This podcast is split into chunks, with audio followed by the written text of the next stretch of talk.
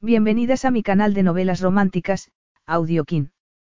Antes de continuar, regálame un minuto de tu tiempo y comparte esta novela con familiares, amigas y conocidas. Me ayudarías a que otras personas conozcan este hermoso trabajo y cada día seguir creciendo. Estaré infinitamente agradecida por tu apoyo y deseando que una lluvia de bendiciones caigan sobre ti. Comencemos con la narración de la novela cuyo título es Bajo la luz del norte. Argumento. El objetivo de él era conseguir que las relaciones románticas fuesen fáciles. Lottie Dawson se había quedado atónita al descubrir la identidad del padre de su hija, aquel irresistible desconocido con el que había pasado una única e increíble noche.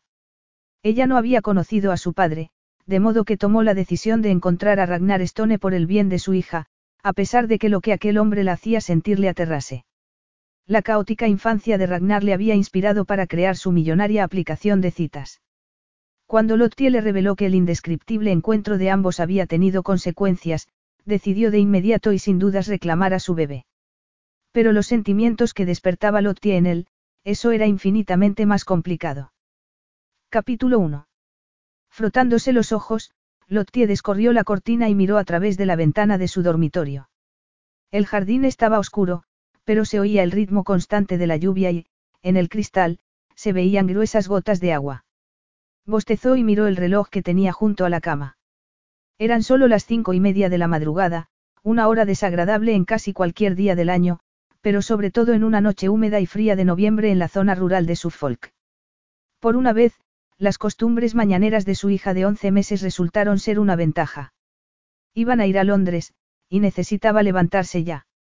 Miró a la cuna en la que Soleil dormía, sus rizos rubios aplastados, la boquita cerrada junto al oso de peluche. Lottie se acercó a ella y la pequeña levantó sus bracitos gordezuelos y comenzó a moverlos. Hola, la saludó, y la tomó en brazos, apretándola contra su pecho. El corazón se le inflamó. Era tan preciosa, tan perfecta, había nacido en diciembre, en el día más corto del año, y había sido tan bienvenida como el sol dorado impropio de aquella estación que había aparecido para celebrar su nacimiento y que había acabado sugiriendo su nombre. Vamos a prepararte el vive, le susurró. Bajó las escaleras, encendió la luz de la cocina y frunció el ceño. En el fregadero había una sartén y los restos resecos de un sándwich de bacon adornaban la mesa, llena de migas. A su lado había una caja de herramientas abiertas y una máquina de tatuar. Le gustaba vivir con su hermano Lucas, y era maravilloso con Soleil, pero medía casi metro ochenta y cinco, y a veces tenía la sensación de que su pequeña casita no era lo bastante grande para él, sobre todo porque su idea de la domesticidad se reducía a quitarse las botas para dormir. Se cambió a Soleil de lado. Fíjate la que ha el tío Lucas, le dijo a la niña, mirando sus preciosos ojos azules. Pero no había tiempo de ocuparse de eso si quería que estuvieran en Londres a las once en punto. Mientras llenaba la tetera, el corazón le dio un vuelco. La galería Islington era pequeña, pero iba a albergar su primera exposición en solitario. Era increíble que algunas de sus piezas se hubieran vendido ya, y más increíble aún que la Barker Foundation quisiera hacerle un encargo. Conseguir fondos era dar un gran paso que no solo la ayudaría a seguir trabajando sin tener que dar clases nocturnas, sino que con ellos podría también ampliar el taller. De hecho, su familia no lo sabía, pero había podido disponer de una cantidad con la que dar una entrada para aquella casa gracias al dinero que su padre biológico le había dado, un hombre cuya existencia desconocía hasta hacía dos años. Probó la temperatura de la leche, le entregó a la niña el biberón y volvieron a subir. Mientras abría los cajones, recordó cómo había sido el momento en que por fin había conocido a Alistair Bannon en la gasolinera de una autopista. Se había pasado horas de niña mirándose en el espejo, intentando adivinar qué rasgos de su cara se parecían a él, pero desde el momento mismo en que despegó los labios, supo que no pretendía reconectar con su hija, ya adulta. No es que no la aceptase, sino que simplemente no había sentido necesidad de conocerla, y su encuentro había resultado extraño, forzado y breve. Se oyó desde arriba el golpe de unas botas en el suelo. Lucas se había levantado. ¿Qué diría su hermano si le mostrase la carta que había enviado después su padre? Era educada, escogidas con esmero las palabras para no ofrecer un rechazo demasiado obvio, pero al mismo tiempo sin esperanza, diciendo, en resumen, que era una joven maravillosa y que le deseaba toda la suerte del mundo. En el sobre iba un cheque por la cantidad que esperaba que cubriese la contribución económica que debería haber tenido durante los años que se había perdido.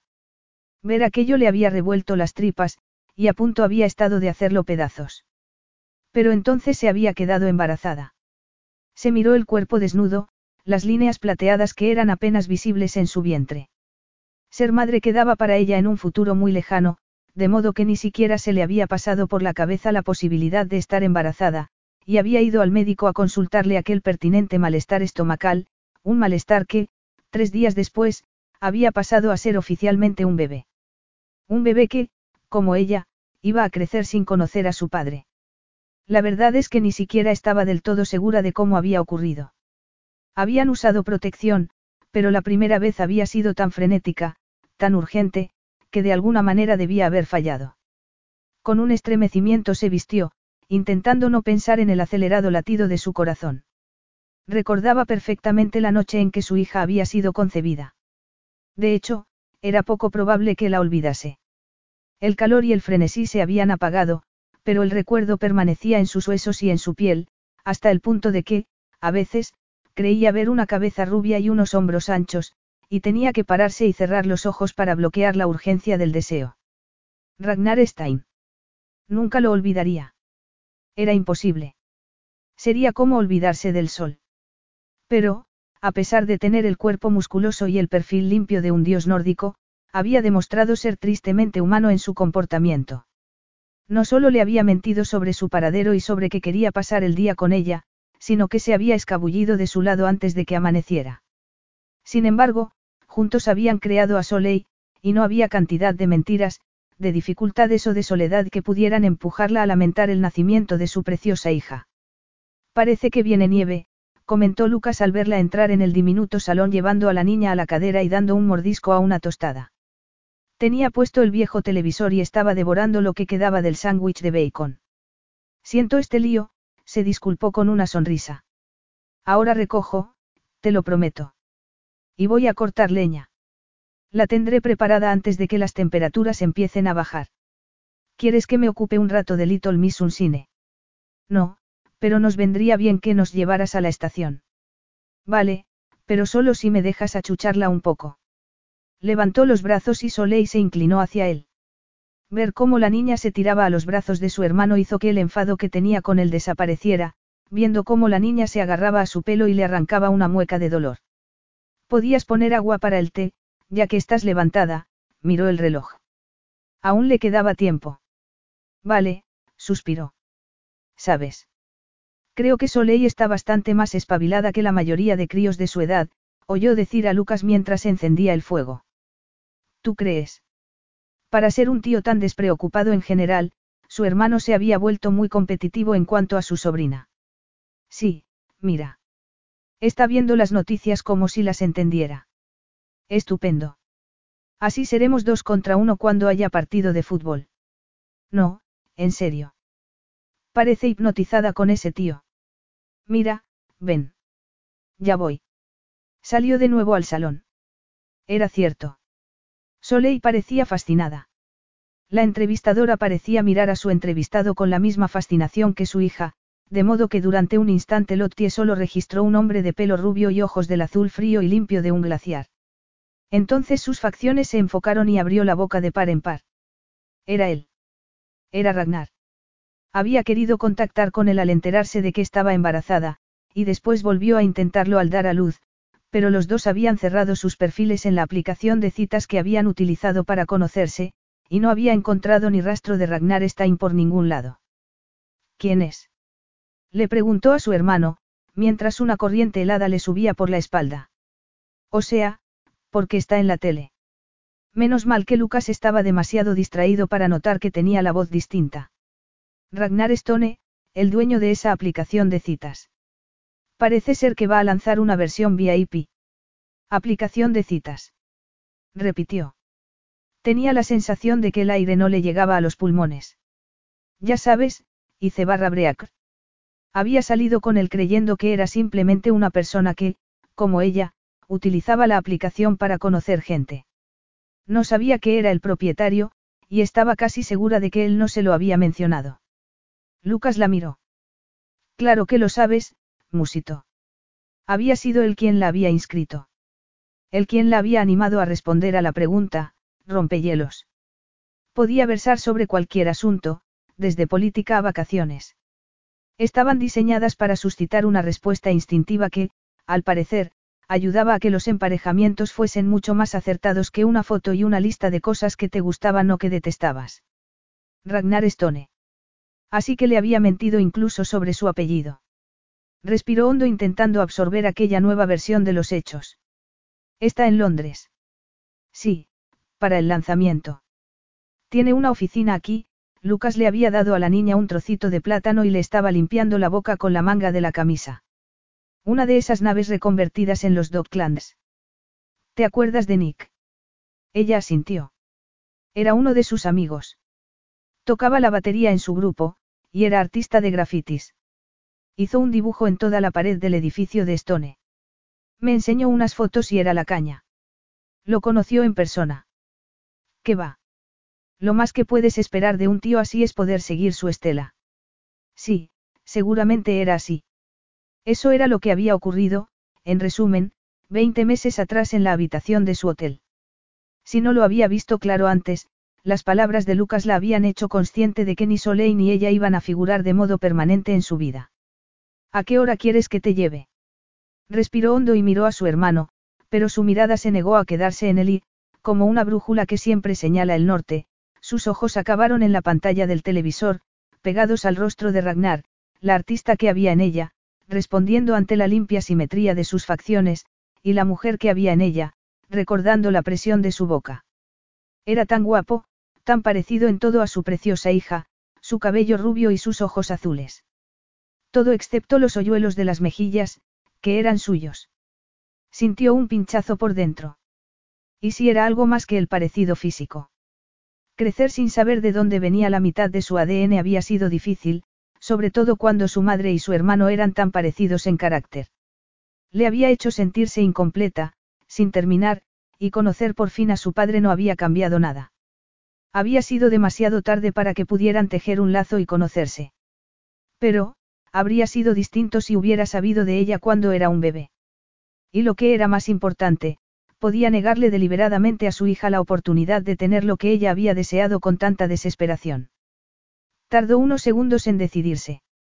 Oye, Lucas, sí que me vendría bien que cuidaras a Soleil un rato, dijo, mirando a la niña. Hay algo que tengo que hacer. En persona. Conceder entrevistas era seguramente la parte que menos le gustaba de ser CEO, pensó mientras se levantaba para estrechar la mano del joven periodista que tenía delante. Era tan repetitivo, además, la mayoría de preguntas podrían ser respondidas por cualquier recién llegado a su departamento de recursos humanos. Pero, como le había dicho aquella mañana Madeline Thomas, su directora de comunicación, la gente estaba deseando conocer la personalidad de detrás de la marca, así que había concedido 22 entrevistas con apenas un descanso de media hora para comer. Y ya había terminado. Se quitó la americana, se aflojó la corbata y se puso una sudadera de capucha negra cubriéndole la cabeza cuando su asistente personal apareció por la puerta. ¿A qué hora viene a recogerme el coche por la mañana? Le preguntó mientras echaba mano al portátil que tenía sobre la mesa. A las seis y media. Tienes una reunión con James Milner a las siete, con el equipo de gráficos a las ocho y desayuno con Caroline Bodvard. Nos vemos mañana, se despidió con una sonrisa. Y gracias por haberlo organizado todo tan bien hoy, Adam. Tomó el ascensor y se pasó la mano por la cara. Una semana más, y podría tomarse unos días de descanso. Sabía que lo había estado retrasando demasiado. Su ritual anual de dos semanas para recargar las pilas había quedado reducido a un par de días robados, pero desde que había lanzado Ice barra Break dos años atrás, su vida se había vuelto una locura. Trabajar todas las horas del día, comer y dormir de camino a cualquier parte en habitaciones de hotel, todo ello con el telón de fondo de su preciosa, loca y caótica familia, siempre interpretando su propia versión de las antiguas sagas nórdicas, llenas de traición y chantaje. Miró el teléfono e hizo una mueca. Tres llamadas perdidas de su media hermana Marta, cuatro de su madre, seis mensajes de su madrastra Anna y doce de su hermanastro Gunnar. Se estiró y guardó el teléfono en el bolsillo de la sudadera. Ninguna sería urgente. Nunca lo eran, pero, como a toda reina del drama, a su familia le encantaba tener audiencia. Pues, por una vez, iban a esperar. En aquel momento, lo único que deseaba era hacer un poco de ejercicio y tirarse en la cama. Las puertas del ascensor se abrieron y volvió a subirse la capucha, saludó con una inclinación de cabeza a la recepcionista y salió al aire frío de la noche. No oyó las palabras de la recepcionista, pero sí la voz de una mujer que parecía provenir de dentro de su propia cabeza. Ragnar. En aquel mismo instante se dio cuenta de dos cosas, una, que reconocía aquella voz, y dos, que su corazón latía con la fuerza y la rapidez de una granizada. Su pelo castaño claro estaba más largo, parecía más preocupada, pero por lo demás estaba exactamente igual que veintitantos meses atrás. Sin embargo, también había algo distinto en ella que no terminaba de identificar. Más joven, quizás. O puede que fuera la impresión de que no iba maquillada, cuando las mujeres de su círculo siempre lo iban. Pasaba por aquí. Tengo una exposición un poco más arriba, señaló vagamente. Te he visto salir. No sé si te acuerdas de mí, dudó. Me acuerdo, cortó, pero solo porque oír su voz estaba poniéndole la cabeza del revés. Era una voz que nunca había olvidado. Una voz que había pronunciado su nombre en circunstancias bien diferentes, en la habitación de un hotel a menos de un kilómetro de allí. Vio que sus pupilas se dilataban y supo que estaba pensando en lo mismo, y los dos permanecieron en silencio un instante, con el recuerdo de aquella noche vibrando entre ellos. Un segundo más tarde, se acercó y le dio un abrazo breve y neutro. O pretendía que fuese neutro, porque en cuanto percibió el olor cálido y floral de su piel, todo su cuerpo zumbó como un cable cargado de electricidad. Por supuesto que me acuerdo, dijo, retrocediendo. Lottie. Lottie Dawson. Sí. Yo sí me llamo así. La acusación estaba clara, y sintió que el pecho se le contraía al recordar las mentiras que le había contado. Había crecido en el entorno siempre cambiante de su familia, lo que le había hecho detestar la mentira, pero aquella noche se habían conocido a través de una aplicación de citas, y siendo su creador y su propietario, el anonimato le había parecido una precaución razonable. Pero las mentiras no se habían limitado a ocultar su identidad. Los asuntos caóticos y teatrales de su familia le habían hecho desconfiar de las relaciones, así que cuando al despertar se había encontrado planeando el día con Lottie, había decidido marcharse, porque planear un día con una mujer no estaba en su agenda. Ni lo estaba, ni iba a estarlo. Nunca. Su vida ya era bastante complicada. Tenía padres y padrastros, y siete hermanos y hermanastros repartidos por todo el mundo a los que no les duraban las relaciones. Y no solo eso, su interminable lista de aventuras que se solapaban y se rompían después, y el dolor y la tristeza inevitable que las acompañaba, parecían compañeros inevitables de cualquier compromiso. Le gustaba que la vida fuese clara. Sencilla. Honrada. Por eso había creado Ice barra Breacre en un principio. Si planteando una pregunta cuidadosamente pensada la gente podía encontrar a una persona que estuviese a la altura de sus expectativas, se podían evitar traumas innecesarios. O esa era la teoría. Aunque estaba claro que había un fallo en alguna parte. Un fantasma en la máquina, quizás. Así que nada de Stein, ¿eh? Se miraron a los ojos. No era lo que se dice una belleza, pero le resultaba intrigante. Ordinaria y extraordinaria al mismo tiempo. Y luego estaba su voz. No era solo su tono grave, sino el modo que tenía de alargar algunas sílabas, como si fuera una cantante de blues. De hecho la había juzgado por su voz, dando por hecho que llevaba a las espaldas demasiadas noches de juerga y una historia de rupturas, pero la noche que habían pasado juntos había revelado una falta de confianza y una torpeza que había sugerido precisamente lo contrario. No es que se lo hubiera preguntado, o le importase. De hecho, había servido para que su apasionada respuesta a él le resultase aún más excitante. En cierto modo, sí lo es, contestó, decidido a bloquear aquellos recuerdos. Esta Inés Stone en islandés. Era solo un juego de palabras. Ella siguió mirándolo a los ojos. Lo mismo que llamar a tu aplicación y barra breacr, no. Así que sabía lo de la aplicación. Quería probarla. Hacer de maniquí de prueba, podría decirse. Ella se encogió y él sintió tensión en los hombros. No pretendía engañarte. ¿Sobre qué? Sobre que querías pasar el día conmigo.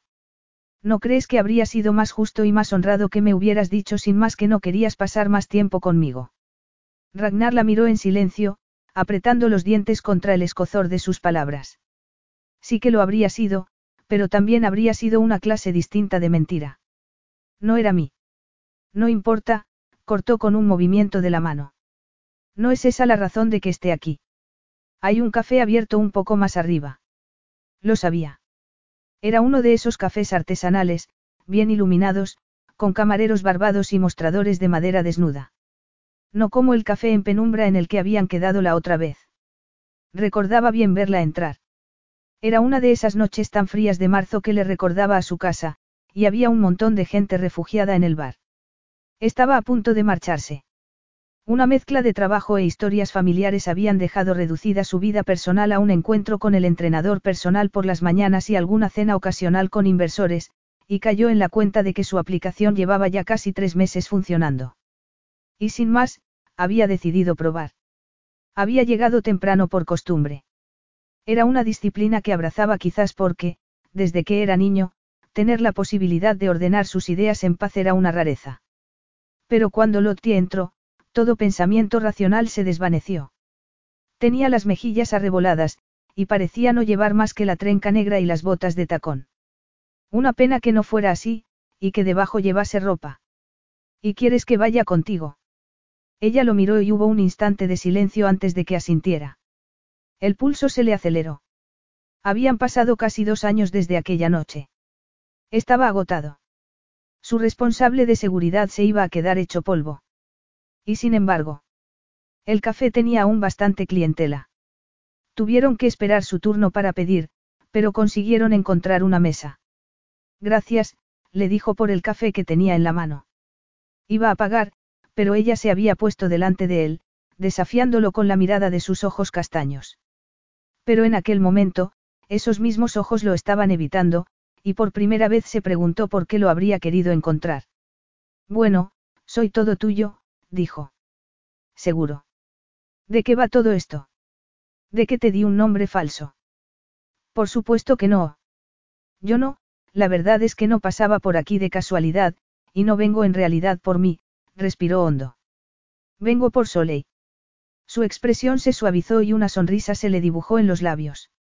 Ragnar sintió deseos de acariciar con el dedo la curva de sus labios para desencadenar una sonrisa como aquella solo para él. Es un nombre bonito. Ella asintió. Era poco común fuera de Islandia.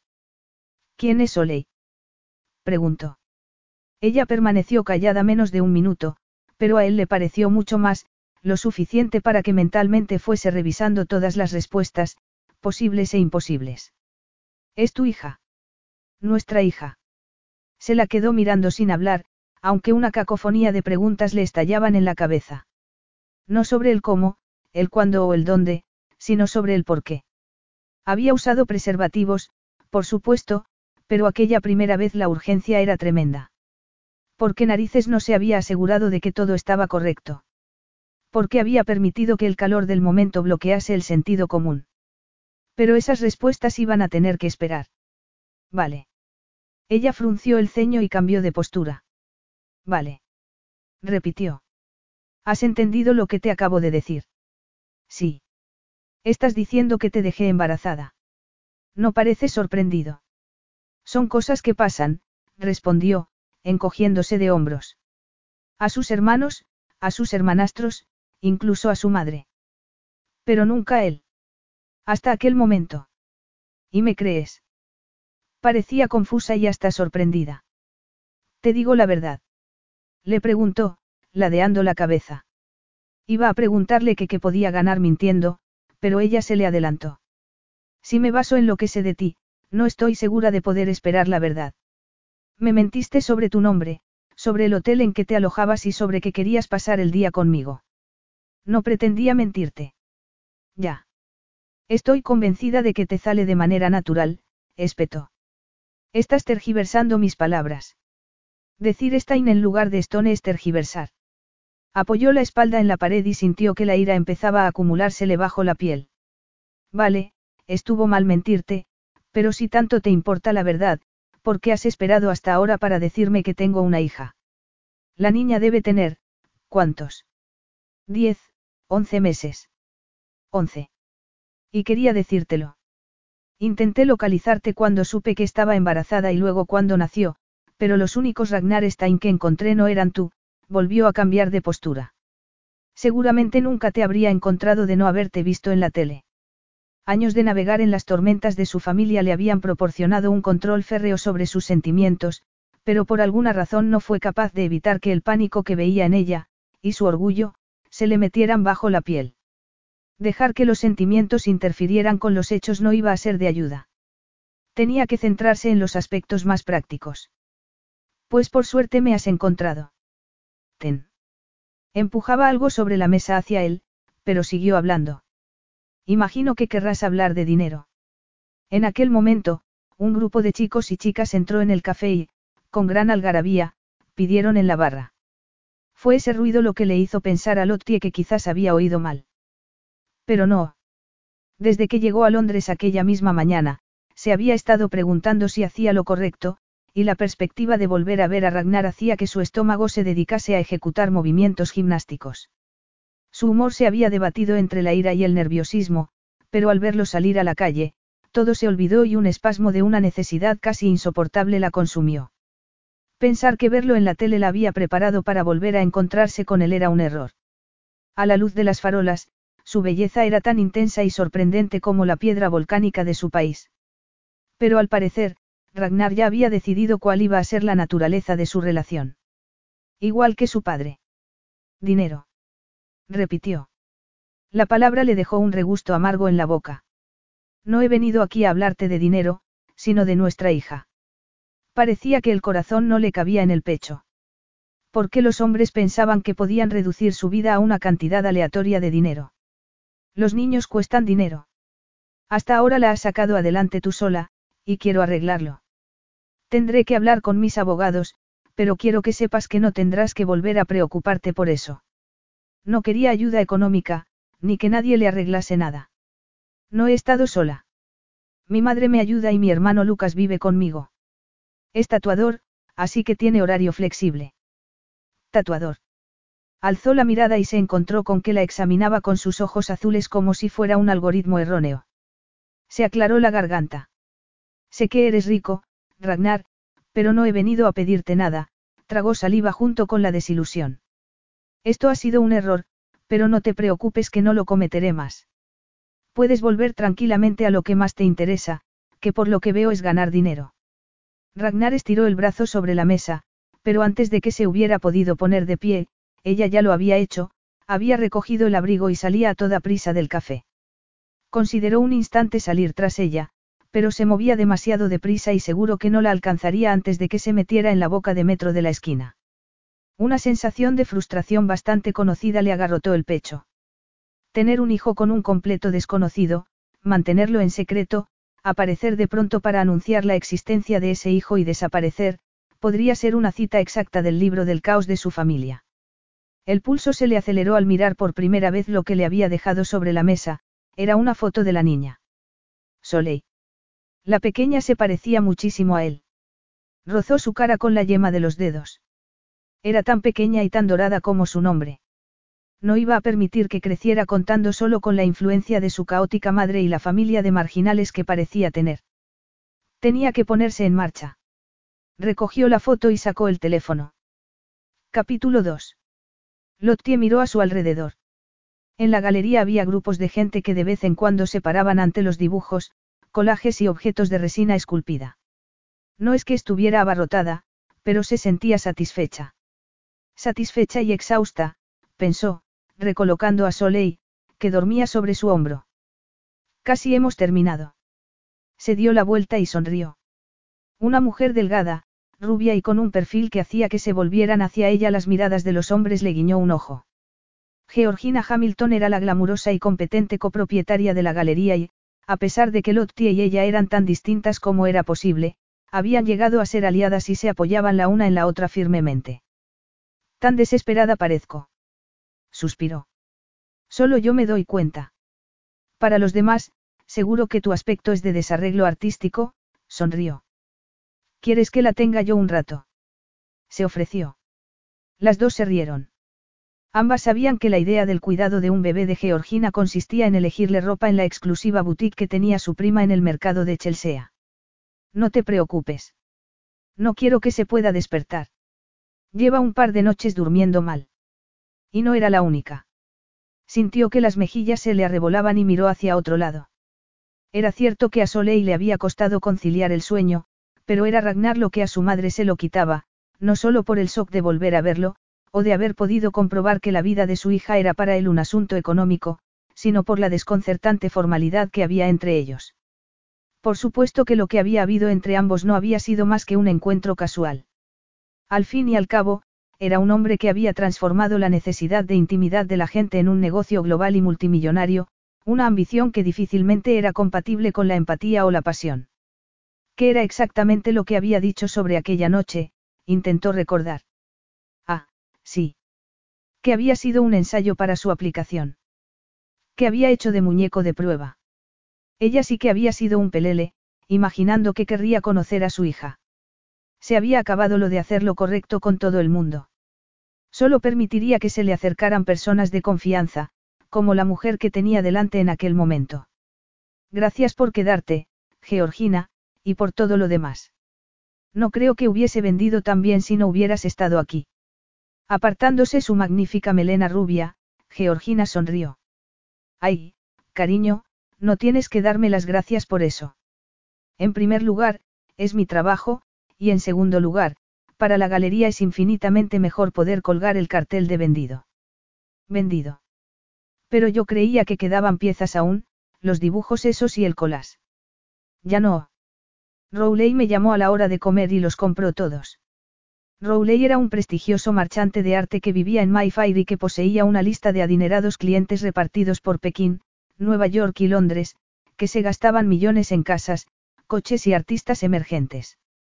No, se adelantó Georgina a la pregunta que tenía en la punta de la lengua. No me ha dado nombres, hizo una pausa. No pareces muy complacida. Lo estoy, protestó. Cuando supo que estaba embarazada, trabajar fue una agradable distracción de lo que se le venía encima, pero enseguida había pasado a ser mucho más. Es que me gusta más conocer directamente a quien compra mis obras, añadió, mirando a la gente que se paseaba por la galería. Lo sé, pero ya sabes cómo son esos coleccionistas. Les encanta el cachet que les proporciona comprar obras de artistas emergentes, pero les gusta el anonimato todavía más. Sé que odias las etiquetas, pero eres una artista emergente, y si no me crees, puedes verlo con tus propios ojos. Mira cómo todo tiene la etiqueta de vendido. Lottie se cambió a Soleil al otro hombro. Seguro que no quieres que la tenga yo un rato. Se ofreció Georgina. No, de verdad. Deben estar a punto de llegar. Lucas tenía que recoger a Izzy en la estación y venían aquí directos. Georgina respiró fuerte. No era precisamente una entusiasta de la familia de Lottie. Sí, bueno, se habrán, distraído, replicó, estirándose el cuerpo de su ceñido vestido, hasta que de pronto sus ojos se entrecerraron como una tigresa que hubiera localizado una presa. ¡Ay, Dios! ¿Qué pasa? No mires, pero un tío que está cañón acaba de entrar en la galería. Tiene los ojos más increíbles que he visto en mi vida. Que sin duda estarían clavados en ella. ¡Ay! Protestó porque Georgina le había apretado un brazo. Viene hacia nosotras. Hacia ti, querrás decir. Georgina causaba un tremendo efecto en los hombres, y ella estaba acostumbrada a rellenar, simplemente, el hueco que quedaba a su lado. No viene mirándome a mí, sino a ti, se sorprendió. No se habrá puesto las lentillas esta mañana. O iguales. Se había dado la vuelta y se quedó sin palabras. Caminando hacia ella, clavados sus ojos azules en su cara, estaba Ragnar Stone. Lottie lo miró muda cuando se detuvo ante ella. Iba vestido más casualmente que cuando lo vio a la puerta de su oficina, pero su presencia tenía tal fuerza que la galería parecía haberse encogido y tuvo la sensación de que todo el mundo lo miraba. Qué ojos tan increíblemente azules tenía, pensó. Pero Georgina se equivocaba. No la estaba mirando a ella, sino a la niña. Por unos segundos permaneció así y luego, lentamente, se volvió hacia ella. Hola, Lottie. Hola, Ragnar. En el silencio casi museístico de la galería, su voz la estaba haciendo temblar como el arco al violín, algo completamente ilógico e inapropiado, pero cierto. No esperaba verte. Él no contestó. Entonces, ¿os conocéis? Preguntó Georgina con naturalidad. Sí. No. Los dos hablaron al mismo tiempo, y Lottie sintió que las mejillas se le arrebolaban. Nos conocimos hace un par de años, se corrigió. Menos de dos años, dijo él. Hubo a continuación un tenso silencio y Georgina carraspeó. Bueno, os dejo para que podáis poneros al día. E ignorando la mirada muda de súplica de Lottie, se dirigió hacia una pareja bien vestida del otro lado de la galería. ¿Cómo me has encontrado? Le preguntó, con el corazón golpeándole las costillas. Oh, pasaba por aquí. ¿Has hecho que me siguieran? Le preguntó, frunciendo el ceño. No, pero le he pedido a mi jefe de seguridad que localizara la exposición de la que me hablaste.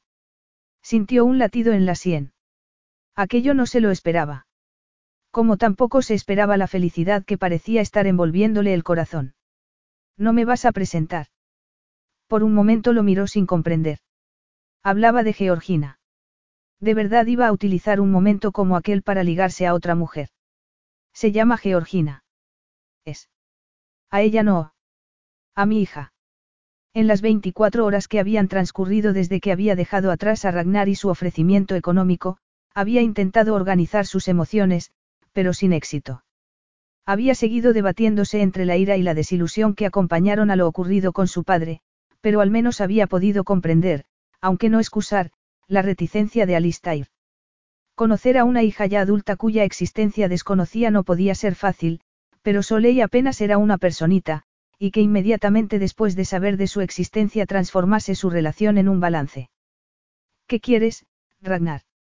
Exactamente lo mismo que quería anoche, respondió. Pero en lugar de darme la oportunidad de explicarme, te dejaste llevar por una especie de berrinche temperamental. Te di una oportunidad y tú me ofreciste dinero, replicó, mirándolo fijamente. Y si es esa la razón de que estés aquí, pierdes el tiempo. Ya te dije que no quería tu dinero, y nada ha cambiado. Esa decisión no te corresponde a ti tomarla. Es decir, ¿qué clase de madre rechaza ayuda económica para su hijo? Estaba retorciendo sus palabras.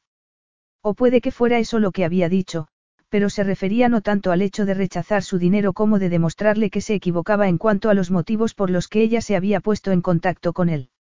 No estaba rechazando tu dinero. Solo el hecho de que pensaras que eso era lo que yo buscaba. Hiciste que me sintiera como una buscona. Su expresión no cambió. Entonces, ¿qué querías de mí? Esa pregunta la pilló desprevenida, y no porque desconociera la respuesta. En parte quería hacer lo correcto, pero también sabía lo que era crecer desconociéndolo todo de tu padre, y quería ahorrarle a su hija esa sensación de estar siempre fuera mirando hacia adentro. Pero es que le costaba admitir algo tan personal ante un extraño. Eres su padre, y quería que lo supieras. Quería que la conocieras, la voz le tembló un poco. Es una niña feliz y encantadora, que le interesa todo lo que tiene a su alrededor. Por eso la has traído a la galería. Sí, respondió a la defensiva. Podía ser pura conversación banal, pero había una corriente oculta en su voz que le recordó el momento en que le dijo que Lucas era tatuador. Como un hombre como él iba a entender a su familia, tan maravillosa y tan poco convencional a la vez. Soy artista y madre, y no voy a fingir que mi hija no forma parte de mi vida. Además, no veo por qué iba a tener que hacerlo. Estoy de acuerdo, contestó él, mirando las esculturas opacas de resina. Ser madre no te define, pero sí aporta una nueva perspectiva a tu trabajo. No literalmente, precisó con una mínima sonrisa, pero sí en cómo te explicas como artista. Soleil se movió y volvió a quedarse dormida con un dedito en la boca. Entonces, ¿por qué estás aquí? Quiero formar parte de la vida de mi hija, y sí, eso incluye contribuir económicamente, pero por encima de todo está mi deseo de participar en su crianza. Participar en su crianza. La garganta se le había cerrado y el corazón le saltaba errático, como un pez que hubiera mordido un anzuelo. ¿Por qué? Le estaba ofreciendo exactamente lo que creía querer para su hija, no. Soleil volvió a moverse y su pánico se quintuplicó. La verdad es que no había pensado en lo que ocurriría cuando se enterase de que era padre. El recuerdo de la expresión de sorpresa y pánico de su propio padre era lo que tenía más presente cuando supo que estaba embarazada, y eso era lo que quería evitar poniéndose en contacto con Ragnar mientras la niña era aún tan pequeña. Pero se había parado a pensar más allá de aquel momento de revelación. Se lo había imaginado siendo una presencia constante en la vida de la niña. En realidad, no. Ella, tan farisaica respecto al engaño de Ragnar, resulta que se estaba engañando a sí misma desde el principio, convenciéndose de que se ponía en contacto con él porque quería que estuviera presente en la vida de su hija cuando, en realidad, pretendía reescribir la triste escena entre su padre y ella. Y ahora, gracias a su estupidez y su cortedad de miras, había dejado que alguien al que apenas conocía y que no sabía si le gustaba como persona entrase en su vida, y que le obligara a hacer compatible una agenda que difícilmente iba a casar con la suya. No sé cómo podemos hacer que esto funcione. Pero él no la estaba escuchando, sino que contemplaba hipnotizado el rostro de su hija. Y resultó que la niña estaba despierta y lo miraba a él. El corazón se le encogió. Sus ojos azules se parecían tanto. ¡Ey! saludó a la niña. ¿Puedo? Preguntó a Lottie quien, casi sin darse cuenta de lo que hacía, asintió. Ragnar acercó la mano y la pequeña se agarró a su pulgar, y Lottie experimentó la misma mezcla de orgullo y pánico que en su casa, cuando la vio mirando fijamente el rostro de su padre. Padre e hija, y un lazo invisible que los unía. Tenemos que sentarnos y hablar de lo que va a pasar ahora, dijo. ¿De lo que va a pasar ahora? Él asintió. Es obvio que tenemos que hacer algo legalmente, pero en este momento lo que me gustaría es que los dos estuviéramos en la misma página. Desde la calle llegó una risotada. Todo el mundo se volvió a mirar, y Lottie sintió que se le erizaba el vello al ver el bajo del abrigo de su madre y las botas negras de su hermano bajando la escalera de la galería. El pánico fue lo único que le quedó en la cabeza. Aquel no era el momento ni el lugar para que Ragnar conociera a su familia. No estaba preparada, y no podía imaginar qué clase de reacción iba a tener cada cual. O en realidad sí que podía, y era precisamente eso lo que quería evitar a toda costa. Bien, dijo rápidamente. Te doy mi número y me llamas. Nos veremos en otro momento. Creo que sería mejor que tomásemos una decisión ahora. Lucas estaba ya flirteando con la recepcionista de la galería y Lottie apretó los dientes. Pretendía arrinconarla, pero es que no podía arriesgarse a que se conocieran. De acuerdo, mañana, después de comer. Él asintió. ¿Prefieres que venga aquí? No, siempre hay gente entrando y saliendo. Será más fácil hablar sin interrupciones. Bien. Te enviaré un coche. Eso no es necesario. Puede que no, pero compláceme. Este es mi número particular, dijo, entregándole una tarjeta que sacó de la chaqueta.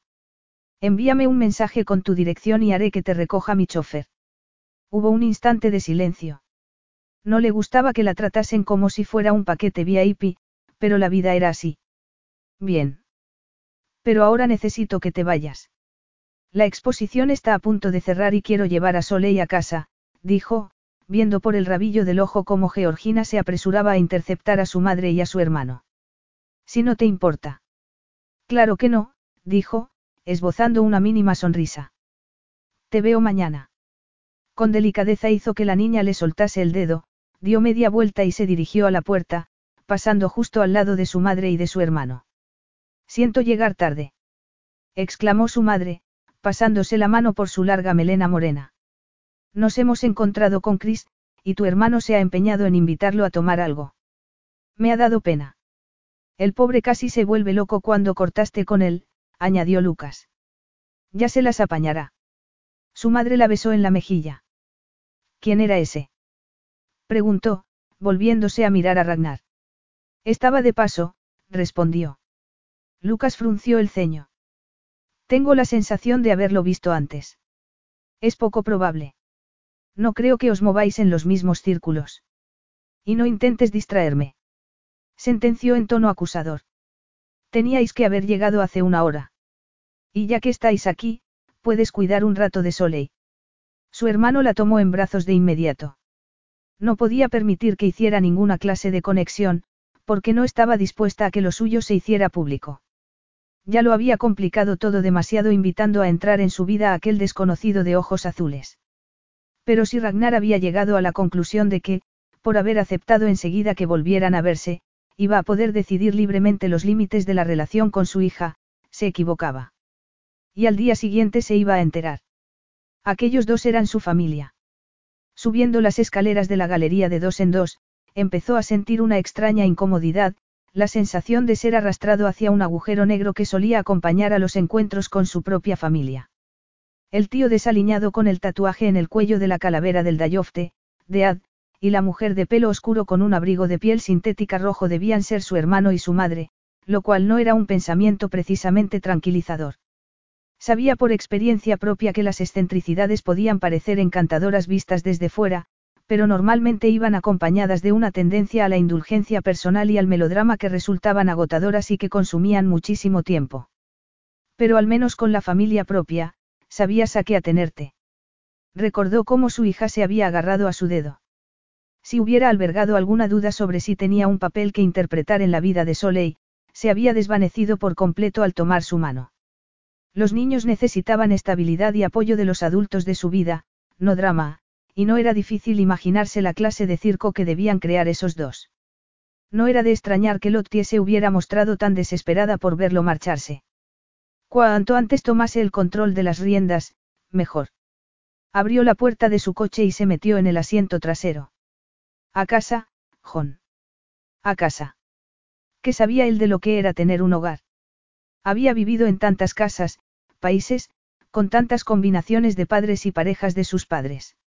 Y ahora que por su dinero tenía casas por todo el mundo, ninguna de ellas, a pesar de su escala y sus interiores de diseño, le transmitía la sensación de hogar al traspasar el umbral. Solo había un lugar que él consideraba su hogar, y su dueño, irónicamente, no estaba relacionado con él ni por sangre ni por matrimonio. Y él iba a asegurarse de que su hija tuviera el hogar que a él le habían negado. A la mañana siguiente, se despertó temprano. Aún era de noche cuando se levantó, pero sabía por experiencia que no podía volver a dormirse. Se vistió y bajó al gimnasio, donde trabajó en las máquinas hasta que le dolió el cuerpo entero. Una hora después, duchado y vestido, se dejó caer en el sofá de uno de los salones. Había ocho en total, pero aquel era su preferido. Respiró hondo. Estaba lloviendo, y por la ventana solo podía ver el brillo oscuro del agua y la silueta de una cuerna de ciervo, ya que el animal se movía sin hacer ningún ruido por la hierba. Aquel ciervo rojo venía con la casa, la Merton House, una mansión jacobina con 40 acres de terreno que utilizaba cuando tenía que reunirse con banqueros e inversores en Londres. Los ciervos eran menos salvajes que los renos, pero aquel animal seguía recordándole a su hogar. Hogar. Esa palabra otra vez. Irritado, siguió contemplando la oscuridad. No era una palabra que apareciese de manera habitual en su vocabulario.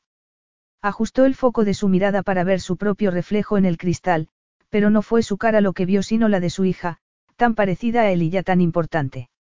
La conocía hacía solo 48 horas, pero sus sentimientos estaban claros.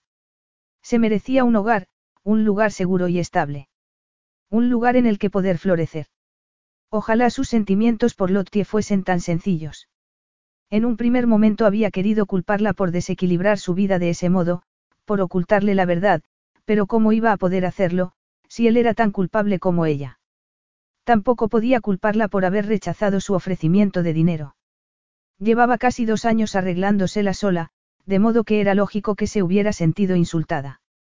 Pero reconocer sus propias faltas no la absolvía a ella. Era terca, inconsistente e irracional, y estar cerca de ella hacía que su cuerpo se inflamara y que la cabeza le diera vueltas. Lo había sentido, aquella misma necesidad implacable que se había apoderado de él entonces. Una necesidad que se había pasado la vida criticando en los demás y que ahora pretendía suprimir. Desde la ventana vio el turismo azul oscuro acercarse a la casa. John, su chofer, abrió la puerta. Su corazón se arrancó con un redoble de tambor cuando Lottie bajó del coche. Se dirigió a las escaleras y, cuando ponía un pie en el último peldaño, la vio. Hubo un momento de silencio. Venía con vaqueros y una sudadera grande color crema. Traía las mejillas arreboladas y el pelo en una coleta sujeta con un cordón. Llegas puntual, le dijo. Ella asintió. Gracias por enviarme el coche, dijo, mirándolo a los ojos. Parecía tensa y desconfiada. ¿Qué va a pasar ahora? Sus palabras despertaron un recuerdo que no estaba dormido del todo. ¿Qué va a pasar ahora? Estaban en la calle, veinte meses atrás, delante de un restaurante, y vio cómo le temblaban los labios al hacer esa pregunta, cómo el pelo le rozaba el cuello del abrigo y cómo él se inclinó para besarla. Hablamos, dijo sin más. ¿Por qué no tomamos algo? Su ama de llaves, Francesca, había dejado en la cocina té y café, y unas galletas caseras en la barra de granito de los desayunos. Siéntate, le ofreció, señalando un taburete de cuero. ¿Té o café? Té, por favor. Negro, si puede ser. Le tendió una taza y ella sonrió tensa. Tomó un sorbo y al verla entreabrir los labios, sintió que su cuerpo reaccionaba. Era extraño, absurdo y frustrante, darle simplemente una taza de té cuando parte de él recordaba perfectamente cómo era tenerla en los brazos. Carraspeó. Bueno, empezamos. La oyó respirar hondo. Acepto que Soleil es mi hija, pero obviamente eso no va a satisfacer a mis abogados, así que me temo que tendremos que establecer la paternidad. Es bastante sencillo. Solo hay que tomar una muestra mía, otra tuya y otra de Soleil. Hubo un breve silencio. De acuerdo. Bien. Más adelante me gustaría establecer la custodia, pero inicialmente solo quiero poder pasar algo de tiempo con mi hija. Y proporcionarle la estructura y la estabilidad de las que por instinto sabía que su vida debía carecer. ¿Qué significa eso exactamente? Desde que lo de la aplicación empezó a funcionar, he intentado tomarme un par de semanas de vacaciones, tres a lo sumo, cada año, solo para recargar las pilas. Y... Tenía la mirada clavada en sus ojos. Y ahora me parece el mejor momento para hacerlo. Obviamente sería un acuerdo a corto plazo, pero me daría la oportunidad de conocer a Soleil y a saber qué es lo mejor para ella. Yo ya sé qué es lo mejor para ella, replicó, tensa. Por supuesto. Pero las circunstancias han cambiado, esperó unos segundos. Esto es solo un primer paso. Soy consciente de que vamos a tener que hablar mucho, y por supuesto, cualquier acuerdo para el futuro tendrá en cuenta las necesidades de Soleil. Su bienestar es lo primero. Lottie lo miró en silencio. En ese caso, será más fácil que vengas a mi casa. Venir hasta aquí es mucha distancia para un día. Él frunció el ceño. No esperaba que vinieras a traerla, y tampoco hablaba de un solo día. No entiendo. Déjame que te explique. Mis vacaciones tienen por objeto darme tiempo para pensar, para desconectar. Por eso me vuelvo a Islandia. Allí la vida es menos frenética, y es más fácil relajarse. Me gustaría que Soleil se viniera conmigo. ¿Estás de broma? No.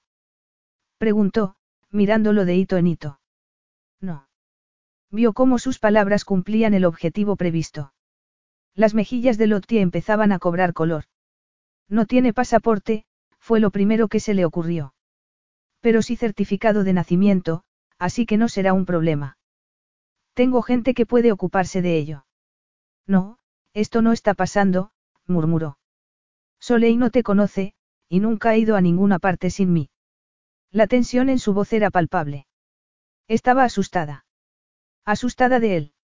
No físicamente, pero sí de lo que quería, y no pudo por menos que empatizar con ella. Había llevado en su vientre a la niña durante nueve meses y cuidado de ella durante otros once. Ahora él estaba en sus vidas, y todo iba a cambiar. Estuvo a punto de acercarse a ella y consolarla, pero era mejor no confundir las cosas. Lottie se adaptaría y lo importante era acordar lo mejor para Soleil. Por supuesto esperaba que te vinieras con nosotros. Habló despacio, como si lo hiciera con un niño confundido, pero en lugar de calmarla, sus palabras surtieron el efecto contrario. Yo. Ir con vosotros. No, de ninguna manera. ¿Por qué no? Hablé con la mujer de la galería y no tienes exposiciones en breve. Hablaste con Georgina. ¿Cómo te atreves? Explotó, ultrajada. ¿Cómo te atreves a hablar con la gente a mis espaldas? Estás siendo ridícula.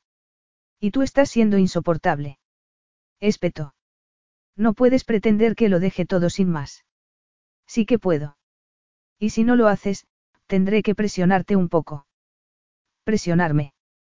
¿Cómo, Ragnar? inquirió, poniéndose en pie con los puños apretados. ¿Vas a llamar a tu jefe de seguridad? ¿O vas a raptarnos? ¿Cómo había perdido el control de la situación con tanta rapidez? Esto no nos lleva a ninguna parte, reflexionó, con una mezcla de fatiga y frustración, y por si se te ha olvidado ya, fuiste tú la que se puso en contacto conmigo. Hizo una breve pausa en la que se dio cuenta de que el pelo empezaba a escapar de su coleta, y tuvo que resistir el deseo de soltarlo del todo. Mira, Lottie, lo intentó de nuevo. ¿Dónde vas Soleil? Vas tú.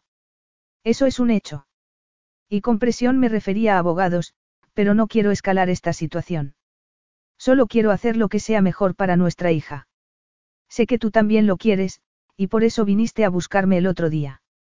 Yo quiero lo que sea mejor para ella, pero, pero irme así contigo, tres semanas es mucho tiempo para pasar juntos dos desconocidos. Nosotros no somos desconocidos, Lottie, replicó con suavidad. El silencio se hizo denso. Las pupilas de ella se dilataron como una supernova y vio que dejaba de respirar. Pasó un minuto. Estaban a escasa distancia el uno del otro, tan corta que bastaría con estirar el brazo para tocarla, para acercarla, para pegar sus cuerpos. Está bien, suspiró. Soleil y yo nos iremos a Islandia contigo, declaró, pero su expresión se endureció. Y luego nos volveremos a casa solas. Sin ti. Capítulo 3. Lottie y Lucas empezaron su paseo subiendo por el murete de detrás del jardín, como siempre. Después de varios días de lluvia, no solo brillaba el sol, sino que la temperatura era bastante agradable. ¿Vamos donde siempre? preguntó. Ella asintió. Podríamos volver por el río. Igual hay algunos patos que pueda ver la niña. Soleil iba metida en la mochila que su hermano llevaba a la espalda. Vestía un buzo ligero rosa y un gorrito de lana con forma de mora, incluso con sus hojas y su rabito y, a la pálida luz del sol, su piel se veía tan lisa y luminosa como una perla. Bordearon las tierras de labor, y en lugar del run run de la maquinaria agrícola o el balar de las ovejas, los recibió el silencio. A Lottie no le importó. Ya llevaba bastante ruido en la cabeza. Ragnar había vuelto a salir en la tele la noche anterior en un programa sobre economía, y oírle hablar sobre expansión global y mercados emergentes la había dejado inquieta. Parecía tan frío, tan centrado en sus objetivos. Estaban hablando de negocios y era consciente de ello, pero se imaginó que podría aplicar aquella misma determinación a conseguir lo que quisiera en cuanto a su hija. Además, tenía toda clase de recursos a su disposición. Sirviera de ejemplo el hecho de que, en menos de tres semanas, los tres estarían volando hacia Islandia y el pasaporte de la niña estaba ya dispuesto. ¿Y qué otra alternativa le quedaba? Negarse. Esconderse. El estómago se le encogió. No le quedaba otra más que aceptar lo que estaba pasando. No es que lo culpase por querer ponerlo todo en marcha. De encontrarse en sus zapatos, ella habría hecho lo mismo. Tampoco lamentaba la decisión de hablarle de Soleil, pero es que verlos juntos, sentir el peso de la conexión que había entre ambos, hacía que la cabeza le diera vueltas. Una conexión que nunca la incluiría a ella. Una conexión que ella no había conseguido con su padre. La semana que viene podíamos llevar a la niña al centro. Van a encender las luces de Navidad. De pronto le costaba respirar. Miró a su hermano a la cara, tan familiar, tan reconfortante, sin embargo, no había encontrado el modo de contarle lo que estaba pasando. La marisma, en la distancia, se veía inmensa y silenciosa bajo el cielo gris. En cierto sentido era una imagen liberadora, porque lo ponía todo en su debida perspectiva. En comparación con algo tan infinito e imperecedero, sus problemas eran insignificantes y triviales. Miró a su hermano, su chaqueta de cuero desgastada, la barba incipiente en el mentón y de pronto supo que había llegado el momento, el instante que había estado aguardando y temiendo. Sería una idea genial, pero es que no voy a estar aquí, le lanzó. Ah, no. Creía que no tenías nada hasta después de Navidad. Intentó tragar saliva. Y no lo tengo, o no lo tenía, pero me voy, nos vamos a Islandia. Islandia. Repitió, mirándola sorprendido. Vaya. Un poco repentino. No. ¿Cómo ha surgido? Tardó un instante en analizar varias respuestas posibles, pero la necesidad de decirle la verdad ganaba terreno. Nos vamos con el padre de Soleil, se rindió. Solo un par de semanas para que pueda conocerla. No podría decir qué explicación esperaba su hermano, pero desde luego no era aquella. Era difícil sorprenderlo, porque siempre era tolerante y flexible, pero lo había dejado anonadado. Creía que no sabías quién era. Y no lo sabía, pero lo averigüé por casualidad, fui a su oficina y le hablé de Soleil. Entonces me invitó a ir a su casa y hablamos. Lucas se aclaró la garganta. ¿Cuándo ha sido eso? Hace un par de días. Y sin más te ha invitado a que te vayas con él. Se sorprendió. Sí. ¿Y tú has aceptado? Sintió calor en el cuello mientras asentía. Dicho así parecía una locura, pero ¿qué podía decir? Que no había sido una invitación, sino una imposición. Si se lo decía, se pondría furioso, pero su ira no iba a cambiar las cosas. Ragnar era el padre de Soleil, y tenía derecho a conocer a su hija. Una cierta vergüenza la hizo enrojecer. Esa no era la única razón por la que había accedido a ir con él a Islandia. En su decisión había otra clase de deseo. Volvió mentalmente al momento de la cocina, cuando la ira y la tensión habían pasado a ser otra cosa, y la intensidad de sus emociones y la cercanía de sus cuerpos habían resucitado el fantasma de su conexión con una increíble velocidad. Podía disimularlo, engañarse, pero en aquel momento, la verdad había sido irrefutable, lo deseaba. Lo deseaba más de lo que nunca había deseado a cualquier otro hombre. Miró a su hermano. Parecía tranquilo, pero la confusión estaba clara en su expresión. ¿Crees que es una mala idea? No, lo que pasa es que me molesta que no me lo hayas contado antes. Buscó su mano y se la apretó. Quería hacerlo, pero me preocupaba lo que pudieras decir. Lo que dijerais mamá y tú. No quiero desilusionaros. Desilusionarnos. Soleil es tu hija, Lottie. Es cosa tuya decidir si quieres que conozca a su padre o no. Lo sé, pero tú siempre has dicho que daba igual que papá no estuviera, y mamá también. Yo lo siento así, pero sé que tú no, y está bien. Simplemente tú no eres así, y sé que eso te ha hecho sufrir a veces, pero eres mi hermana y siempre voy a estar aquí para ti. No tienes que tomar ninguna decisión precipitada sobre el padre de Soleil. Ya habían llegado al río y contempló sus aguas mientras Soleil palmoteaba entusiasmada al ver un grupo de ánades reales buscando entre el limo insectos y semillas. No hay un límite de tiempo para la paternidad, añadió su hermano. Sí que lo había, pensó. Un tiempo y un límite. Recordó el encuentro con su propio padre. Lo había retrasado demasiado. Tanto, que ya no quedaba hueco para ella en la vida de Alistair. En teoría no, pero cada día que pasa pone a prueba esa teoría, y por eso no quiero esperar con Ragnar. Ragnar Stone es el padre de Soleil, dijo Lucas un momento después, mirándola fijamente. No era una pregunta, y Lottie asintió. Por lo menos ahora entiendo por qué Islandia, dijo, ladeando la cabeza. ¿Aún te gusta? No, contestó con rapidez. Bueno, no lo sé. Puede. Pero no es algo consciente. O sea que en realidad, no me gusta como persona. Otro momento de silencio. Vale, entonces, ¿qué te gusta de él? Preguntó, alzando las cejas. El corazón se le estremeció. Le gustaba su piel. Los músculos de sus brazos y de su pecho. Su olor. Cómo le caía el pelo en la frente cuando bajaba la cabeza para mirarla. El azul intenso de sus ojos. No lo sé, mintió. Me sentí bien con él aquella noche. Menuda forma de simplificar. Había sido glorioso. Un éxtasis de sabor y tacto que no quería que llegase a su fin. Nunca se había sentido tan completa o tan segura. Cada fibra de su ser, cada átomo de su conciencia, había estado centrado en la presión que el cuerpo de Ragnar ejercía sobre el suyo, en el círculo que sus brazos formaban en torno a ella. Nada más importaba. Y en la estela de aquella noche perfecta, se había sentido completamente segura de él. Pero ahora sabía que entonces había dado por sentadas cosas, empujada por la prisa y la necesidad. Estaría volviendo a cometer el mismo error yéndose con a Islandia. ¿Crees que estoy siendo estúpida? Su hermano y ella eran muy distintos. Su madre y él eran monógamos en serie. Soltero empedernido y sin necesidad de permanencia o lazos emocionales, le gustaban las mujeres y, seguramente porque siempre era muy sincero, él las gustaba a ellas. La sinceridad era uno de sus puntos fuertes, y necesitaba que lo fuera con ella en aquel momento. Hicisteis juntos a Soleil, así que algo bueno debió haber entre los dos, dijo, pero pareció dudar.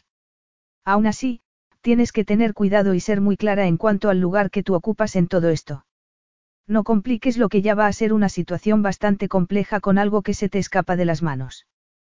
Tenía razón. Ragnar y ella habían tenido su oportunidad y no habían conseguido hacerla funcionar, y nada, ni siquiera el hecho de tener una hija de 11 meses en común, podría cambiar eso. Cuando su avión privado atravesó lo que podría describirse como una zona sin aire, Ragnar sintió que se le aceleraba el pulso. Pero no por eso, sino por el ligero cambio en el ruido de los motores. Estaban iniciando el descenso. En menos de 30 minutos aterrizarían en Reykjavik, tomarían el coche y pondrían rumbo a su finca en la península de Troll. Por fin allí podría empezar a conocer a su hija. Su hija. Dejó vagar la mirada hasta donde estaba sentada Lottie, mirando por la ventanilla, y frente a ella, tumbada sobre dos asientos, estaba Lottie, abrazada a un viejo muñeco de peluche y con el pulgar en la boca. Contemplándola sintió un dolor en el pecho. Como esperaba, sus abogados habían insistido en que se hiciera una prueba de paternidad y, también como esperaba, había dado positivo, aunque para él no habría sido necesario hacerla. Soleil era suya, y no solo por el parecido físico. Había un lazo invisible entre ellos, un lazo que empezaba por el ADN pero que iba mucho más allá. Había sabido de su existencia hacía solo dos días, pero sentía ya un incuestionable amor por aquella niña, y una sensación de responsabilidad que no se parecía a nada que hubiese experimentado antes. Eran tan pequeña, tan vulnerable, estaba tan mal equipada para lidiar con el caos implacable de la vida. Y quien dice caos, dice familia. Pensó en las complicadas capas de padres e hijos que componían su familia, algunos unidos por la sangre, otros solo por matrimonio. Veleidosos, egoístas e irreflexivos, pero los quería, a todos. Eran una fuerza de la naturaleza, tan llenos de vida, tan apasionados y vitales. Pero desde que tenía memoria, habían sido para él una tormenta que batía la cima de una montaña. Inconscientes del daño que causaban, continuaban girando y rugiendo y, para sobrevivir, él había elegido, si es que podía decirse así, sentarse fuera de la tormenta. Ser como la montaña, y dejar que los vientos siguieran soplando y aullando en torno a él. Eso había sido de niño. De adulto, había elegido el papel de mediador y árbitro. Era un papel agotador, a veces desagradecido y siempre interminable, pero era el único modo posible para él porque le permitía llevar una vida tranquila y ordenada, fuera del campo de juego.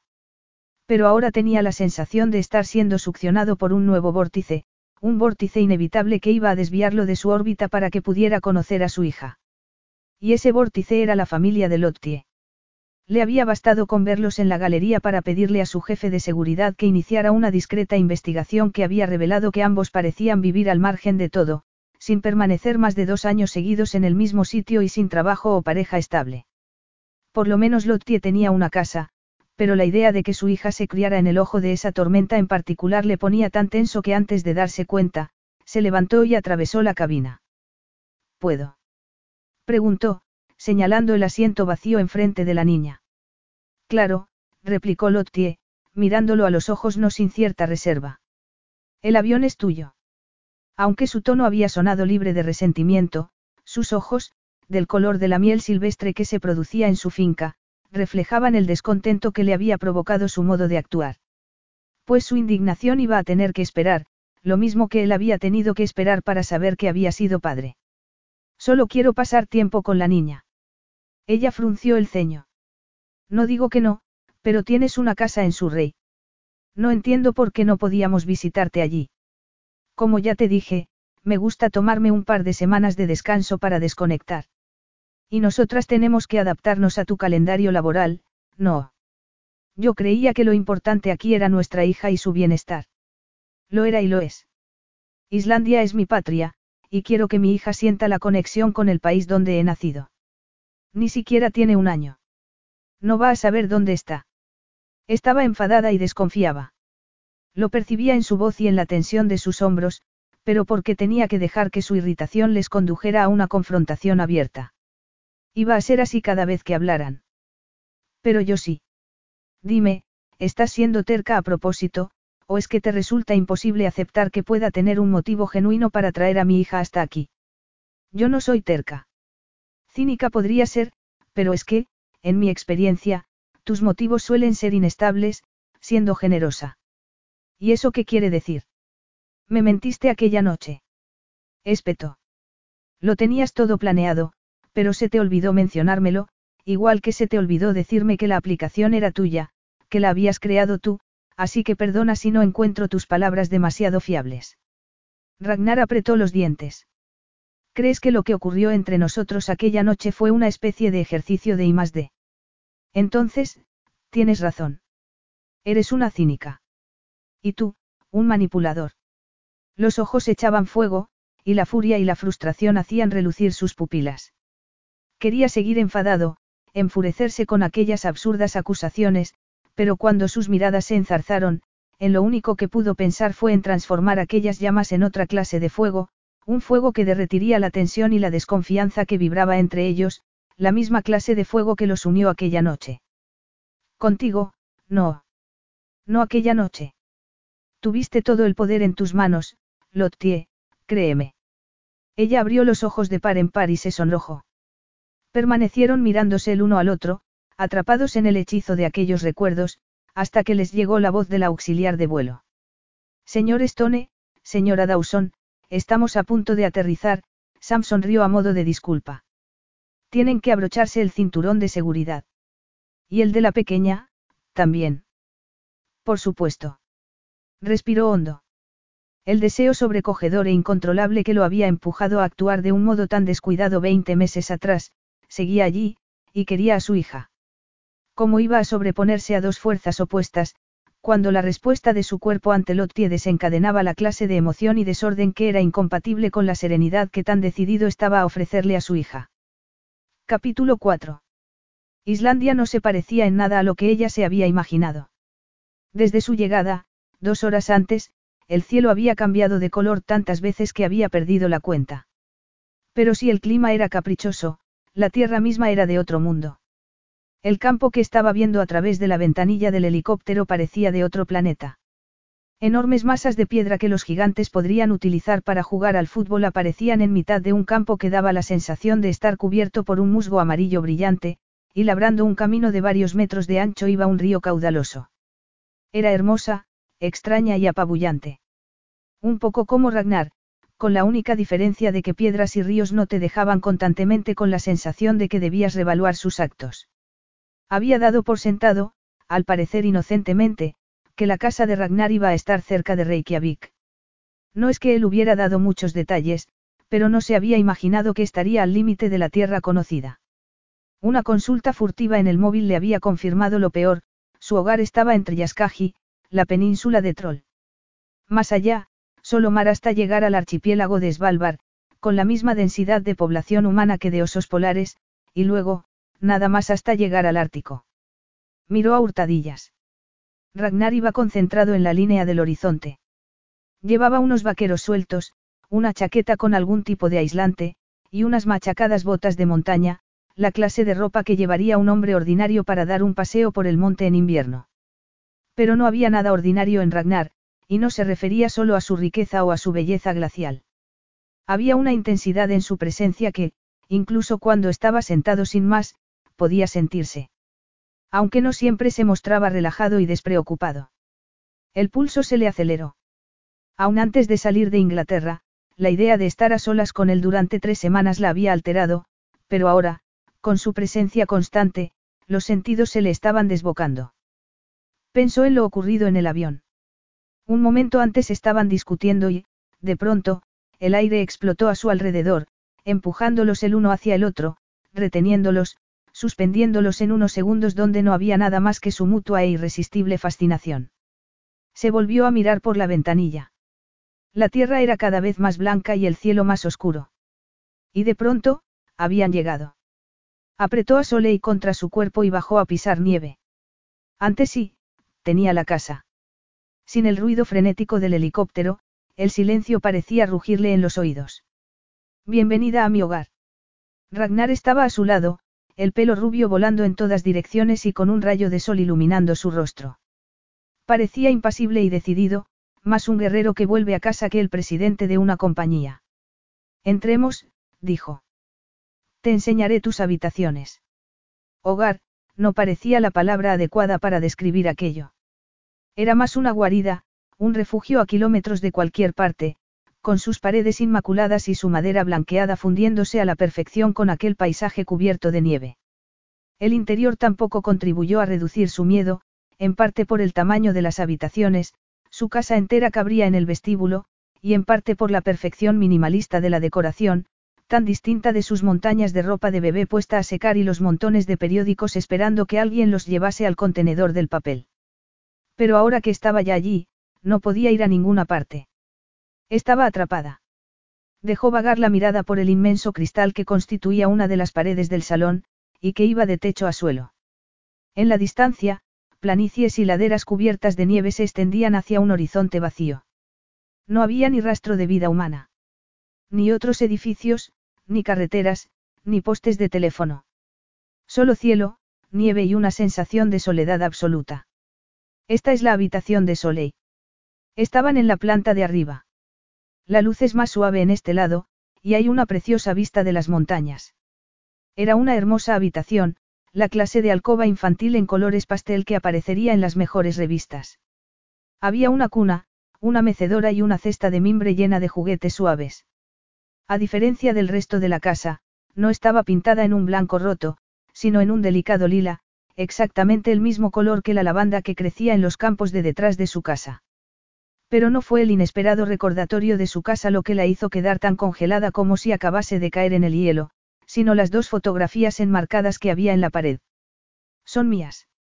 Durante un minuto estuvo demasiado atónita para hacer otra cosa que no fuera mirar, pero poco a poco su cabeza volvió a funcionar. Las has comprado a través de Rowley. Él asintió. Le resultaba muy raro ver algo de su trabajo en aquella casa y de pronto sintió la necesidad de abrazar con más fuerza a su hija. Sabía sin sombra de duda que Ragnar no había comprado su obra como una inversión. Era algo más sutil, más insidioso. Había querido darle dinero, ella se había negado y él había encontrado otro modo más indirecto de salirse con la suya. Te devolveré el dinero, tenía que hacerle comprender que no iba a dejarse comprar ni por sus maniobras ni por su riqueza. En este momento no, pero cuando volvamos a Inglaterra. Un músculo le tembló en el mentón. Perdón. Las fotografías. Ya te dije que no quería tu dinero, y menos aún tu caridad. Puedes pensar lo que te dé la gana, pero no soy una artista muerta de hambre que vive en una guardilla. Cuando terminó de hablar, Soleil se removió, arqueando la espalda e inclinándose hacia el suelo. Había visto un colorido pulpo que asomaba de la cesta de juguetes y quería acercarse, y Lottie agradeció poder dejar de mirarlo al agacharse para ponerla en el suelo. Ya. Hubo un breve silencio. Puedo preguntarte una cosa. Esto va a ser siempre así, o hay alguna posibilidad, por remota que sea, de que en el futuro pueda hacer o decir algo inocuo, y que tú no te lances a sumar dos más dos y te dé cinco. ¿Qué quieres decir? Pues que no he comprado tu trabajo por hacer caridad. Fui por la mañana a la galería y tú no estabas, así que eché un vistazo sin tener pensado comprar nada, pero cuando vi estas dos y el colás, cambié de opinión. Llamé a Rowley de camino a la oficina, continuó, y anduve de reuniones todo el día hasta que pude volver a la galería por la tarde. Miró a Soleil, que había logrado llegar hasta el pulpo y mordía entusiasmada una de sus patitas. No esperaba que me creyeras, pero compré tu trabajo por dos razones, primero porque me gustó, y segundo porque quería que Soleil tuviese algo tuyo aquí. Ahora no reconocerá tu trabajo, pero creo que con el tiempo sí, y significará algo para ella. Lottie se había puesto roja como la grana y tenía un pesado nudo en el estómago. ¿Cómo iba a haber supuesto que sería capaz de hacer algo tan generoso? Hasta aquel momento, su interacción se había limitado a una noche de pasión febril y varios intercambios llenos de tensión. ¿Y qué podía deducir de esos dos encuentros? Pues que el hombre que tenía delante era un amante generoso e intuitivo, pero también que era decidido y frío como el hielo que hacía brillar las moles de granito de su patria. Todo resultaba contradictorio y ambiguo, pero desde luego no alteraba los hechos, se había precipitado a sacar conclusiones y se había equivocado. Respiró hondo y lo miró a los ojos. Lo siento. Tienes razón. Me he pasado. No es que pretenda poner las cosas difíciles entre nosotros, pero, ahí. Dos manitas le habían agarrado la pierna. Soleil había dejado el pulpo e intentaba ponerse de pie. Ya camina. Casi, contestó. Era un alivio poder cambiar de tema. En casa tiene un andador de esos con ruedas, y con ayuda puede dar un par de pasos. Como si quisiera hacer una demostración, la niña levantó un pie, lo mantuvo en alto un instante, quedándose en una sola e inestable pierna, y volvió a apoyarlo cuidadosamente sobre la alfombra como si fuera un caballo ejecutando un ejercicio de doma. Lo intentó con la otra pierna, pero hubo menos suerte y acabó sentada con fuerza. Anda, ven aquí, le dijo, pero su hija tenía otras ideas, gateó hasta Ragnar y se abrazó a su pierna. Espera. No pasa nada, contestó con suavidad. Puedo. Cuando se agachó y tomó en brazos a su hija, Lottie sintió una mezcla de pánico y orgullo. Por un momento la niña miró insegura a Ragnar pero enseguida se abrazó a su cuello y con las manos gordezuelas agarró el pelo rubio que se le rizaba en la nuca. Su corazón voló hacia lo alto como una cometa en una ráfaga de viento. Era el momento que había imaginado durante tanto tiempo, el padre abrazando a su hija por primera vez, pero nada podría haberla preparado para el lío de emociones que iba a desbordarle el pecho, o la expresión de miedo, asombro y alegría de Ragnar. Por aquí se entra a tu habitación. Ella asintió cuando Ragnar señaló otra puerta. He pensado que querrías estar cerca por las noches.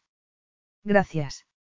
Le habló con la gratitud que sabía que debía sentir por una habitación magnífica y las increíbles vistas de las montañas, pero le estaba costando sentir otra cosa que no fuera ansiedad. Él la miraba fijamente. Yo estaré abajo si me necesitas. Lottie sintió rápidamente para ocultar que aquella breve información había hecho que se le acelerara el pulso y que su cabeza recordase otra clase de necesidad compartida. Bueno es saberlo, contestó. El resto del recorrido por la casa transcurrió sin más momentos incómodos, en parte porque ella estaba demasiado atónita como para decir mucho más, y eso que aún no había visto la piscina geotermal interior y exterior, ni los kilómetros de tierra que pertenecían a la casa. Pretestando cansancio, se retiró a su habitación y dejó que Soleil explorase el contenido de la cesta de juguetes mientras ella contemplaba cómo la luz se iba apagando en el cielo. Era un alivio estar lejos de la tensión sexual que había constantemente entre ellos, pero la hora de la cena de Soleil no tardó en llegar. Con todos los demás cambios que estaba habiendo en su vida, quería mantener las rutinas de la niña tan estables como fuera posible, en particular las horas de las comidas, pero aventurarse a bajar requería un esfuerzo de voluntad. La cocina era gris, grande e inmaculada. Signe, el ama de llaves de Ragnar, le mostró dónde estaba todo y cómo hacer funcionar aquella cocina profesional. Si hay algo que necesite y no haya, dígamelo y lo pediré, sonrió. Gracias, pero creo que lo tiene todo, contestó, comparando sus armarios medio vacíos con aquellas estanterías bien abastecidas. Soleil se sentía menos intimidada por la mejora de su entorno que ella. Entusiasmada con su trona nueva, se comportaba exactamente igual que en casa, interpretando un solo de tambor con su vaso y riéndose cada vez que soplaba y un guisante salía de su boca. Lottie también se estaba riendo, de modo que no se dio cuenta de que Ragnar se había unido a ellas hasta que le oyó decir. No sabía que las verduras podían ser tan divertidas. Tampoco ella hasta la semana pasada, contestó con una sonrisa un poco tensa. Es lo último que ha aprendido a hacer. Soleil ya se había acabado el puré de patatas con guisantes, así que se levantó para retirar el bol. ¿Puede tomar postre, o es pronto aún? Sí que puede. Hubo una pequeña pausa e intentó no sentirse traicionada, lo cual era ridículo, porque Ragnar tomó una cuchara y su hija abrió obedientemente la boca para que le diera el yogur.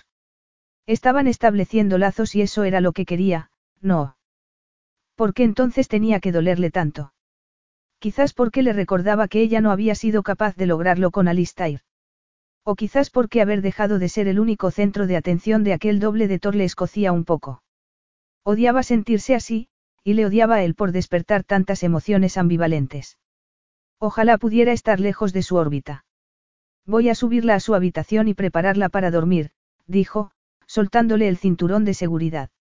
Sabía que estaba esperando que lo invitara a acompañarlas y que estaba siendo mala por no hacerlo, pero no lograba que las palabras se formasen en sus labios. Y él se limitó a sentir. Subiré a darle las buenas noches dentro de un ratito. A Soleil solía encantarle el baño, pero aquella noche los ojitos se le cerraban cuando su madre comenzó a desnudarla, y apenas se había tomado medio biberón cuando se quedó dormida. Con cuidado la pasó a la cuna y apagó la luz, pero ¿dónde estaba su osito? El señor Siskin había sido un regalo de Lucas, y Soleil no podía dormir sin él. Volvió sobre sus pasos, pero no estaba ni en el baño ni en su cama. Al volver a entrar en la habitación de su hija, se quedó inmóvil. Ragnar se inclinaba sobre la cuna. ¿Qué estás haciendo? El corazón le latía desaforadamente. Ragnar se incorporó para mirarla en aquella semioscuridad. Lo he encontrado abajo, dijo, mostrándole algo que enseguida reconoció. Durante el viaje me he dado cuenta de que está muy unida a él, y he pensado que podía necesitarlo para dormir. ¿Es chica o chico?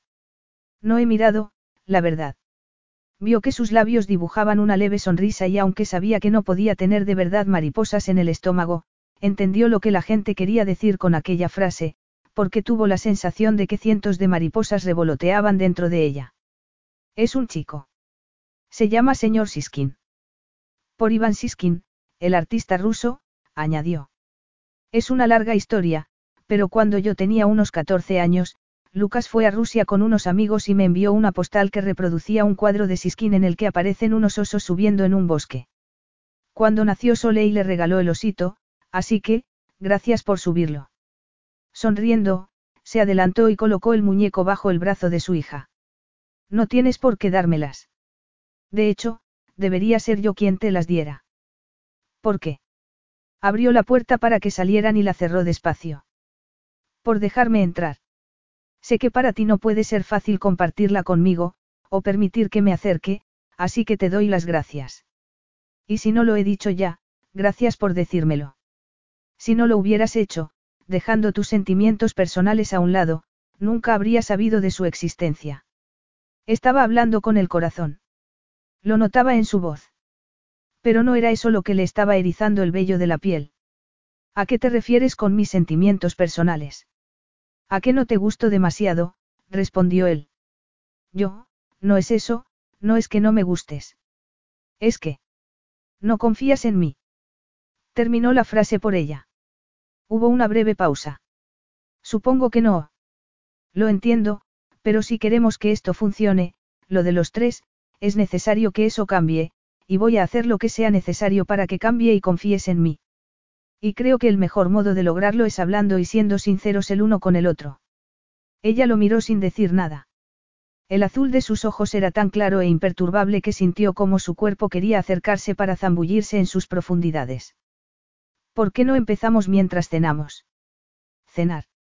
La palabra le hizo pensar en luces suaves, vino tinto, sus manos en su pelo, su boca rozando la curva de sus labios, robándole el aliento. Quería acostarme pronto, respondió, cautelosa. Ha sido un día muy largo. Él la miró fijamente. No estando en Islandia. Por favor, Lottie, añadió con suavidad. Podemos cenar y charlar al mismo tiempo. Sign nos la ha dejado preparada. ¿Quién podía resistirse a una invitación verbalizada de ese modo? Una hora más tarde, con el monótono contenido de su maleta extendido sobre la cama, estaba empezando a lamentar su decisión. No es que le importase lo que Ragnar pudiera pensar, o no demasiado, pero es que era difícil saber qué debía ponerse. En casa, en su pequeña y destartalada casita de campo, con Lucas, se pondría varias capas y ya, pero Lucas era su hermano.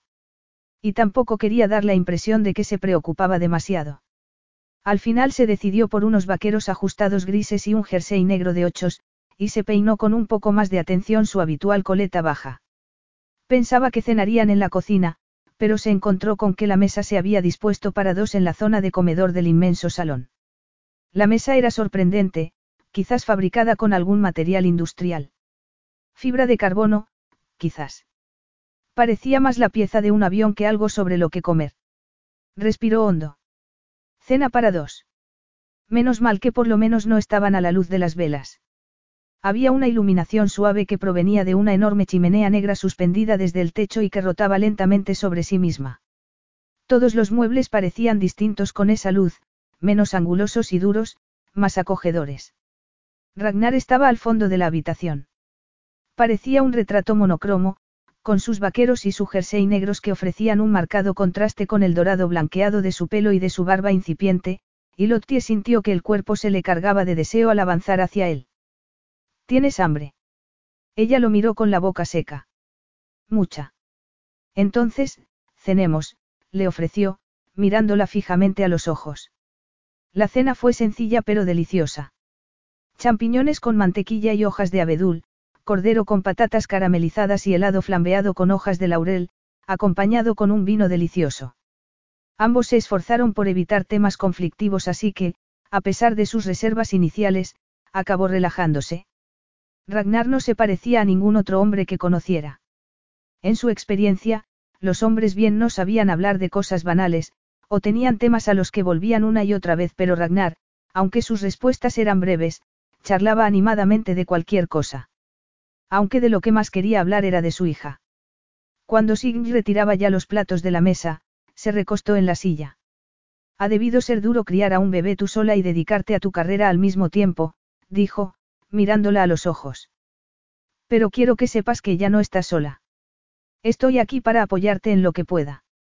Una hora antes se había sentido amenazada por la facilidad con que su hija había aceptado a Ragnar, pero ahora le resultaba reconfortante saber que iba a estar a su lado. Gracias. Pero no creas que todo ha sido malo. Ya te he dicho que mi familia se ha portado de maravilla y Soleil es una niña muy fácil. Se parece más a Lucas que a mí en ese sentido. Su gesto cambió y Lottie se preguntó por qué, pero antes de que pudiera tener ocasión de especular, Ragnar dijo. ¿En qué se parece a ti? No sé, contestó. Nunca se había parado a pensarlo. El corazón había empezado a latirle más deprisa, y sintió un pánico inexplicable, como si estuviera mirando por el extremo equivocado de un telescopio y se viera encoger. Yo sí. Levantó la mirada. Ragnar la observaba. Tiene tu misma determinación. Incluso se le hace la misma arruguita que a ti, estiró el brazo y le tocó la frente, cuando se concentra. El corazón le iba ya demasiado rápido, pero no de miedo, sino de una extraña felicidad. Ragnar tenía razón. Fruncía el ceño cuando se concentraba, y que se hubiera dado cuenta la dejó sin aliento.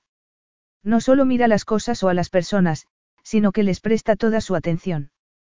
Es como si ya se hubiera dado cuenta de que hay algo más, algo que no está a primera vista. Acarició delicadamente su pelo y luego rozó su mejilla en una caricia cálida, sólida y tan irresistible que se encontró apoyando la mejilla en su mano. Podía verse en el negro de sus pupilas, ver reflejado en ellas su necesidad y su deseo, sintiendo al mismo tiempo que ese deseo era correspondido. A su alrededor, las luces parecían girar como en un carrusel. Quizás había bebido demasiado vino, pero al mirar su copa la encontró llena. Su embriaguez no provenía del licor. Con una mano temblorosa fue a servirse agua, pero él se le adelantó. Déjame a mí. Debe ser el cansancio, se disculpó. Perdona. Si quieres dejamos el postre. Ella asintió y él se sacó del bolsillo un sobre. Quiero darte esto. No es urgente, pero me gustaría que le echases un vistazo cuando tengas un momento. ¿Qué es? Sus ojos eran de un azul glacial. Es una carta de mis abogados, una especie de resumen de mi relación futura con Soleil. Sintió como si tuviera los pulmones en llamas. Qué idiota era, se dijo, mirando la habitación como si la viera por primera vez, incapaz de ver lo que estaba ocurriendo delante mismo de sus narices. Pero si hasta le había revelado sus planes. Voy a hacer lo que sea necesario para ganarme tu confianza. Había bajado la guardia y él, como cualquier empresario que se preciara, había seguido adelante con su agenda, implacable. Hablaba de apoyo, pero en realidad quería control. Pensó en la habitación de Soleil, con su trabajo colgado en la pared.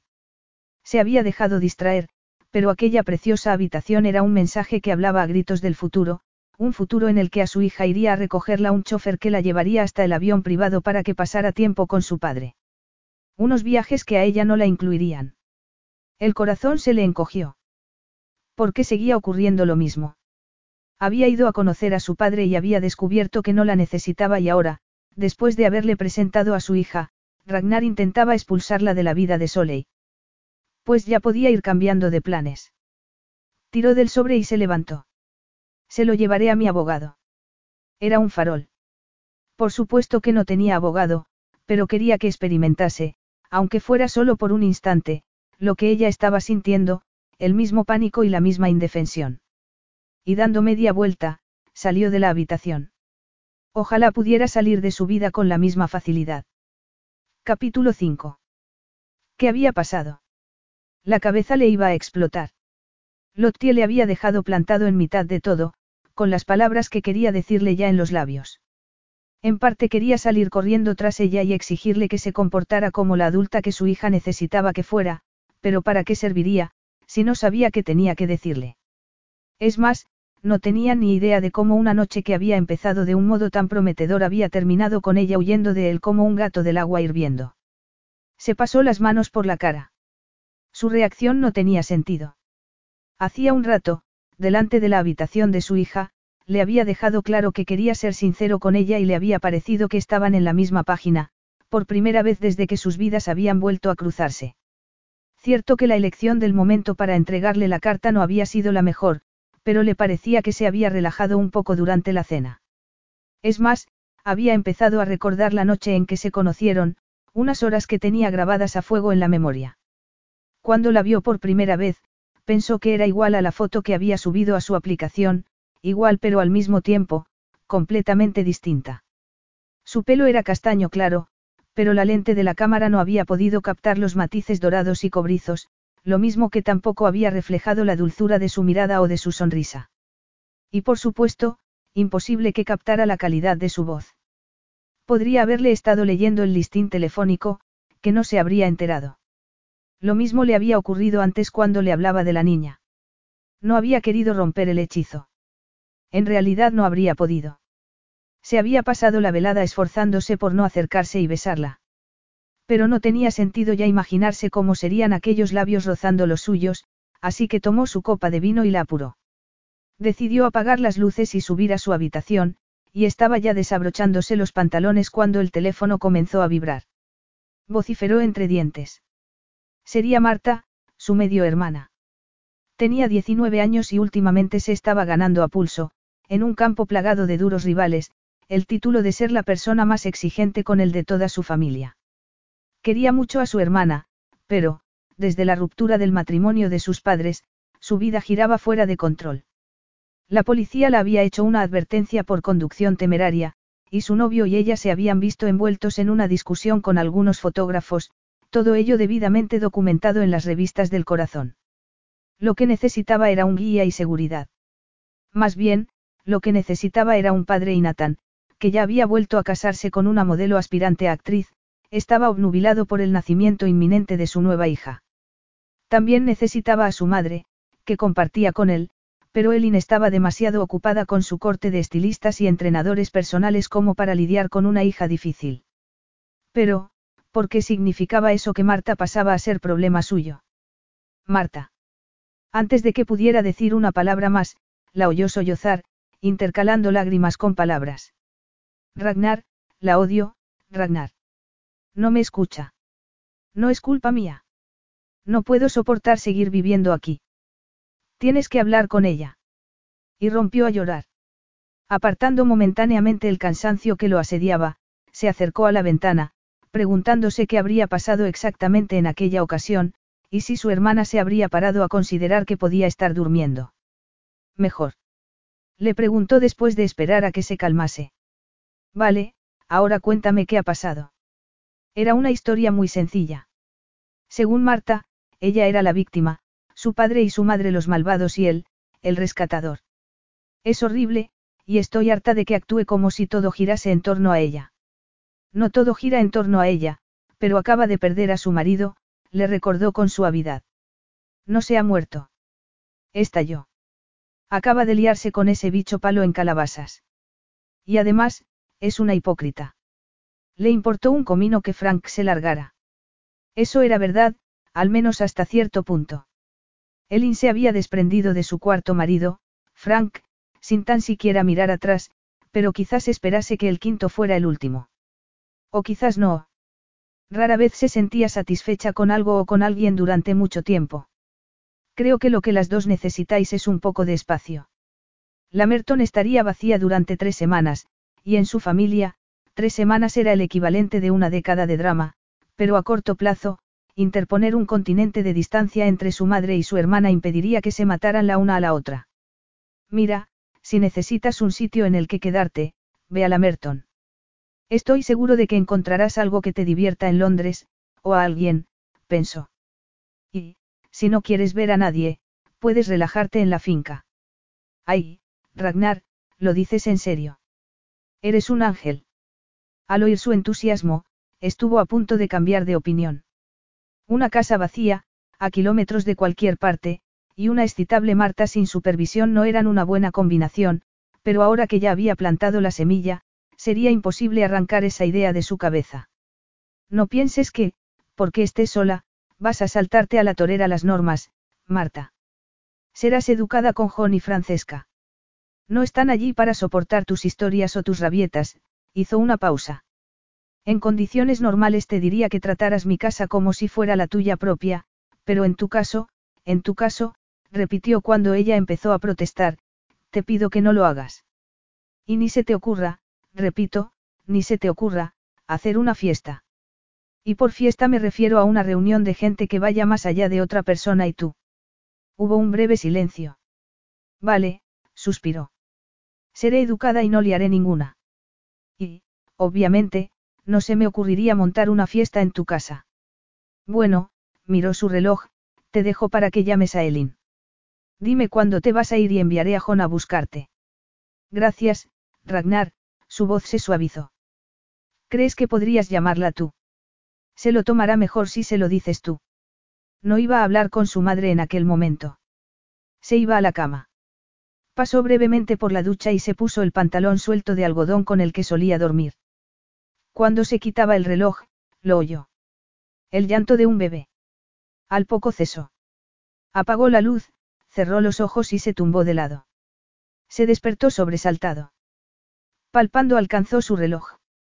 Eran poco más de las dos y media. ¿Por qué se había despertado? Entonces lo oyó, el mismo e inconfundible lamento de antes. Durante unos segundos permaneció inmóvil en la oscuridad, oyendo llorar a su hija. Pero en aquella ocasión no parecía que fuese a cesar en breve. Más bien su llanto parecía ir cobrando intensidad. Había llorado así antes. En realidad, no. Un poco en el avión, pero más bien una queja que llanto. Sintió en el pecho el peso de la tensión, se incorporó y encendió la luz de la mesilla. Eran las tres menos diez. No era mucho tiempo para que un bebé estuviera llorando de seguido. Intentó recordar a sus hermanos a la edad de Soleil, pero los adultos de su vida siempre habían tenido a mano una cuidadora que se los llevara. Antes parecía estar bien, pero algo estaba ocurriendo y, sin saber casi lo que hacía, se levantó de la cama y salió de la alcoba. El llanto era más y más fuerte a medida que se iba acercando. Se quedó parado delante de la puerta de la habitación de su hija, pero cuando el llanto volvió, la abrió. Lottie estaba de pie en el centro de la habitación, de espaldas a él, con una especie de bata y el pelo suelto. Mecía suavemente a la niña, intentando calmarla con sonidos suaves, y cuando la llamó por su nombre, se dio la vuelta con los ojos muy abiertos. ¿Va todo bien? No, no hacía falta ser un experto en el cuidado de los niños para ver que Soleil no estaba bien y Lottie, tampoco. La niña tenía las mejillas muy coloradas y surcadas de lágrimas y se acurrucaba en el hombro de su madre como si fuera algún pequeño mamífero hasta que, de pronto, se echaba hacia atrás con la carita contraída por una furia inconsolable. Lottie estaba pálida y parecía agotada. Está echando los dientes. La niña dio un respingo y golpeó a su madre en la barbilla. Inmediatamente volvió a llorar. Ragnar dio un paso hacia adelante. Trae, déjamela. No, contestó, retrocediendo. No te he pedido ayuda y no la quiero. Percibió el cansancio en su voz y algo que parecía, miedo. ¿Por qué iba a estar asustada? Lottie, sé que no necesitas mi ayuda. Por supuesto que no. Te las has arreglado sola durante once meses, y yo no quiero interferir, de verdad. Solo dime qué puedo hacer y lo haré. Puedes irte. Eso es lo que puedes hacer. Ragnar controló su brote de furia. Antes ella se había enfadado por la carta de sus abogados, y ahora le estaba atacando como una leona acorralada con su cachorro. ¿Cómo debía hacerlo para poder formar parte de la vida de su hija? Como si la niña hubiera podido escuchar sus pensamientos, levantó la cabeza, clavó sus ojos azules en él y le tendió los brazos. Muy sorprendido él hizo lo mismo con la intención de devolvérsela a Lottie, pero sus manitas ya se habían aferrado a su cuello y sintió que el corazón le inundaba el pecho al ver cómo apoyaba la cabecita en su hombro y empezaba a relajarse. Sentía su cuerpo acalorado y tenso, pero después de un momento notó como que pesaba más y, automáticamente, comenzó a mecerla en los brazos conteniendo el aliento, toda su atención en la suavidad de su mejilla. Ten, Lottie cubrió a la niña con una mantita. Cuando la dejes en la cuna, colócala de lado. Muy despacio se inclinó para dejarla sobre el colchón. Cuando apartó las manos de su cuerpo, la niña dio un respingo y abrió las manitas como una estrella de mar que se hubiera llevado un susto, pero luego suspiró temblorosa, su respiración se calmó y se quedó tranquila. El alivio y el entusiasmo que experimentó fueron tremendos y miró a Lottie. No había sido trabajo de equipo, pero por primera vez habían trabajado juntos como padres. Quería compartir el momento con ella y, absurdamente, había dado por sentado o había deseado que ella sintiera lo mismo. Pero parecía distante y retraída, deseando que se marchase. Tendría que ser un idiota para no darse cuenta de lo mucho que debía haberle molestado que la niña se acomodase en sus brazos, pero también podía dar un paso atrás y recorrer cada uno la mitad del camino. Al parecer, no iba a ser así. Debería, deberíamos dormir un rato, dijo, Oscar. Estaba teniendo que contener su temperamento como si se tratara de un caballo terco, pero ya había llegado a su tope de conversaciones con mujeres irracionales e infantiles de modo que, sin decir una palabra, salió de la habitación. Lottie respiró hondo cuando la puerta se cerró. Quería gritar y rabiar como su hija. El cuerpo entero le dolía. Sabía que estaba siendo irracional y caprichosa, y que debería alegrarse de que Ragnar fuera un padre de los que se remangan, pero estaba sufriendo tanto que no había sitio para ningún otro sentimiento. Se había quedado pasmada al ver a la niña echarle así los brazos. Siempre la había elegido a ella por encima de cualquier otra persona y, viendo cómo la había calmado, se dijo que no importaba. Que era lo que tenía que ocurrir y lo que ella quería que ocurriese, y que además no le importaba. Pero era todo lo contrario. Hacía que se sintiera vacía y fría, como si una enorme nube negra tapara el sol. ¿Por qué? ¿Por qué invitarlo a participar para luego mantenerlo a una vara de distancia? Estaba hecha un lío. Ojalá estuviera en su casa. Bajaría a la cocina y pondría agua a calentar. Y quizás Lucas se despertaría y bajaría también a sentarse a la mesa y contarle alguna historia loca de las que le ocurrían a diario. Pensar en la familia y en su casa no la iba a ayudar. Necesitaba dormir, pero pensar en meterse en la cama a oscuras y esperar a que llegase el sueño le resultaba descorazonador. ¿Y si se preparara un té? Tendría que bajar, pero era lo mismo que habría hecho en su casa. Con el intercomunicador del bebé y utilizando la linterna del móvil para guiarse, bajó a la cocina. Menos mal que se acordaba de dónde se encendía la luz. Sig le había mostrado cómo utilizar la cafetera de acero de último diseño, pero café era lo último que necesitaba. ¿Qué haces? Una corriente eléctrica le recorrió la espalda y se giró. Ragnar estaba de pie al otro lado de la cocina, observándola. Arriba, con Soleil gritando y sus nervios de punta, no se había parado a pensar en lo que llevaba puesto, o mejor dicho, en lo que no llevaba, pero ahora, en la quietud de la cocina, era difícil apartar la mirada de su pecho suave y musculoso, y de la línea de vello dorado que se ocultaba bajo la cinturilla de sus pantalones. ¿Y ella, qué llevaba? Bajó la mirada. Había encogido su bata, o siempre había enseñado tanta pierna con ella. Estoy intentando encontrar las bolsitas de té. Sí, me lo dijo, pero no me acuerdo de dónde están. Yo sé dónde están, contestó, cruzando la cocina. ¿Algún sabor en particular? Ella se encogió de hombros. En cuanto él se dio la vuelta, se cruzó más la bata y tiró de ella hacia abajo. Manzanilla. O poleo. Puedo hacérmelo yo. Hubo un instante de silencio. Estoy seguro de que puedes. Le vio llenar una taza de agua hirviendo de la máquina. Ya lo tenemos, dijo, y depositó una tetera en la encimera. Lottie miró las tazas. Dos tazas. He pensado tomarme uno yo también, dijo, mirándola a los ojos. A menos que tengas algo que objetar. Se sentó en uno de los taburetes. Importaría que lo tuviera. Depende de qué objeción fuera. Hablas como un abogado. Aquí no estás a juicio, Lottie. Ah, no. Pues no es esa la sensación que yo tengo. No estoy de acuerdo, replicó, mirándola fijamente. Ya. Ahora me dices tú a mí cómo me siento. Yo no he dicho eso. Pues ha sonado exactamente así, espetó, frunciendo el ceño. Ragnar suspiró. Si alguien está a juicio aquí soy yo, aunque he de decirte que no sé exactamente de qué se me acusa. La rabia amenazaba con desbordarla. No podía estar hablando en serio. Aparte de arrinconarme y amenazarme con abogados a la menor oportunidad, querrás decir. No había nada amenazador en la carta, algo que tú también sabrías si te hubieras molestado en leerla. Pero claro, ¿para qué leerla, si ya te has formado una opinión? Había hablado con serenidad, pero la exasperación palpitaba bajo la superficie. ¿Y por qué iba a sentirse frustrado él? Ella era la que estaba perdiendo el control de su vida y de su hija. Y era una ingenuidad por su parte decir que la carta no era amenazadora. Aunque no lo fuera, el hecho de que tuviese abogados que saltarían en cuanto él descolgase el teléfono resultaba intimidante, y tenía que saberlo. Dices que no quieres escalar las cosas, y que solo pretendes lo mejor para Soleil. Y es cierto, la interrumpió. Pues no estoy de acuerdo. Tú solo buscas lo mejor para ti bajo tus condiciones. ¿Dónde nos encontramos? ¿Cuándo nos encontramos? Estas vacaciones, incluso hablaste con Georgina a mis espaldas. Por pura cortesía, sus ojos eran como lascas de hielo ártico. Y si no lo hubiera hecho, si lo hubiera dejado en tus manos, aún estaría esperando para conocer a mi hija. Lo miró boquiabierta. Aquel hombre era increíble. ¿Cómo podía ser tan injusto? ¿Cómo podía estar tan pagado de sí mismo?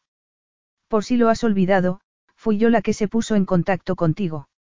No, no lo he olvidado, pero no entiendo por qué te molestaste en hacerlo. Ya sabes por qué. Para que pudieras conocer a Soleil.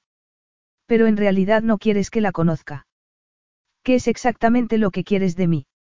Cuando se me ocurrió ofrecerte ayuda económica, pusiste el grito en el cielo y, si me ofrezco a tener en brazos a mi hija, sales corriendo. Mira lo que ha ocurrido esta noche, sin ir más lejos. Quería ayudar y tú solo querías echarme. En eso tenía razón, y seguramente, desde su perspectiva, carecía de sentido. Respiró hondo. ¿Crees que era la primera vez que lloraba? Claro que no, y no estoy poniendo en tela de juicio tu capacidad como madre. Sé que puedes manejar la situación, pero no sé por qué crees que tienes que hacerlo sola. Sintió un zumbido en los oídos. De todas las preguntas que podía haberle hecho, aquella era la que más dolía. ¿Cómo explicarle a aquel desconocido de ojos de hielo que no necesitaba a nadie, cómo se sentía ella? El nacimiento de su hija la había hecho sentirse completa y necesaria, borrando en parte el escozor del rechazo de su padre y la sensación siempre presente de no pertenecer al grupo que formaban su madre y su hermano. Luego lo había visto en televisión y, dejándose llevar por la culpa y el deseo de hacer lo correcto, se había puesto en contacto con él. Quizás era lo que debía hacer, pero ahora sentía que era un error. No importa. Apartó la silla. La voz le temblaba y las manos también. Quería marcharse, esconderse en algún lugar tranquilo y oscuro donde la soledad que la devoraba no pudiera acabar de engullirla. A mí sí me importa. Ragnar se había puesto de pie, pero no era eso lo que le había hecho dudar, sino la intensidad con que había pronunciado aquellas palabras, casi como si se las hubieran arrancado en contra de su voluntad. Tengo que irme. ¿Qué te pasa? Nada. Estoy cansada. ¿Cansada de qué? La suavidad de su voz y la pregunta en sí la sorprendieron. No lo sé, mintió. No podía decirle la verdad. ¿Cómo explicarle el viaje caótico y enrevesado que la había llevado hasta allí, hasta su cocina, hasta aquel hombre que vivía por los números? Pero si había creído que el silencio iba a ser la respuesta a su pregunta, se equivocaba. Al alzar de nuevo la mirada lo encontró esperando, decidido a guardar lo que hiciera falta, y el hecho de que estuviera dispuesto a hacerlo aflojó la tensión que le cerraba la garganta. Es una estupidez, y es injusto también. ¿El qué? No es culpa suya. No es culpa ni de mi madre ni de Lucas, que yo me sienta como una extraña cuando están los dos juntos. Él la miró fijamente. Creía que estabas unida a ellos.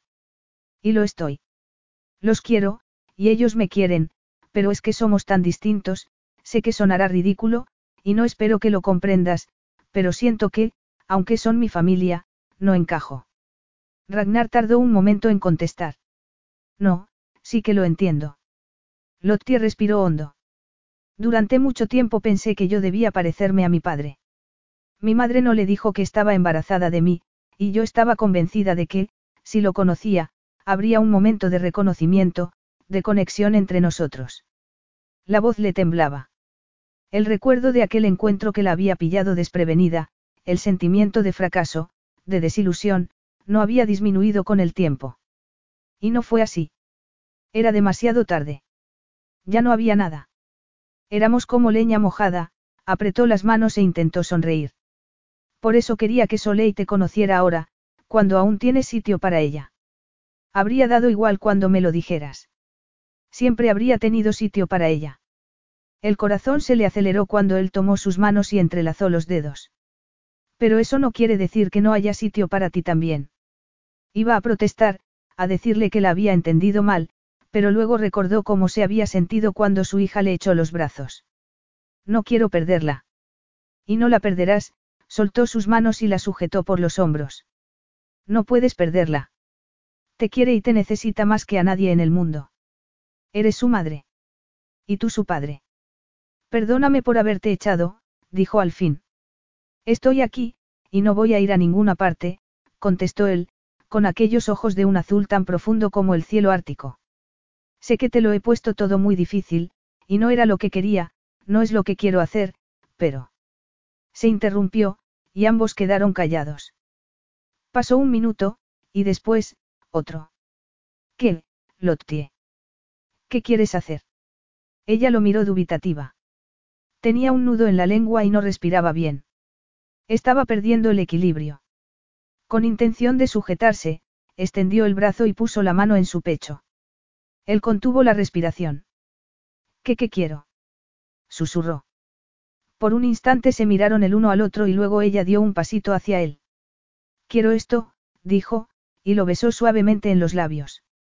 Sintió que las piernas no la sujetaban cuando él le rodeó la cintura con un brazo y tiró de ella hasta pegarla a su cuerpo. El calor atravesaba el tejido de su bata y se extendía desde la presión de sus dedos y, con un gemido, le rodeó el cuello con los brazos y abrió los labios. Sintió que Ragnar deslizaba las manos sobre la piel desnuda de sus muslos y la subía a la encimera. El granito era duro y frío, pero no lo notó. Estaba besándola el cuello, lamiendo el pulso que temblaba en su base, y de pronto tomó sus senos en las manos, apartó la tela del pijama y llegó a sus pezones. La cabeza le daba vueltas, el abdomen le dolía con una tensión que la obligaba a removerse inquieta. Estaba tan tensa y tan mojada que rodeó con las piernas sus caderas, acercándolo, presionando contra la sólida forma que había detrás de los pantalones, deseando, necesitando aplacar la necesidad. Un ruido de electricidad estática sonó como lo haría un relámpago. Ambos se quedaron inmóviles primero, y luego se separaron como si algo los hubiera picado. Lottie se agarró al borde de la encimera y cerró los ojos. ¿Qué estaban haciendo? ¿Qué estaba haciendo ella? Lottie. Ragnar estaba a su lado, pero miraba con aire de culpabilidad el intercomunicador. Tengo que irme. Lo miró. Tenía la respiración alterada y la miraba fijamente. Parecía tan aturdido como ella, pero en aquel momento no estaba preparada para compartir nada con él. No puedo, dijo, negando con la cabeza. Rápidamente recogió el intercomunicador y salió corriendo. Capítulo 6. De pie ante la ventana de su dormitorio, Ragnar contempló sin parpadear aquella luz color limón. En algún momento había caído una buena nevada y un manto de nieve blanca inmaculada se extendía desde la casa hasta donde se perdía la vista. Se había despertado tarde y respiró hondo. Desde que tenía 14 años no dormía tanto. Y aquel no era el único parecido con su adolescencia.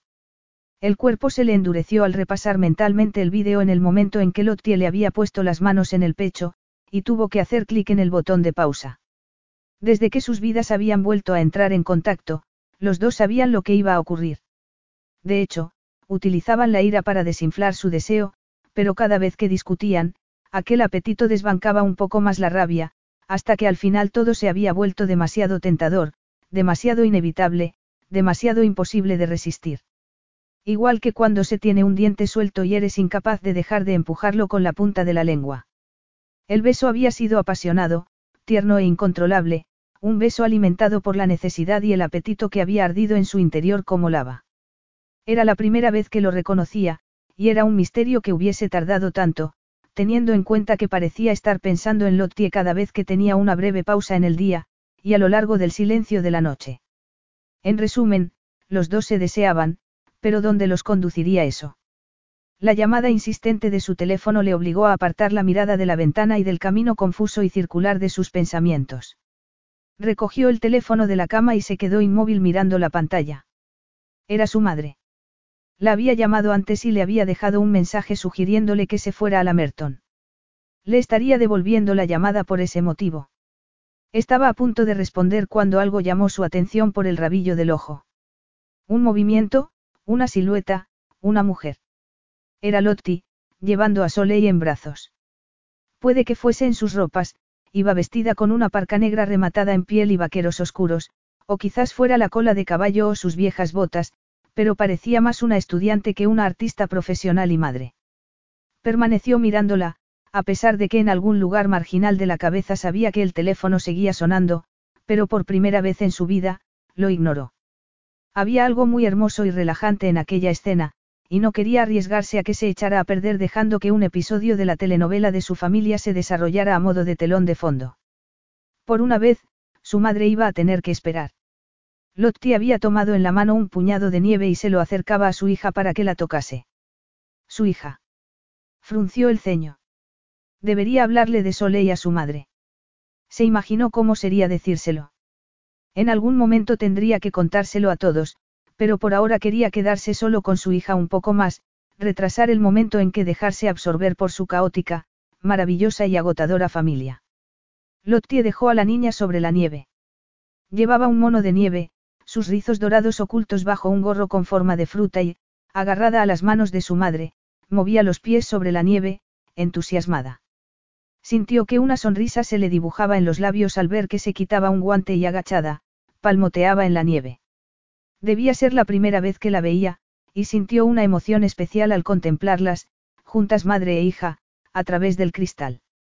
Podía parecer que la espiaba, pero no era así. Tan malo podía ser querer guardarse aquel momento para sí.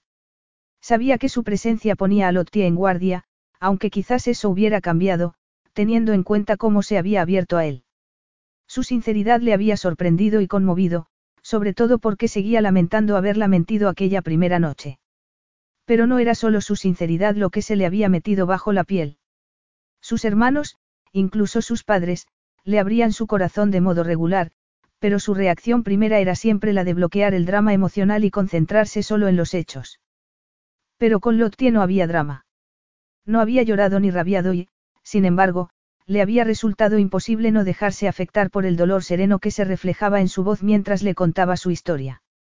Claro que Lottie era la madre de su hija, y no era lógico que se sintiera así con ella. No le había hecho gracia saber que lo estaba pasando mal, o que de algún modo había contribuido a su padecer. Y había sido natural su impulso de querer consolarla. Volvió la mirada a la nieve y se quedó inmóvil recordando el beso. Tenía que reconocer que consolarla no entraba entre sus prioridades al inclinarse sobre ella y rozar aquellos labios dulces.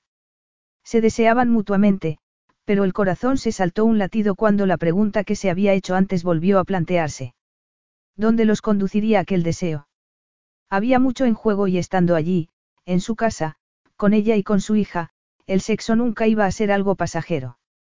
Habría consecuencias, pero sabía bien por la experiencia que había vivido con su familia y sus relaciones destructivas e impulsivas, que serían unas consecuencias que ninguno de los dos podría aceptar.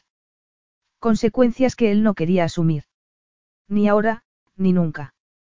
Apartando un instante la mirada de su hija, Lotti alzó la cara hacia el cielo. A diferencia del gris que solía lucir en su folk, allí estaba del mismo azul brillante que los ojos de Soleil, y que los de Ragnar.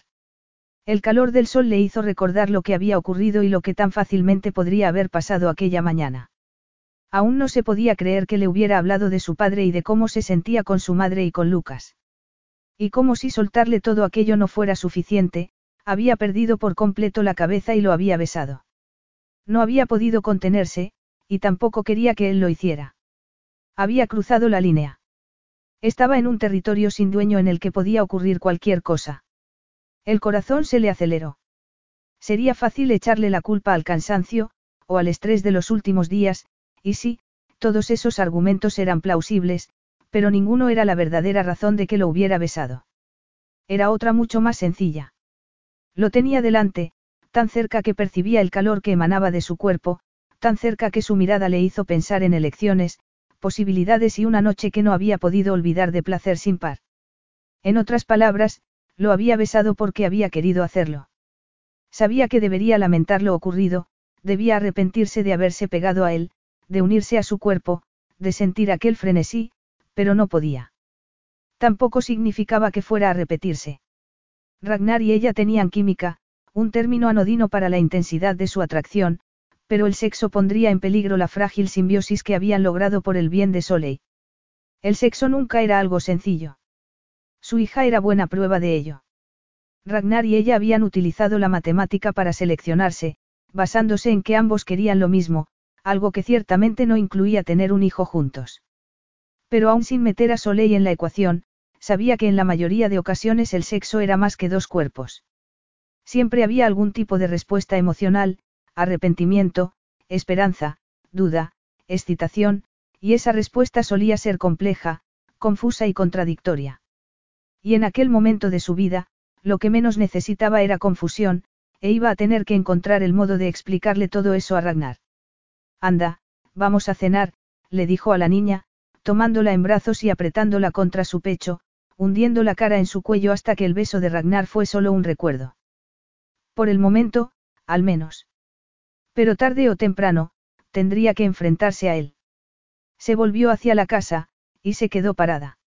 Ragnar caminaba hacia ella, con firmeza y seguridad, su pelo brillando como bronce al sol. No llevaba abrigo. Solo unos vaqueros, una sudadera oscura y botas. Era tan guapo que el corazón se le paró unos segundos. Hola. Se paró delante de ella para mirar a su hija, y su expresión se suavizó tanto que el estómago se le volvió una bola de placer y dolor. ¿Qué tal te ha ido el resto de la noche? Bien. No me volví a despertar hasta casi las nueve. ¿Y tú? Preguntó, porque sabía que debía decir algo. ¿Has dormido? Hubo un breve instante de silencio hasta que, con un tremendo alivio, se dio cuenta de que Signy se les acercaba a toda prisa. No me había dado cuenta de que estaban aquí. Dijo sonriendo y desbaratando el incómodo silencio. La comida está lista. Puedo dar yo de comer a la niña si ustedes están hablando. Estaría encantada. Pero ya era demasiado tarde para tomar una decisión porque Soleil le echaba los brazos a Signy encantada, y ambas desaparecieron al instante en la casa. Ya no tenía excusa. Tenía que decir algo. Pero antes de que pudiera hacerlo, habló él. ¿Te apetece venir a ver los caballos? Están fuera, en el corral. He pensado que a lo mejor. Dejó la frase a medias, como si hubiera dicho más de lo que quería. Ella dudó un instante pero después asintió. Gracias. Me encantaría. Los caballos eran hermosos y muy sociables. Los había de distintos tamaños y colores, todos con la gruesa capa de pelo invernal. Se quitó los guantes y, apoyada en la valla de madera, les acarició la cara. La verdad es que estaba disfrutando. A lo mejor no tenía que decirle nada. Allí, al sol y con el aire frío en la piel, su beso parecía distante y soñado. Igual si se quedaban allí fuera lo suficiente, el brillante cielo azul se abriría como el mar y engulliría por completo el recuerdo. ¿Sabes montar? Su voz le hizo darse cuenta de lo absurda que era esa idea. Antes montaba. Cuando era joven vivíamos en un granero rehabilitado y la mujer del granjero tenía caballos. Dejaba que Lucas y yo los montásemos a cambio de que les limpiásemos la cuadra. Él la miraba atento. ¿Y ahora? Es que no tengo tiempo, la verdad. ¿Y te gustaría? Lottie asintió y Ragnar pareció aliviado. Pues haré que lo puedas disfrutar. Gracias. Y gracias por lo de ayer, bueno, lo de esta mañana. Por escucharme. Siento haberte cargado con tanto drama. Drama. Pues a mí me has parecido muy digna y nada melodramática. Y siento que te hiciera sentir excluida. No lo era antes, ni es ahora mi intención, apartar a Soleil de ti. Lo sé. Ahora lo entiendo. No había nadie allí. Si esperaba a que volvieran a entrar en la casa, tendría que buscar otro momento de intimidad, y la idea de estar a solas con él dentro de la casa era la situación de la que necesitaba hablar. De lo que pasó después de que hablásemos. Lo miró sorprendida de que hubiese pronunciado las mismas palabras que ella estaba pensando. ¿Te refieres a cuando yo? ¿A cuando nos besamos? Durante unos segundos, la vista se le nubló. Podía haber elegido de otro modo las palabras y hacerla a ella la única responsable, pero con aquellas admitía que su deseo también había interpretado el papel. Creía que igual preferías fingir que no había ocurrido. No, y aunque lo quisiera, no estoy seguro de que lo hubiera logrado. Tenía los ojos clavados en ella, y sintió que la sangre se le espesaba al ver el hambre que había en ellos, un hambre que parecía atravesar las capas de su chaqueta para que pudiera sentir el creciente calor en su interior. Sé que no te he dado buenas razones para que confíes en mí, pero quiero pedirte que confíes en esto, quería besarte tanto como tú querías besarme a mí. Solo esperaba que me dieras permiso, sonrió levemente. Mira, Lottie, tengo que decirte una cosa. Quiero que sepas lo mucho que siento haberte mentido la noche que nos conocimos. Espero que algún día seas capaz de creer que no soy así. Siguió mirándolo sin decir nada, procesando sus palabras. Parecía decirle que había actuado de un modo impropio en él, pero entonces ¿por qué lo había hecho? ¿Por qué me dices esto ahora? Quiero que seamos sinceros el uno con el otro sobre qué ocurrió y por qué. No sé por qué, hizo una pausa. Se merecía que fuera sincera con él. O puede que sí, sé que habían pasado 20 meses desde que nosotros, hubo un breve silencio. Pensaba que igual te habías olvidado ya. Olvidarse. Hubiera querido echarse a reír. Olvidar aquella noche. No, no te había olvidado, Ragnar.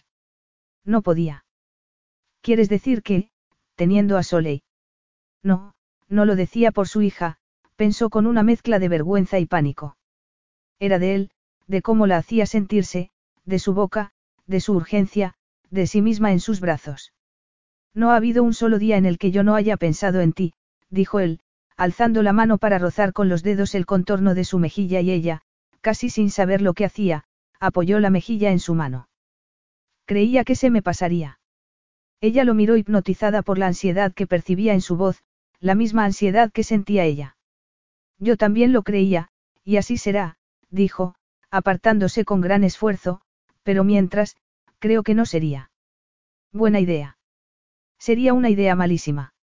Estamos aquí para ser padres y creo que debemos concentrarnos en eso.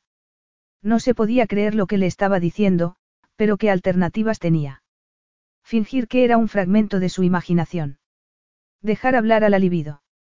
Me alegro de que estemos en la misma página, respondió él.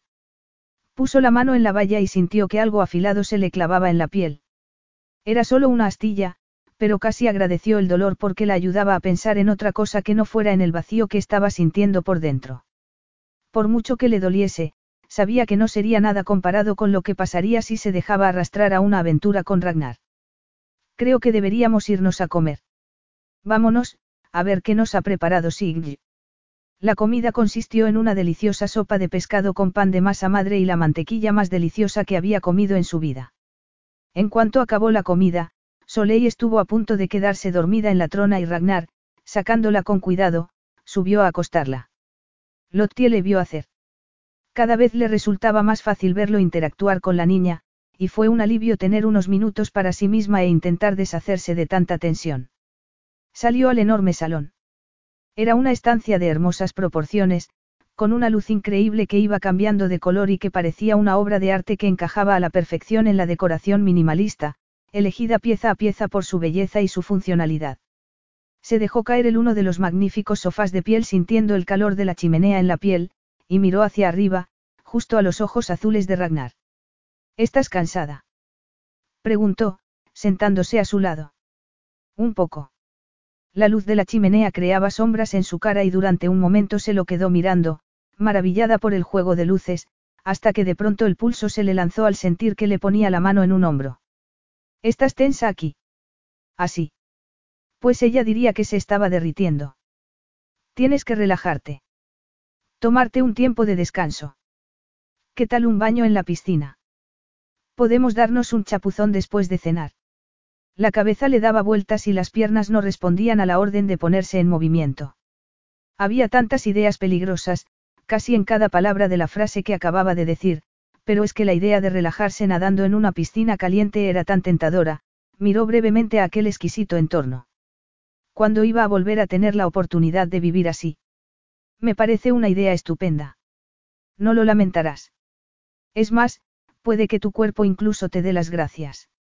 No había luna pero tampoco nubes, y Ragnar se tomó un instante para contemplar las constelaciones a través del techo de cristal de la piscina antes de entrar en el agua.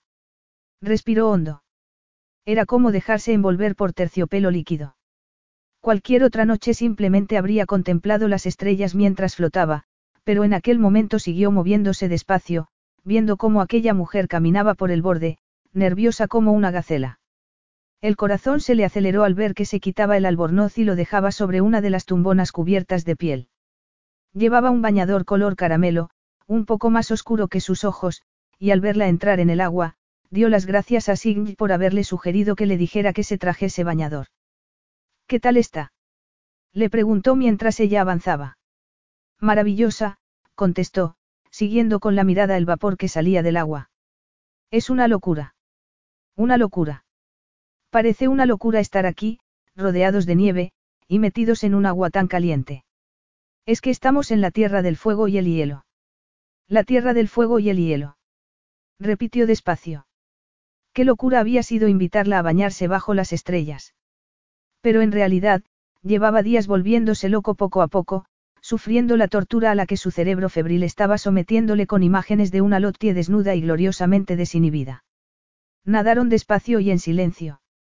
Solía hacerlo solo, y cuando estaba lejos de Islandia, echaba de menos sus momentos de soledad en la piscina, pero con Lottie a su lado estaba sintiendo una necesidad totalmente distinta y un impulso irrefrenable de rendirse a ella. ¿Usas mucho la piscina? Por lo menos una vez al día, contestó. A veces, dos. Durante el día, se ve el cielo reflejado en el agua y es como si estuvieses nadando entre las nubes. Ragnar sintió que algo se le encogía en el pecho al ver con qué sorpresa lo miraba ella. No tenía ni idea de que fueses un poeta, dijo. Conozco mis límites, suspiró, mirando hacia arriba. Si quieres poesía de la buena, solo tienes que mirar al cielo. Sobre sus cabezas, el firmamento parecía estarse derritiendo. El color estaba ahogando a la oscuridad, iluminando la noche, y fogonazos verdes, ámbar y amatista giraban sobre sí mismos como aceite en el agua. Era la aurora boreal, pero él apenas le estaba prestando atención. Estaba demasiado ocupado observando a Lottie. Respiró hondo. Su cuerpo palpitaba de necesidad, aún más que antes, y el corazón le latía en los oídos. Pero no necesitaba ser capaz de pensar con claridad para saber que seguía deseándola. Y, de pronto, el show terminó. Deberíamos entrar, dijo. Ella asintió y lo siguió de mala gana fuera del agua. ¿Sabías qué iba a ocurrir? Él le ofreció el albornoz. Solo si hay noche clara y si es el momento adecuado del año. Casi ni sabía lo que estaba diciendo. Le dolían las mentiras que le había dicho aquella primera noche, pero, si en aquel momento tampoco le decía lo que estaba pensando, no sería simplemente otra clase de mentira, que lamentaría para siempre. Dile la verdad. Sé sincero. Es lo que querías hacer, no. Su casa en Islandia era su santuario, un lugar de calma y serenidad, y si le decía lo que estaba pensando, corría el riesgo de desatar el caos. Pero, si no lo hacía, entonces, ¿qué? El caos seguiría estando presente, bajo la superficie, no iba a irse a ningún lado y ahora, por fin, entendía por qué. Desde aquella noche en el hotel, no había vuelto a sentirse completo, y el miedo que le había empujado a huir mientras ella todavía dormía seguía persiguiéndolo, y solo domesticándolo conseguiría recuperar el equilibrio. Cuando antes he hablado de lo que ocurrió, creo que estaba equivocado. Bueno, sé que lo estaba, frunció el ceño. Lo que quiero decir es que esto que hay entre nosotros es confuso, pero también es real, y fingir que no lo es sería una mentira. Creo que tú sientes lo mismo, pero si no es así, no pasa nada. Solo necesito que me lo digas, y entonces nunca. Sí, tragó saliva. Me siento igual que tú. Miró su boca. Había hablado, o había sido su imaginación. ¿Estás segura? De si te deseo. Sí. Apartó la mirada y él tomó su cara entre las manos. No tenemos todas las respuestas, Lottie, pero podemos encontrarlas juntos. Ella respiró hondo y él sintió que no era capaz de hacerlo cuando vio que dejaba caer al suelo el albornoz. Durante unos segundos lo miró en silencio, a continuación, tomó su mano y la colocó sobre un pecho. El pulso se le aceleró, y su cuerpo se endureció a tal velocidad que temió perder el conocimiento. Pero entonces la besó. No fue como lo hizo en la cocina, sino de una manera cruda y urgente, un beso sin contenciones, un beso destinado a satisfacer el hambre que los devoraba a ambos. No tienes ni idea de cuánto te deseo, murmuró junto a sus labios. No he podido apartarte de mi pensamiento.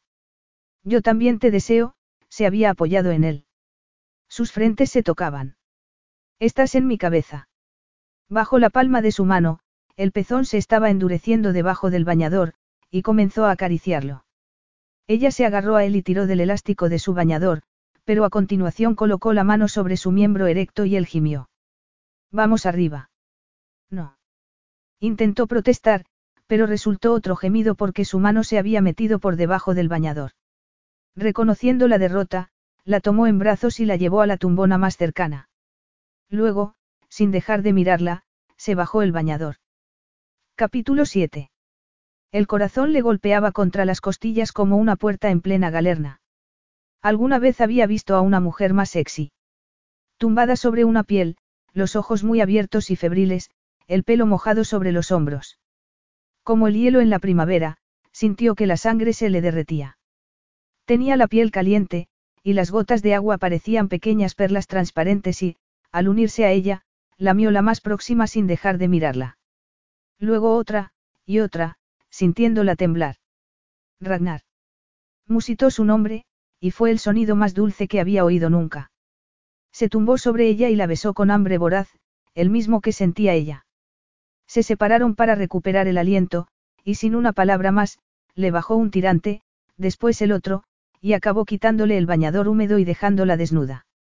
Eres preciosa, susurró, y pasó la lengua por sus pezones que sabían a la sal del agua. Ella se arqueó hacia arriba, ofreciéndose, pero solo un momento después, se liberó y fue hacia él. Ragnar quiso evitarlo, pero ella se zafó y se llenó la boca con su miembro, él aferrándose a su pelo, sacudido por un placer tan intenso que era casi doloroso. Apretando los dientes se apartó, porque necesitaba estar dentro de ella. Ragnar, murmuró, clavándole las uñas en la espalda, pero fue la urgencia de su voz lo que le paró el latido del corazón. No estoy protegida. No estoy protegida. La sangre le rugía en los oídos y el imperio de su cuerpo no le dejaba pensar con claridad.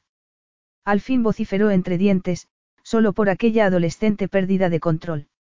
Tan abstraído estaba en el momento que se había olvidado por completo de poner los medios. Tomó su cara en las manos y la besó dulcemente, dejando a un lado el dolor de su miembro. No pasa nada. No tenemos que, respiró hondo, intentando contener la desesperación que empapaba su voz. Yo quiero, pero es que no tengo preservativos. No pasa nada, repitió. Yo tampoco. Aquí, no. No quería que pensase que no era cuidadoso, o que lo que estaba pasando era premeditado. Ella se mordió el labio. Es que no ha habido nadie desde, por eso no, no. Sus palabras le provocaron un alivio inmenso sin saber por qué. Yo tampoco he estado con nadie. Lo miró boquiabierta, y no estaba seguro de que lo hubiera creído. Dicho así, a él también le costaba creerlo. Después de lo que le había pasado con ella, se había enterrado en el trabajo, demasiado irritado por el fallo en sus certezas matemáticas como para volver a ponerse a prueba. Deberíamos entrar, dijo ella. Sí, asintió. ¿A mi habitación o a la tuya? Preguntó, incómoda. Yo no, no deberíamos, no sé. ¿Has cambiado de opinión? Preguntó Lottie, asustada. Su respuesta fue agarrarla con fuerza. Ya sabes que no. No puedo. Ella respiró hondo. Entonces, a mi habitación. Se vistieron y Ragnar la condujo por la casa a oscuras. El corazón le latía a saltos, mezcla de pánico y excitación. Le daba miedo abandonar la piscina, y que el cambio de escenario y ritmo introdujera un cambio de perspectiva. Pero cuando subían la escalera sintió que apretaba con más fuerza su mano y, a continuación, tiraba de ella y buscaba a tientas su boca para besarla con tal pasión y urgencia que olvidó dónde estaba y quién era, y solo quedó la oscuridad, su respiración y la presión de su boca. Llegaron a su alcoba, a duras penas. Había dejado las cortinas descorridas y, utilizando la luz de la piscina, volvieron a desnudarse y fueron besándose hasta la cama. Cualquier miedo que pudiera tener quedó olvidado cuando él le levantó las caderas y suavemente le hizo abrir las piernas. Sintió su aliento en la piel antes de que encontrase con la lengua el pulso que le latía entre los muslos y comenzase a moverla con deliberada lentitud y precisión. Un gemido de placer se le escapó de los labios y se agarró a su pelo, empujándolo para que llegara más hondo, apartándose, queriendo más, queriendo que no terminara. Se sentía liviana y la cabeza le daba vueltas. El calor le quemaba la piel a oleadas, cada una más rápida e intensa que la anterior. Hasta que de pronto se tensó, apretándose contra su lengua, agarrando mechones de su pelo. Lo sintió subir a la cama y encontró su boca en la suya, hundiendo en ella la lengua antes de lamer su cuello, la clavícula, los pezones. Lo sentía sólido, más duro y más grande que antes. Así es como era. Hacía tanto, que no lo recordaba. Le costó encontrar la voz para preguntarle. ¿Tienes él? ¿Estás segura? Preguntó Ragnar, hundiendo los dedos en ella, conteniéndose. Sí, estoy segura. Se levantó y salió del dormitorio, y Lottie sintió de manera física su pérdida, pero en un instante estaba de vuelta, colocándose el preservativo antes de volver a tumbarse a su lado. Volvieron a fundirse y a besarse, y Lottie deslizó la mano hasta su cadera para guiarlo dentro de su cuerpo. La miraba sin pestañear, con una concentración y una necesidad pareja a la suya, y se movía a un ritmo que iba creciendo, hasta que lo sintió tensarse y penetrarla con un movimiento final que la llenó por completo, su gemido mezclándose con el de ella. Ragnar se dejó caer a su lado y hundió la cara en su cuello mientras ella se abrazaba a él. Los dos tenían alterada la respiración, ambos sudaban, pero hubiera querido quedarse allí tumbada toda la eternidad. Durante un segundo temió que se levantara y se fuera, pero de inmediato la atrajo contra su cuerpo. He tenido cuidado. Lo sé, susurró, agradecida y sorprendida porque hubiera comprendido su nerviosismo por la protección contra el embarazo. La abrazó y la mantuvo así hasta que su respiración se tranquilizó. Y así fue como debieron quedarse dormidos. No estaba segura de que la había despertado, pero antes de abrir los ojos del todo sintió su presencia sólida junto a ella, y la respuesta inmediata de su propio cuerpo. Siguió un instante más con los ojos cerrados. No podía abrirlos porque eso significaría volver de golpe a la realidad, la ropa, y mostrarse controlada y civilizada, cuando lo que quería era permanecer para siempre en sus brazos, ser la mujer en que se había convertido estando en sus brazos. Tenía el cuerpo flojo y lánguido y, sin embargo, en toda su vida se había sentido más viva, más conforme consigo misma, con el mundo, y con el lugar que ocupaba en él. Ojalá pudiera congelar el tiempo, al menos hasta que estuviera preparada. ¿Preparada para qué? Solo había un modo de averiguarlo. Abrió los ojos y el pulso le dio un salto. Ragnar la estaba observando con unos ojos que, en aquel momento, eran más grises que azules. Buenos días, la saludó con suavidad. Buscó en él algún síntoma de arrepentimiento, aunque durante la noche no lo había encontrado y ella tampoco lamentaba lo que habían hecho, pero acurrucados en la oscuridad, había sido fácil fingir que estaban en un pequeño mundo solo para los dos, fuera del tiempo y del alcance de los demás. ¿Qué hora es? Le preguntó en voz baja. Cerca de las seis, respondió muy serio, como si estuviera pensando algo. Te he despertado. Lo siento. No, suelo despertarme a estas horas, sonrió. Soleil es madrugadora. Hubo un instante de silencio. ¿En qué estaría pensando? Lo de aquella noche, habría cambiado las cosas para él lo mismo que las había cambiado para ella. Porque para ella había sido más que simplemente satisfacer una necesidad. Había supuesto la admisión de otras cosas aparte del sexo. Sobre lo de anoche, dijeron los dos, casi al mismo tiempo. Él la miraba fijamente. ¿Crees que fue una equivocación? ¿Y tú? El corazón le latía tan fuerte que debía habérsele subido del pecho a la cabeza. Ragnar la miró en silencio durante un tiempo que a ella le pareció una eternidad y, después, negó con la cabeza. No, no creo que fuese una equivocación. Yo tampoco. Hubo otro breve lapso de silencio antes de que volviera a besarla con la misma urgencia que a oscuras. El latido de su corazón seguía desbocado, pero sus labios hicieron que la presión que estaba sintiendo en el pecho cediera. Poco después, Ragnar le preguntó acariciando su mejilla. ¿Y qué va a pasar ahora? Le resultaba extraño oír sus propias palabras saliendo de su boca, porque hacerle aquella pregunta había sido un momento de inflexión en su vida. Era como si hubieran cerrado el círculo. Pero entonces todo era posible. De pie delante del restaurante, pegada a su cuerpo y mirándolo a los ojos, le había parecido que antes sí tenían un número ilimitado de futuros, algunos demasiado distantes para imaginarlos del todo, otros demasiado frágiles para ser considerados en serio, pero todos allí, ante ellos. Ahora, sin embargo, había demasiada realidad entre ellos, buena y mala. ¿Y qué podía saber, si ni siquiera conocía sus sentimientos? Lo único que sabía era que aún no quería separarse de él. Lottie. Se sentía más confusa que nunca, pero no sabía qué decir, aunque tenía claro que no podía ser menos que la verdad. Deseo esto, dijo, mirándolo a los ojos. Te deseo a ti. Y yo a ti, respondió. Por completo. Sin vergüenza. Sin remordimientos. Y no quiero que te vayas de esto que hay entre nosotros. Todavía no. Había hablado trazando la curva de su cadera y la certeza de su voz era cautivadora. Démonos estas tres semanas.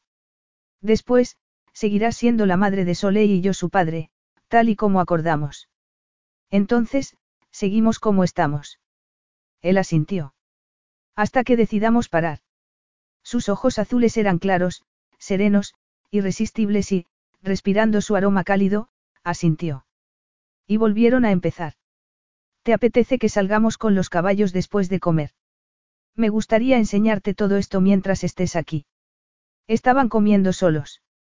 Soleil había comido ya y se estaba echando la siesta. Todo era más fácil entre ellos ahora. Ella seguía siendo más callada que cualquier otra mujer que hubiera conocido, o al menos que las de su familia, pero su silencio ya no le parecía un desafío. Ahora que tampoco él estaba tan tenso, se había dado cuenta de que guardaba silencio porque estaba concentrada, escuchando de verdad lo que le decía. Y no solo escuchando. Cuando lo miraba a los ojos era como si sus iris castaños llegasen dentro de él. Y Soleil. Se había despistado en la trampa de miel de su mirada y había perdido el hilo de la conversación. Le costó retomarlo. Solo estaremos fuera una hora más o menos antes de que se vaya la luz, y Signy está como loca por disfrutar de ella, dijo, pero sintió que no estaba convencida y cambió de táctica. Pero si Soleil no se siente cómoda con ella cuando nos vayamos, nos quedamos, por supuesto. Me encantaría ver los alrededores y montar, pero es que no tengo pantalones, ni botas, ni casco. Eso no es problema. Cuando dijiste que te gustaría montar, pedí a una persona de mi equipo que se encargase de todo lo que pudieras necesitar. ¿Y cómo sabes mi talla? Él sintió que su cuerpo respondía de unas 50 formas distintas a sus palabras. Sé cómo se adapta tu cuerpo al mío, así que hice la escala, con algunos ajustes, claro, sonrió, mirando sus pechos. Media hora después, Ragnar se cerró la cremallera de la chaqueta y contempló el cielo. El sol salía en un ángulo más bajo cada día, y en aquel momento apenas era visible detrás de un banco de nubes grises, pero por lo menos no llovía ni nevaba. Avanzaban en aquel momento junto a un arroyo del que emanaba vapor, dejando que Camil, la yegua alazana que él montaba, decidiera por dónde avanzar sobre aquel terreno desigual, que no habría escogido de ser Lottie más inexperta, Pero como querían ver las tierras era el mejor. Se dirigían a la cresta de la colina. Sintió la vibración del móvil que llevaba en el bolsillo interior de la chaqueta y apretó los dientes. La interminable saga entre su madre y su hermana había arrastrado ahora a su espadrastro Natán y a su otra medio hermana Freya, y estaba desesperado por encontrar una solución. Contemplando la expresión dulce y relajada de Lottie, decidió hacerlas esperar. ¿Qué tal? Bien, sonrió. Creo que es más mérito de Orbar que mío. Es un caballo fuerte, pero solo tengo que cambiar un poco el peso para que haga exactamente lo que quiero. Es de reacciones rápidas y muy sensible. No con todo el mundo, contestó, sintiendo un pulso en la espalda. Tú lo conduces con suavidad, y por eso no tira. Como muchos machos fuertes, solo necesita la mano adecuada. Creo que le parece bien que tú seas la jefa. Seguramente porque sabe que solo va a ser un paseo corto, respondió, despacio. El teléfono volvió a vibrar y ella lo miró con curiosidad. Iba a tener que contestar. Perdona, pero voy a tener que contestar. Ragnar alejó su caballo y Lottie respiró hondo. Se había creído que alejarse de la casa y estar al aire frío sería una buena idea. Mientras montaba había intentado convencerse de que lo que estaba sintiendo era normal para alguien que acababa de practicar sexo después de casi dos años de celibato. Y además, no un sexo casual, sino fruto de la relación que había tenido con él y que había traído al mundo a Soleil. Pero ahora allí, en aquella luz grisácea y con el viento helado dándole en la cara, sin tener sexo, y estando Soleil en casa, seguía con la sensación de tener el mundo patas arriba. Miró a Ragnar.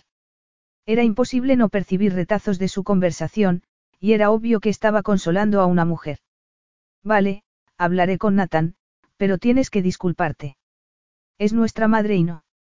Su hermana. Y ese Natán, sería su hermano. Cambió de postura sobre la silla. Ni siquiera sabía si tenía hermanos. De hecho, dado que no había fotos por la casa y el estilo de vida tan solitario que llevaba, había dado por sentado que no tenía familia. ¿Por qué nunca hablaría de ella? Perdona. Va todo bien. Ahora que se había recuperado de la sorpresa de saber que tenía familia, quería conocer más detalles. Eran familia de su hija también. Ragnar miró a lo lejos, hacia el horizonte, y temió que no fuese a contestar. Lo estará, dijo al fin. ¿Era tu hermana? Sí, Marta. Lottie esperó. Ha discutido con mi madre, dijo después de otro breve silencio. No es nada importante. Simplemente que mi madre tiene normas que Marta rechaza, pero se les pasará. Siempre se les pasa. Al menos puede llamarte a ti si necesitaba hablar con alguien. Supongo, golpeó suavemente los flancos de Camil. Vamos, que no queda lejos. Y ahí se acabó todo. Llegaron a lo alto de la loma diez minutos después. Era una vista increíble. En la distancia se percibía la silueta azulada de un glaciar. Más cerca, unos campos cubiertos de nieve quedaban encerrados entre unos atormentados macizos de roca en todos los matices posibles de gris y plata, y más cerca aún, dos cascadas de 300 metros caían desde precipicios de basalto. ¿Podemos acercarnos? Preguntó. Podemos pasar por debajo, si quieres. Tardaron otros 15 minutos en llegar a la base de las cascadas. Dejaron los caballos junto a una piscina geotermal cuyo vapor derretía la nieve, dejando al descubierto una sorprendente hierba verde, y los dos animales bajaron la cabeza y comenzaron a comer. El ruido del agua cayendo contra la roca era ensordecedor, y tras admirarlas un momento, se alejaron lo suficiente para poder hablar. Qué pena que no me haya traído la cámara, se lamentó. Ten, le dijo, ofreciéndole el teléfono. Gracias. Se subió a una roca para mejorar el encuadre mientras cientos de preguntas le bullían en la cabeza. ¿Cuántos hermanos tienes? Le preguntó cuando saltaba para bajar. Vio que la pregunta no le era cómoda. Siete. Siete. ¡Qué suerte! Y todos viven en Islandia. A veces, contestó, y un músculo le tembló en el mentón. Entonces, ¿por qué elegiste vivir aquí, a kilómetros de distancia de ellos? Ragnar se encogió de hombros. ¿Por qué elegimos vivir donde vivimos? Ragnar respiró hondo. Tenía la sensación de que le habían ceñido el pecho con una banda de acero que cada vez apretaba más. Siempre le resultaba angustioso hablar de su familia, pero allí, en aquel momento, y aún dándole vueltas por la cabeza la absurda conversación en la que habían acordado darse tres semanas, se sentía como si fuera a explotar. Y era ridículo. Solo le estaba preguntando lo que cualquier persona normal preguntaría. ¿Por qué entonces reaccionaba como si se estuviera enfrentando al tribunal de la Inquisición? ¿Por qué no se limitaba a decirle lo que le rondaba por la cabeza? Que al despertar aquella mañana, bueno, no. Antes. La noche anterior, teniéndola en brazos. Que había sentido algo por dentro, y que ahora no quería que desapareciera de su vida transcurridas las tres semanas. ¿Qué iba a hacer? Solo conocía un modo de manejar su vida, y era manteniendo separadas las distintas partes que la componían y, por el momento, le había salido bien. Su familia no tenía nada que ver con su negocio, y su vida privada era su vida privada. Pero Lottie y Soleil tendrían que conocer a su familia, y luego qué. Se merecía saber la verdad, o al menos contar con una versión editada de ella, pero no podía explicarle la dinámica melodramática y loca de su familia allí, en aquel tranquilo y hermoso día. Y no quería exponerla al irrefrenable imán de su drama aún, porque sabía lo que pasaría si lo hacía, Lottie y Soleil se verían absorbidas por el caos y él no podría soportar que ocurriera. Pero al mismo tiempo, quería darle algo. La familia de mi madre tenía una casa no lejos de aquí. Solíamos venir en vacaciones, y un verano, cuando yo tenía unos ocho años, conocí a un chico de mi edad, Daniel. Estaba con su padre, pescando en aquel lago, señaló. Había sido un año antes de que sus padres se divorciaran, y las peleas entre ellos habían sido volcánicas en su ferocidad, además de interminables en aquellos largos días de verano. Me enseñaron a pescar y enganché un salmón. Mi primer salmón. Sonrió. Luego volvimos a su casa y lo cocinamos. Fue la mejor comida que he tomado nunca. Y no solo por el salmón. La casa de Daniel era pequeña y sencilla, pero sus padres eran personas tranquilas y pacientes, y el entorno era tan relajante que se había quedado dormido. ¿Y por eso te gusta venir aquí? Parecía confusa, y algo en su mirada le hizo acercarse y abrazarla. Sus palabras no tenían sentido para ella, pero no había modo de recrear la absoluta sorpresa de un niño al descubrir que había otro modo de ser una familia. No podía revelarle que, sentado en aquella casita ordinaria y tranquila, había tomado la decisión de vivir así, y cómo llevar esa clase de vida significaba no dejarse arrastrar por lo que estaba sintiendo en el pecho. No podía arriesgarse a que unas emociones que no comprendía y no era capaz de manejar lo ahogasen. Tenía que mantener sus sentimientos bajo siete llaves y todo iría bien. Y si eso era lo que tenía que hacer para mantener a Lottie y a Soleil en su vida, lo haría. ¿Qué alternativa tenía? Capítulo 8. Apoyadas las manos en la barandilla, Lottie contempló la escena que tenía ante sí. Soleil había decidido quitarse los calcetines y meterlos en el cuenco de sus cereales de desayuno, así que había subido a buscar un par limpio. Pero mientras avanzaba por el corredor, había oído una risita irresistible, y luego una carcajada honda y masculina. Ragnar jugaba al escondite con su hija, y contempló, hipnotizada, cómo se dejaba encontrar y el deleite de su hija al hacerlo. Una semana antes le habría resultado imposible disfrutar de aquello, pero ahora ya sabía que el lazo padre-hija no era una amenaza para su relación con Soleil. Dio un paso atrás para ocultarse en las sombras con un nudo de nervios en el estómago. Había otras cosas más en las que había cambiado de parecer.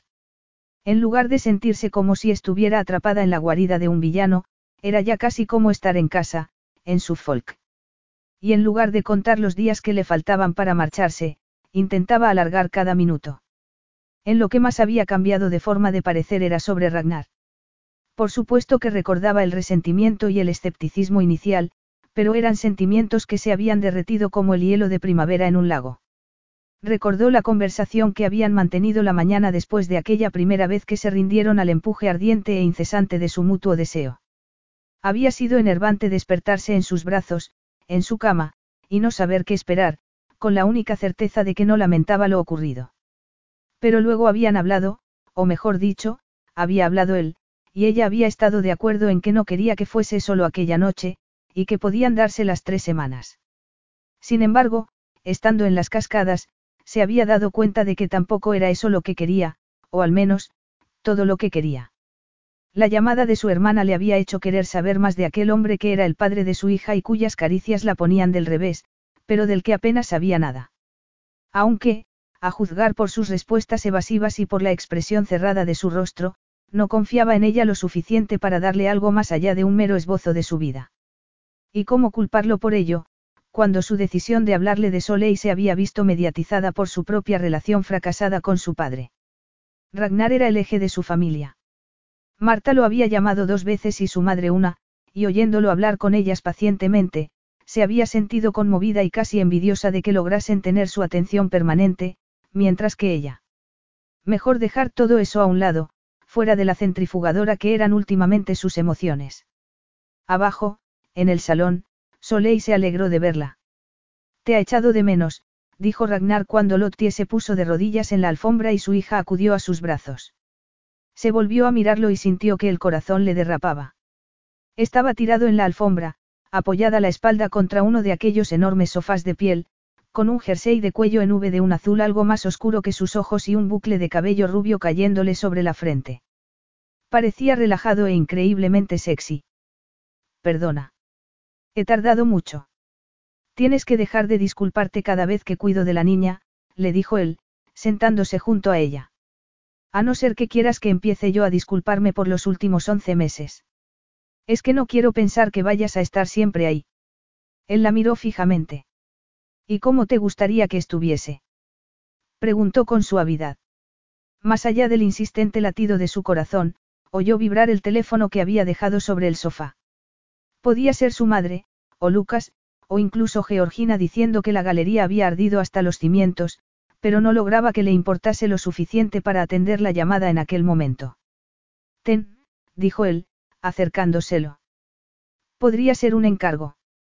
Que yo esté de vacaciones no significa que tú también tengas que estarlo. De pronto a Lottie le asaltó el deseo de pronunciar unas palabras. ¿Y qué es esto para ti? Unas vacaciones románticas. Por eso no quieres hablarme de tu familia. Pero no fue lo bastante valiente para plantearle esas preguntas.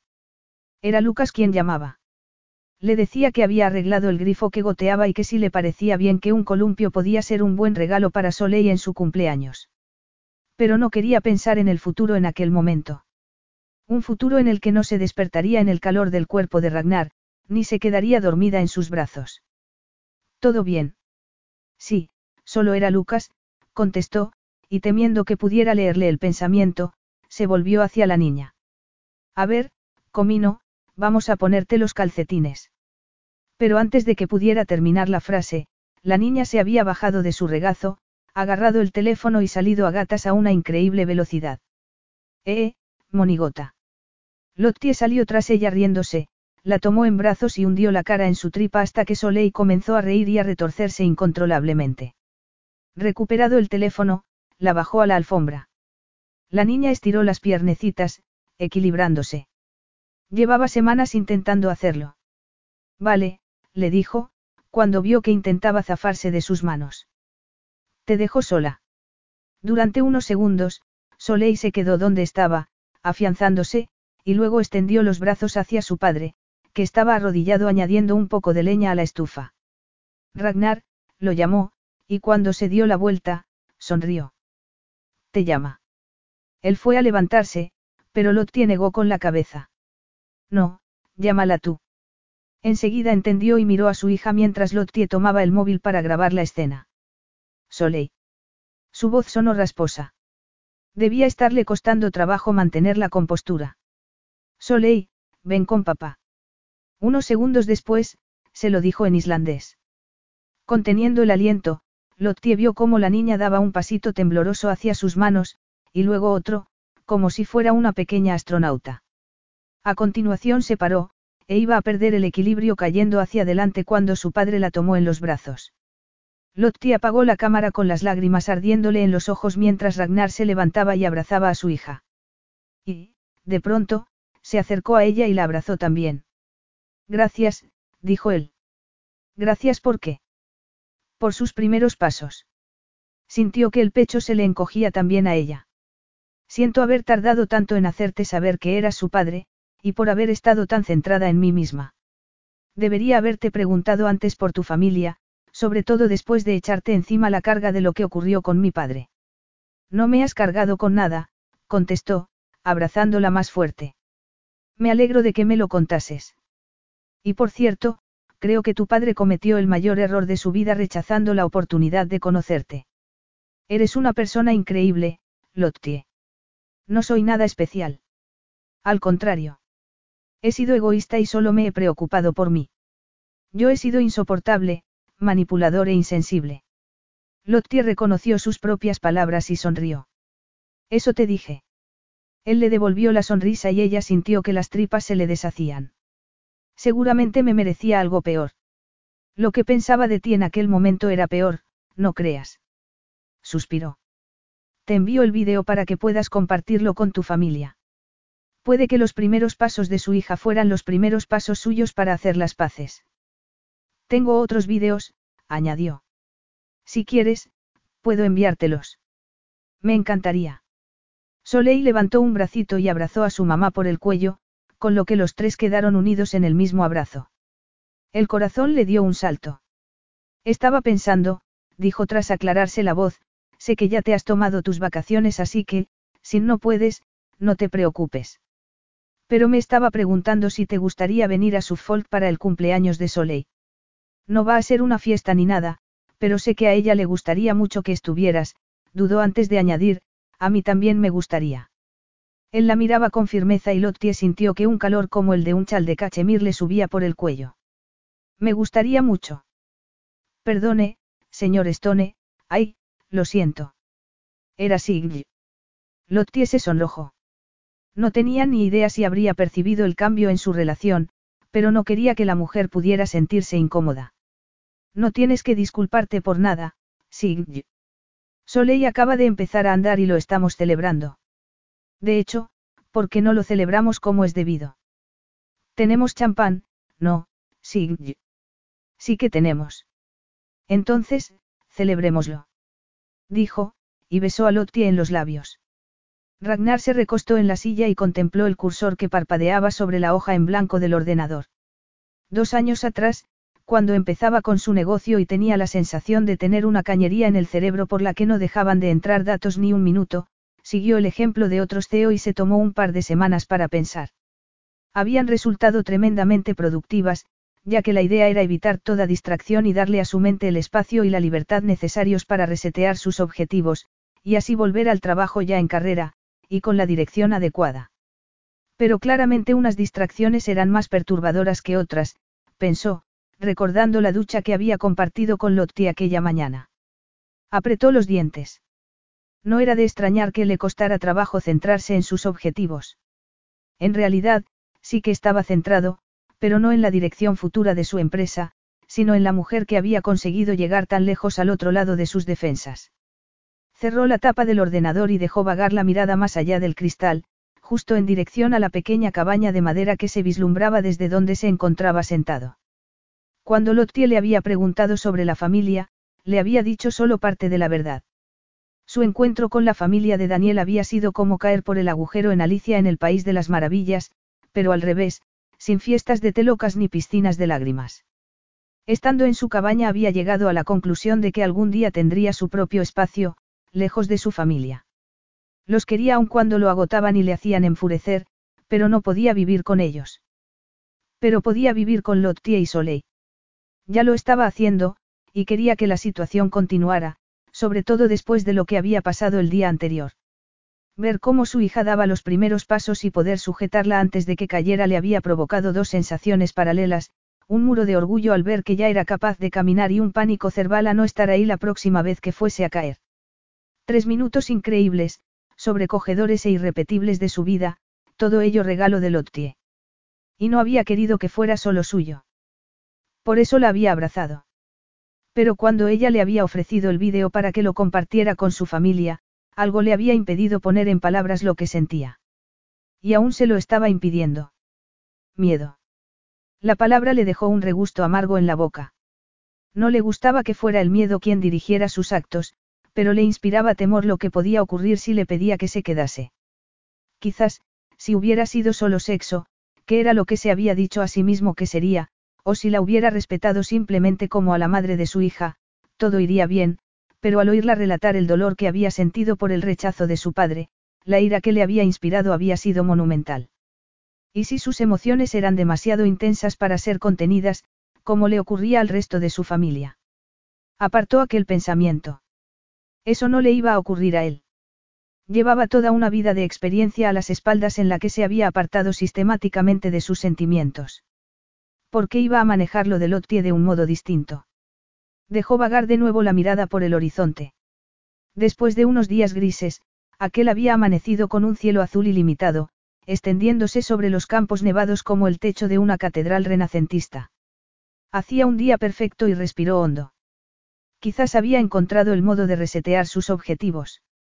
Iba a ser un primer paso, un modo distinto de romper el hielo al que habían empleado en su primer encuentro, pero algo que podría ofrecer a Lottie. Sacó el móvil y marcó un número. Ibar. Necesito que estés preparado en una hora. No, va a ser un viaje corto. Gracias. Lottie pegó la cara al cristal de la ventana e intentó imaginar cómo serían en verano aquellos campos cubiertos de nieve. Era su segundo vuelo en helicóptero, y de nuevo sin saber a dónde iban, pero en aquella ocasión, llevando su mano en la de Ragnar, sus sensaciones eran totalmente diferentes. Ragar tocó en el hombro al piloto. Al otro lado del cortado estará bien, si puedes. El piloto asintió. Sí, perfecto. Un par de minutos más, le dijo a ella, acercándose a su oído. ¿Para qué? Espera y lo verás, contestó, y la besó en los labios. Menos mal que pudo controlarse para no arrancarle la ropa allí mismo. El helicóptero aterrizó exactamente tres minutos después. Copos de nieve levantados por las aspas del rotor se arremolinaban en torno a ellos cuando descendieron del aparato, pero, unos pasos después, sintió que los pies se le atascaban. Se quitó la capucha para ver mejor. Delante de ella un mar gris plomo se extendía hasta el horizonte. Y a sus pies, la playa. Pero aquella playa no se parecía nada a las de Suffolk, con sus arenas color galleta, sino que era completamente negra. Es lava, dijo, y se agachó para recoger un puñado de piedras negras. Cuando llegó al mar, se detuvo y se enfrió de inmediato. Al menos esa es la explicación científica, aunque yo no puedo dejar de buscar dragones cada vez que vengo aquí, explicó, sonriendo. El imán de sus iris azules era irresistible. ¿Y a qué esperamos? Sonrió también. A ver si encontramos alguno. Era un lugar increíble, pensó mientras avanzaban por aquellas arenas brillantes y húmedas. Aparte del ruido de las olas al llegar a la orilla, no se oía más que el grito de alguna gaviota. ¿Te gusta? Ella asintió, paralizada por la intensidad de su mirada. Lo bastante como para que nos quedemos a comer. A comer. ¿Dónde vamos a comer? Entonces lo vio. Al final de la playa, donde las arenas se juntaban con la nieve, había un hogar con leña y, a su alrededor, se habían dispuesto unos gruesos cojines hechos con quilim sobre unas alfombras de piel de cordero, y encima de algo que parecía una mesa hecha de nieve, les aguardaba una cesta de picnic. Respiró hondo. Era como si una esquirla de hielo se le hubiera alojado en la garganta, pero al mismo tiempo sentía quemazón en los ojos. No entiendo. Él la abrazó y secó con los dedos las lágrimas que le rodaban por las mejillas. Es mi modo de darte las gracias por lo de ayer. Por dejarme compartir los primeros pasos de Soleil. Tomó su cara entre las manos y la besó apasionadamente, y Lottie sintió un tremendo alivio por poder darle salida a la intensidad del deseo que sentía de él. ¿Cómo has preparado todo esto? Le preguntó cuando al fin se separaron. Sig y Ibar se han ocupado de lo más laborioso. Pero ha sido idea tuya. No quería decirte solo con palabras lo que estaba sintiendo, sino con hechos. Haciendo suyas sus palabras, volvió a besarlo hasta oír que gemía. Más tarde, le dijo, sonriendo. Anda, vamos a comer. Había unos rollitos de cerdo y otros de langosta, además de un dip de alcachofas y unas crudités vegetales para mojar. Para acompañar, sidra caliente y un delicioso kleinur, un dulce islandés que se parecía a un donut en forma de trenza y con sabor a canela. Sign es un genio, comentó cuando ya no podía comer ni un bocado más. ¿Te encuentras mejor ahora? Preguntó con una risilla juguetona. Tenía su cintura rodeada con un brazo y la atrajo hacia él. No, contestó, mirándola a los ojos. Pero contigo me siento de maravilla. Ella también se sentía más despreocupada, más serena, más feliz. Por primera vez desde el rechazo de su padre, no tenía la agobiante sensación de ser inadecuada. Ragnar hacía que se sintiera especial y segura. Pero no importaban solo sus sentimientos. Eso se lo había enseñado su padre. Ragnar no le había dado motivos para pensar que aquello fuera algo más que un gesto considerado. Siempre hay tan poca gente aquí. Donde yo vivo, siempre te encuentras a alguien en la playa. Gente que pasea al perro, adolescentes haciendo una hoguera y una fiesta, surfistas. Tardó un momento en contestar. Aquí no hay nadie porque esta playa es privada. Es tuya. Él asintió. Venía con la propiedad. En esta zona hay multitud de vida salvaje, así que quizás sea lo mejor que no haya hordas de gente yendo y viniendo. Lo cierto es, añadió, mirándola pensativo, que eres la primera persona a la que traigo aquí. Tú y Soleil sois las primeras personas a las que invito a mi casa. Ella lo miró sin poder dar crédito. De verdad. ¿Por qué? ¿Y por qué se lo decía precisamente en aquel momento? Notó en él una tensión que antes no estaba ahí, como si se estuviera preparando para hacer un peligroso salto de trampolín, pero la pregunta estaba ahí, esperando a que se la hiciera. ¿Por qué no ha habido nadie antes? Porque yo no he querido, contestó, mirando más allá. Venía aquí a escapar. Claro. Era el lugar en el que se refugiaba para recargar las pilas y definir el objetivo de su negocio. Pero por su tono de voz sabía que no estaba hablando de trabajo, y recordó lo que le había dicho cuando le preguntó sobre su vida allí. Por eso ibas a casa de Daniel cuando eras pequeño. ¿Por qué querías escapar? Él seguía contemplando el horizonte. Casi siempre era así. En mi casa, la vida era difícil. Mis padres discutían mucho, y se divorciaron poco después de aquellas vacaciones. Tenía la sensación de que nunca había tenido la cabeza tan llena de preguntas. ¿Qué pasó entonces? Que volvieron a casarse, los dos. Varias veces. Tengo cuatro padrastros y tres madrastras, dos hermanas, un hermano y un montón de medio hermanos. Todo muy complicado y muy lleno de drama. Ya había usado antes esa palabra. ¿Qué clase de drama? Ya sabes, lo que se ve en cualquier telenovela. Celos. Infidelidad.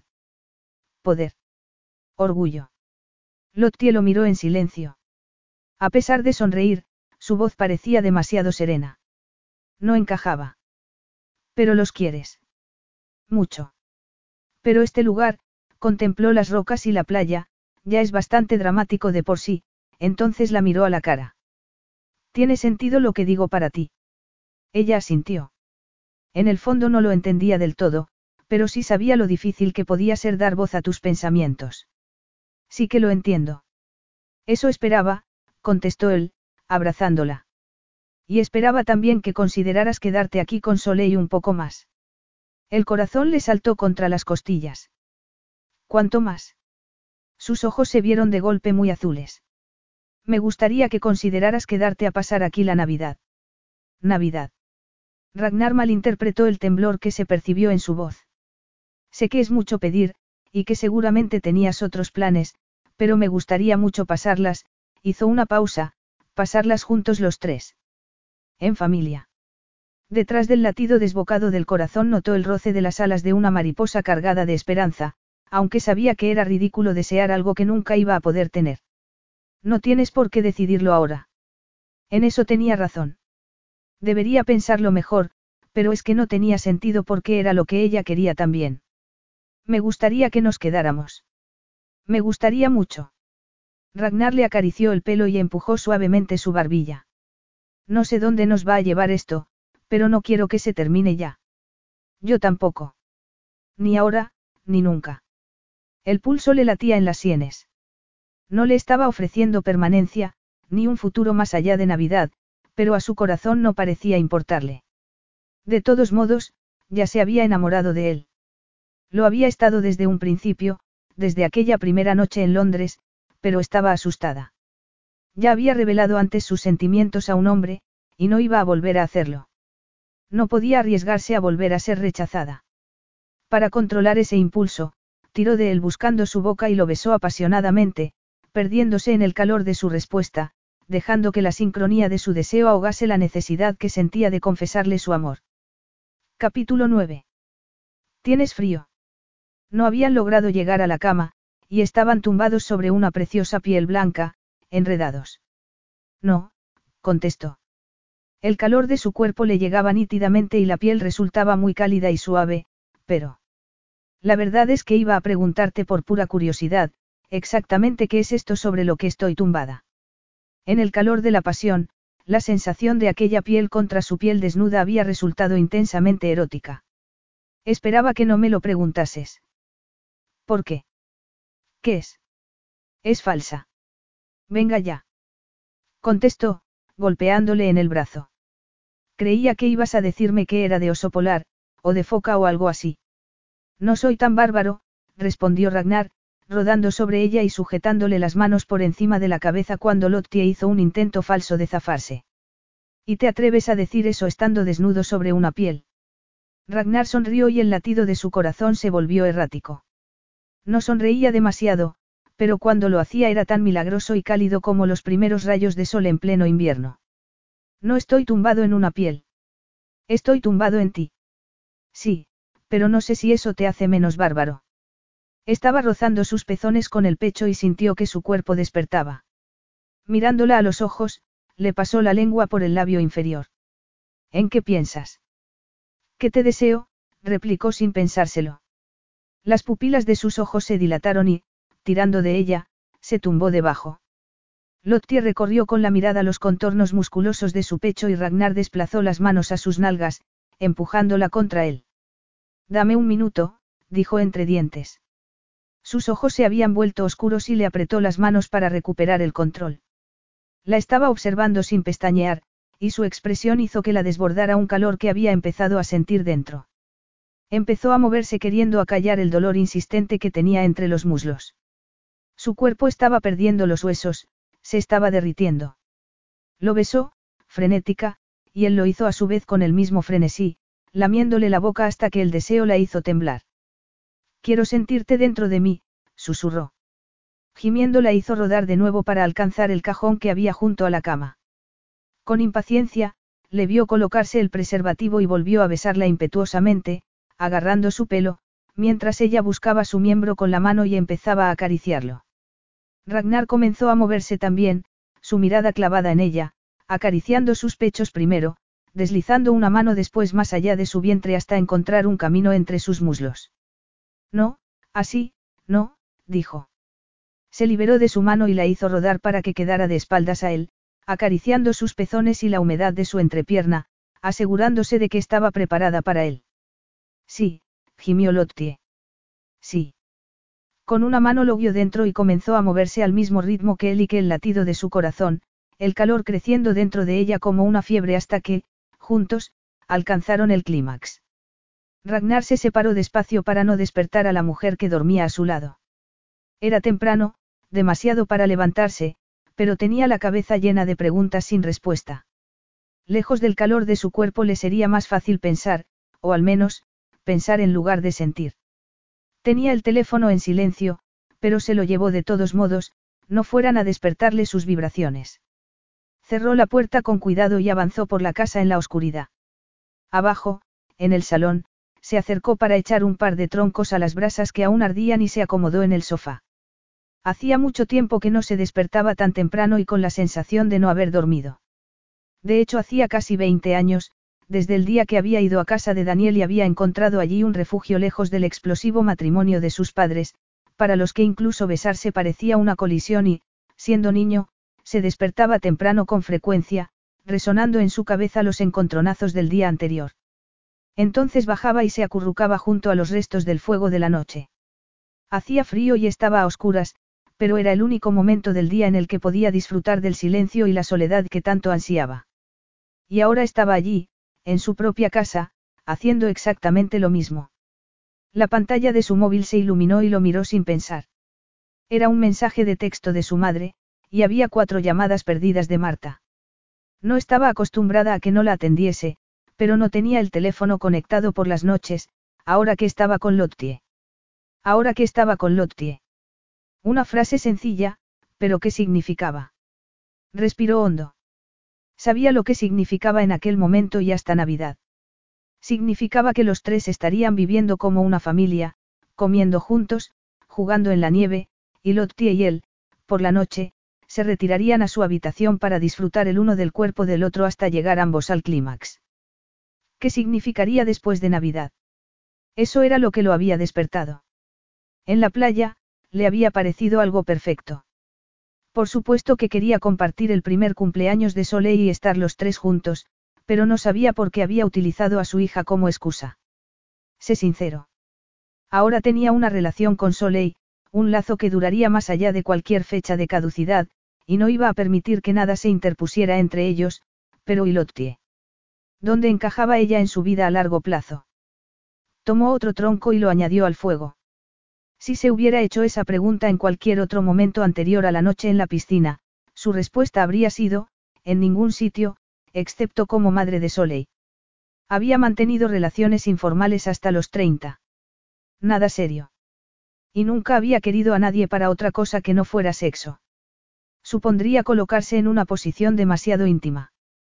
Pero quería a Lottie. En un principio su necesidad de ella había sido solo una urgencia que ninguno podía contener, pero ahora era distinto. Ahora, después de tan poco tiempo, la sentía como una pieza esencial en su vida y, sin embargo, seguía reculando ante lo que eso significaba. Contempló el corazón rojo del fuego. Para él, las relaciones eran algo impredecible y muy exigente. Su familia se lo había demostrado una y otra vez. Había tantos riesgos, tantos imponderables ante los que ningún algoritmo podía ofrecer respuesta. Por otro lado, el hecho de que sus padres y hermanos actuasen como si vivieran en una moderna Asgar apenas había tenido impacto en él, pero Lottie no estaba segura del lugar que ocupaba en el mundo, podía arriesgarse a exponerla al caos de su vida familiar. No tenía derecho a esperarlo ni a pedírselo. Además, no les había hablado de la existencia de Soleil. No era fácil hacerlo, y no porque fueran a juzgarle, sino porque querrían participar, y participar, en sus usos, era ser consumido. Tendría que pelear a brazo partido por mantener el control. Se lo diría pronto, pero a su manera. Con tranquilidad, uno a uno. Pero por ahora quería quedarse a Lottie y a Soleil para sí un poco más. Recordar a su hija moviéndose despacio hacia él, y el orgullo y la felicidad que había experimentado en aquel momento, le hizo sonreír. Pero él no era un bebé. No podía dar esos pasos tan pequeños. Era un hombre adulto y tenía que empezar a actuar como tal, porque por primera vez en su vida, estaba más asustado de perder a alguien que de dejar que se le acercaran. Se tumbó boca arriba y cerró los ojos. Soleil se había echado su siesta, Ragnar estaba encerrado en el despacho y ella se había ido a la piscina y, tras darse un breve baño, se había metido en la sauna, y se estaba quedando medio dormida cuando notó que alguien entraba. Sin abrir los ojos, supo que era Ragnar. Los abrió y le vio. Llevaba tan solo una toalla alrededor de las caderas, y al contemplar su cuerpo, el sueño desapareció de inmediato y sus terminaciones nerviosas comenzaron a zumbar como una subestación eléctrica. Creía que estabas trabajando. Y lo estaba, se sentó en el banco junto a ella y la besó en la boca. He acabado antes de lo que esperaba. Pero es que tenía un incentivo, añadió, mirándola de arriba abajo. Incentivo. Así es como me ves. Como una zanahoria colgando de una cuerda. Pues no es eso lo que me imaginaba, no, contestó, deslizando un dedo dentro de su toalla. Se acercó y le lamió los labios. Ella gimió arqueando la espalda, buscando. ¿Tienes un preservativo? No, gimió. Estaba tan desesperado por bajar aquí que no se me ocurrió. Era halagador saber que le afectaba tanto, pero había una tensión en él. Como si estuviera preparándose para decir algo o para escuchar algo. Subamos, sugirió. No, no quiero subir, contestó, pero no fueron sus palabras sino la tensión que percibió en sus brazos lo que le hizo mirarlo intranquila. No quería que sonara así, se disculpó, acariciándola. Sí que quiero. Lo que pasa es que hay algo que tengo que decirte antes. Me refiero a lo que te dije sobre que Soleil y tú os quedarais a pasar la Navidad. Cuando te lo pedí en la playa, cometí un error. Lo miró con un nudo en la garganta. El banco que la sujetaba pareció de pronto hecho de papel. Había tenido tiempo de pensar y había cambiado de opinión, claro, pero no iba a permitir que viera la estúpida esperanza que había albergado en el corazón. No pasa nada, lo entiendo. Eres un hombre ocupado y ya te has tomado tres semanas de vacaciones. No, no es eso lo que quiero decir, respondió, serio. Te pedí que os quedarais aquí, pero lo que de verdad quería preguntar, lo que debería haberte preguntado era si os vendríais a vivir conmigo cuando volvamos a Inglaterra. Lottie lo miró atónita. No se me dan bien las palabras, continuó, y ayer no hablé claro, así que me voy a esforzar un poco más. Quiero que te vengas a vivir conmigo, Lottie. Soleil también, por supuesto, pero te lo estoy pidiendo a ti. Lottie se tapó la boca con una mano. Todo se le estaba yendo de las manos, el aliento, el pulso, los pensamientos. No le estaba diciendo que la amase, pero sí que la deseaba, y no solo por el sexo, sino por sí misma. Y por el momento, eso le bastaba. Yo también lo quiero, pero ¿estás seguro? Acarició su pelo y tiró suavemente de su cabeza. Más seguro de lo que lo he estado nunca. Y la besó en los labios. A la mañana siguiente se despertaron temprano y se buscaron en la oscuridad, haciendo el amor sin prisa, y volvieron a quedarse dormidos. Cuando el sol empezó a entrar en la habitación, oyeron a Soleil haciendo gorgoritos en su habitación. Yo voy, dijo él cuando Lottie iba a separarse de su cuerpo. No, que tú siempre te levantas antes que yo, lo besó suavemente en los labios. No es sueño precisamente lo que tengo, musitó, esbozando una sonrisa traviesa. Pero en aquel instante, se oyó un grito corto e imperioso desde la otra habitación. Ambos se miraron sonriendo. Vale, mejor me voy al gimnasio una hora. O puede que dos. Lottie dio de desayunar a la niña y mordió un trocito de tostada. Sign se había tomado la mañana libre para ir a visitar a su hermana, así que iba a ser un regalo poder preparar el desayuno para los dos. Sonrió. Preparar el desayuno, un regalo, como había cambiado su vida en aquellas últimas semanas. Tomó a la niña en brazos y vio que tenía las manos sucias. ¿Cómo te has manchado tanto? Suspiró. Anda, vamos a limpiarte. No habían subido la mitad de la escalera cuando oyó un coche que llegaba. Debía ser Sigl. Pero ella entraría con su llave, y no llamaría frenéticamente a la puerta primero para, a continuación, presionar con insistencia el timbre. Se quedó mirando la puerta sin saber qué hacer. Ragnar no había dicho nada sobre visitas, y la casa estaba tan aislada que no podía ser alguien que quisiera pedir indicaciones. Sería otra entrega de documentos para él. Miró la pantalla de vídeo que mostraba la entrada y se quedó paralizada. Nada de mensajería. Delante de la cámara había una mujer joven y muy guapa, con un cabello casi blanco de puro rubio, vaqueros rotos y una especie de abrigo de astracán. Una joven que no dejaba de llorar. Con el corazón en la garganta, tecleó el código de seguridad y abrió la puerta. ¡Ay, gracias a Dios! Creí que no había nadie. Entró en tromba sin una palabra de explicación ni un saludo y, sin mediar palabra, sacó el móvil y comenzó a teclear frenéticamente sin dejar de llorar. Pase eso, dijo por encima del hombro. Lottie vio a un taxista con cara de sentirse incómodo que cargaba con una maleta de una conocida marca. Ah, tienes que pagarle. Hablas inglés, ¿verdad? Aún demasiado aturdida para hablar, Lottie asintió, pagó al taxista y se dio la vuelta. La joven había dejado de escribir, pero seguía llorando, y aunque tenía la máscara de pestañas corrida y los ojos hinchados, seguía siendo extraordinariamente guapa. ¿Quién era? Apenas se había formulado la pregunta cuando vio sus impresionantes ojos azules y supo la respuesta. ¿Eres Marta? Sí, contestó ella, frunciendo el ceño y con cierto desdén, como si su identidad debiera conocerla hasta el último de los mortales. ¿Está Ragnar? Sí, en el gimnasio. Debe estar en modo vacaciones, respondió, y miró fijamente a Lottie, como si la viera por primera vez. Me sorprende que te deje traer a un bebé a trabajar. Es que no trabajo para él, dijo. Soy Lottie, Lottie Dawson. Y ella es Oley. ¿Quién? Lottie. La voz le había temblado un poco, pero había algo enervante en la mirada fría y despectiva de Marta, tan parecida y tan distinta al mismo tiempo a la de su hermano. Y más enervante aún darse cuenta de que la hermana de Ragnar no tenía ni idea de quién era ella, y mucho menos de lo que significaba para él. La felicidad y la seguridad de antes se desmoronaron y abrazó más fuerte a su hija para no caer por el precipicio que parecía abrirse delante de sus pies. ¿Qué podía decir?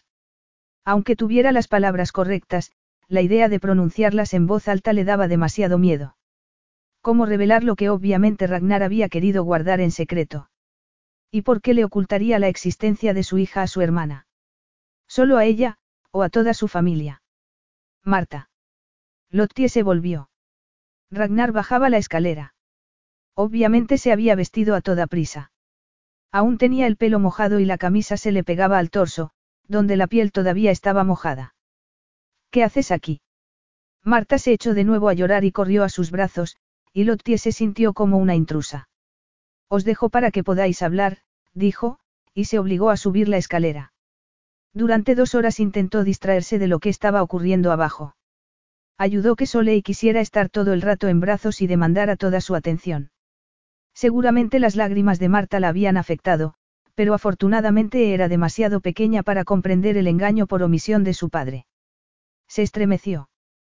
Tenía un pedazo de hielo en el estómago y sentía el frío extenderse por todo su cuerpo. ¿Por qué no le había hablado a su hermana de la niña? No tenía sentido. Habían hablado montones de veces. ¿Por qué no la había mencionado? Quizás no se lo había dicho estando tan angustiada. O puede que se lo estuviera contando uno a uno. Eran muchos. Miró hacia abajo. Soleil se había dormido. Y de pronto, sintió la presencia de Ragnar en la puerta. Parecía cansado y la miraba a los ojos. De inmediato olvidó sus temores, se acercó a él y lo abrazó. Sintió que respiraba hondo y el hielo de ella comenzó a derretirse. La acuesto. Se ofreció. Lottie asintió y él la dejó cuidadosamente en la cuna. Vamos abajo, dijo en voz baja. El salón estaba vacío y la cocina, también. Llenó dos vasos de agua y le ofreció uno. Marta está bien. Lo estará. Le sentaría bien comer algo. Puedo prepararle algo de comer. No es necesario. No me importa, de verdad. No, no tienes que hacerlo porque no está aquí. Ah, no. ¿Dónde ha ido? A Reykjavik. A un hotel. Pero estaba muy afectada. No debería estar sola. Tendrías que ir a buscarla. Sería absurdo porque he sido yo el que le ha dicho que se vaya. Le has dicho que se vaya. Repitió sin entender nada. ¿Por qué? Esta es mi casa, y tengo reglas. Y Marta no las ha respetado. Sabe que aquí no se puede quedar nadie. Pero ella no es, nadie. Es tu familia. Lo sé, y es precisamente a mi familia a quien no permito venir aquí. Este es un lugar de tranquilidad y orden. No quiero sus dramas bajo este techo. Reglas. Drama. ¿De qué narices estaba hablando? Pero los quieres, no. Claro. Y se lo demuestro de muchas maneras durante todas las horas del día, y lo único que ellos tienen que hacer a cambio es respetar mis normas. Una de las primeras es que no se puede uno presentar sin avisar. Parecía estar explicando una ley de la naturaleza, como la gravedad, y no hablando de su familia. Pero el amor no tiene reglas, contestó despacio. Seguramente esa es la razón de que tanta gente sea infeliz. Sintió un escalofrío al mirarlo a los ojos. Quiero a mi familia, pero ni puedo ni quiero vivir con ellos. Lo mantengo todo en compartimentos estancos y así es como funciona. Así vivo yo. El dolor del pecho se estaba extendiendo como una tormenta. ¿Es esa la razón de que no le hayas hablado a Marta de Soleil ni de mí? Vio la verdad en sus ojos antes de que se la dijera con palabras, y le dolió tanto que tuvo que apretar los dientes. Sí. No se lo has dicho a nadie de tu familia. Aquella vez, negó con la cabeza y ella respiró hondo. Había vuelto a ocurrir, exactamente igual que con su padre. Se habían conocido demasiado tarde. Ragnar, el hombre al que amaba, el hombre que quería desesperadamente que la amase, era una persona que no podía ser lo que ella quería, ni darle lo que necesitaba, pero había estado demasiado ocupada creando imágenes hermosas en su cabeza que no había visto nada. ¿Y si te dijera que te quiero? Preguntó en voz baja. Cambiaría algo las cosas. Él negó con la cabeza y ella estuvo a punto de perder el sentido. Quiero irme a casa. Quiero volver a Inglaterra, ahora. Ragnar miró hacia otro lado y hubo un largo y tenso silencio. Entonces, voy a hablar con Ibar. Te dejo para que puedas hacer el equipaje. Y sin mirarla a los ojos, dio media vuelta y salió. Capítulo 10. De pie junto al fuego, en el centro de la estancia, Ragnar respiró hondo. Estaba en su casa y, sin embargo, se sentía a la deriva, desconectado y desorientado. No sabría decir qué era más increíble, que Soleil y Lottie se hubieran marchado, o que él se hubiera quedado sin hacer nada, viéndolas ir. Sintió un escalofrío. La casa estaba muy tranquila. No, no solo tranquila. Silenciosa. El silencio del reproche y el arrepentimiento. Miraba a su alrededor cuando vio asomar, de debajo de un cojín, algo cuadrado y amarillo. Sintió que el corazón se le subía a la boca. Era el cuaderno de dibujo de Lottie. Lo sacó y fue pasando sus páginas. ¿Qué había hecho? O mejor, ¿qué había dejado de hacer? ¿Por qué no había impedido que se marchara? ¿Por qué se había quedado de brazos cruzados mientras ella hacía el equipaje? No tenía sentido. Acababa de pedirle que se fuera a vivir con él y ella había accedido, y por primera vez en su vida había pensado que el futuro le ofrecía otra cosa que no fueran vidas vividas separadamente, con fronteras nítidamente trazadas. Por primera vez, tenía ante sí una puesta de sol, rosa y dorada, con Lottie y su hija. Y luego había aparecido Marta, destrozando la tranquilidad y el orden, dejando tras de sí copos de nieve, maletas y desorden, y aquella puesta de sol se había oscurecido por su necesidad de actuar rápidamente y con determinación. Había intentado explicárselo, pero Lottie no lo había entendido, sino que había seguido presionando y presionando hasta que, hasta que le había dicho que lo quería. Aún podía ver su cara, la expresión de sorpresa y dolor cuando le había dicho, más o menos, que su amor no cambiaba nada porque la aparición de Marta le había recordado con toda precisión lo que ocurriría si permitía que las cuadrículas separadas de su vida se solapasen. Ver el dolor de Lottie le había afectado y mucho, pero no lo suficiente para bloquear el terror, así que cuando ella había decidido que quería marcharse, se había dicho a sí mismo que era lo mejor. Pero no lo era. Era el error más grande que había cometido en su vida. Los días que siguieron a su marcha le resultaron interminables. El tiempo no era el gran sanador del que hablaba la gente. Estar solo en la casa, en la cama, era como presionar sobre una herida abierta, y tras un día más de agónica soledad, fue a los establos y sacó a Camila al patio. Montó ciego, sin ver nada, sin preocuparse por nada, intentando interponer cuanta más distancia pudiera entre su casa, ahogada en silencio, y él, pero cuando llegaron a lo alto de una colina, Camila minoró la marcha y él, apoyándose en la silla, contempló las cascadas y los ojos se le nublaron, y no por el viento gélido y el cielo amenazador. Cualquiera en su sano juicio estaría en casa tumbado en el sofá delante de la chimenea. Pero él no se sentía ni racional, ni juicioso, ni feliz. Era ridículo e ilógico actuar así. Sign lo pensaba. Y Camille, seguramente, también. La casa que antes fuera su santuario, antes incluso de que su empresa cosechara el gran éxito que había alcanzado, ya no lo era. Había pasado a ser recordatorio de su estupidez y su cobardía. Echaba de menos a Lottie y a Soleil. Sin ellas, su vida carecía de sentido y de valor. Pero ella se merecía un hombre mejor que él. Pues ese hombre, se dijo. Sé el hombre que ella necesita. Búscala y lucha por ella. Y con Camille lanzada cuesta abajo, fue en busca del único futuro que deseaba. Lottie miró hacia el cielo de Suffolk y un copo de nieve le cayó en la cara. Estaba de pie en el jardín trasero de su casa, supuestamente intentando decidir dónde colocar el columpio de Soleil. Toda la semana había estado amenazando con nevar, y había tenido que elegir precisamente aquel día, el del cumpleaños de su hija, el que el cielo escogiera para cumplir lo prometido. Como si no recordara bastante a Ragnar Stone a diario. Las tiendas estaban llenas de mantas de piel y cojines de Navidad, y cuando Lucas por fin había conseguido arrastrarla al pub una noche, había visto a un hombre rubio agachado delante de un fuego y, sin hacer caso de sus protestas, había dado media vuelta. Pero ni una palabra en tres semanas. Ni una llamada. Ni un mensaje. Tragó saliva. Ni siquiera una felicitación para su hija. Aún no podía aceptar que estuviera actuando así, que castigara a Soleil por lo que había ocurrido entre ellos. Le parecía tan mezquino y cruel, tan impropio de Ragnar, o quizás no. La expresión fría y cínica que adoptó cuando le dijo que lo quería le hizo estremecerse. Había sido una tonta.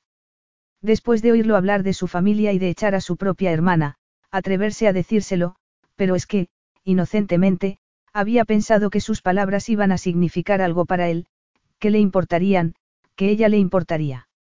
Pero no había sido así, y allí estaba, de vuelta en Suffolk, preguntándose cómo se le había ocurrido pensar que iba a importarle. Qué egoísta había sido. Por su culpa, su dulce niña no iba a tener un padre en su vida. Lottie. Respiró hondo y se tragó las lágrimas.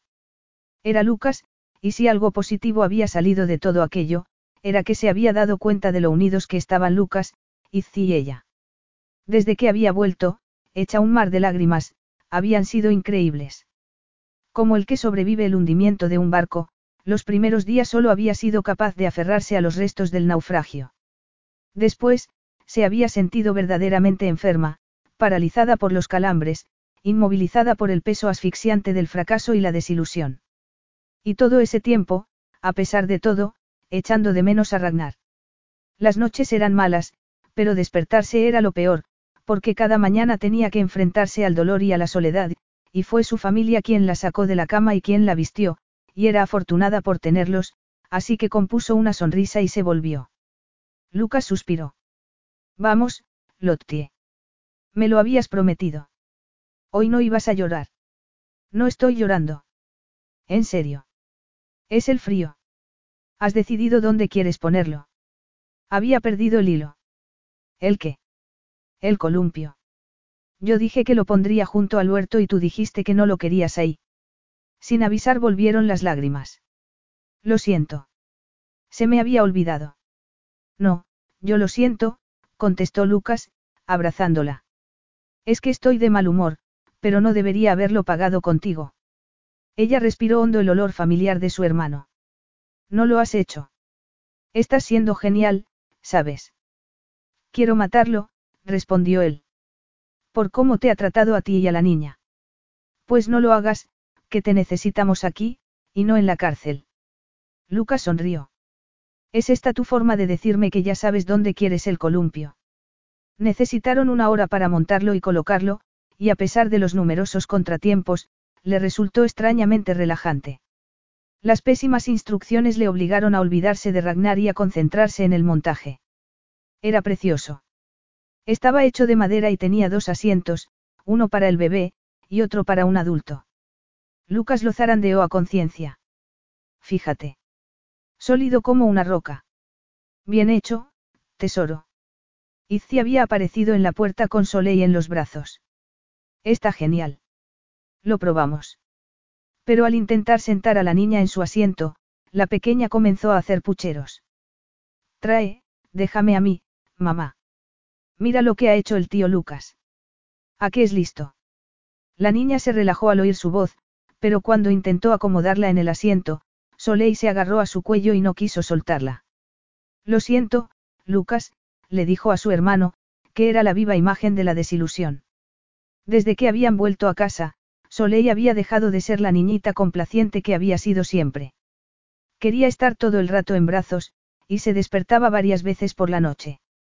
Resultaba tentador achacarlo a su edad, o a los dientes, incluso al cambio de rutina, pero sabía que su hija echaba tanto de menos a Ragnar como ella misma, lo cual acrecentaba su sentimiento de culpa.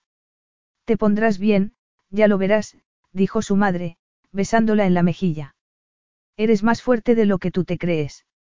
Sobrevivirás. Y Soleil también se recuperará. Los niños son muy resistentes.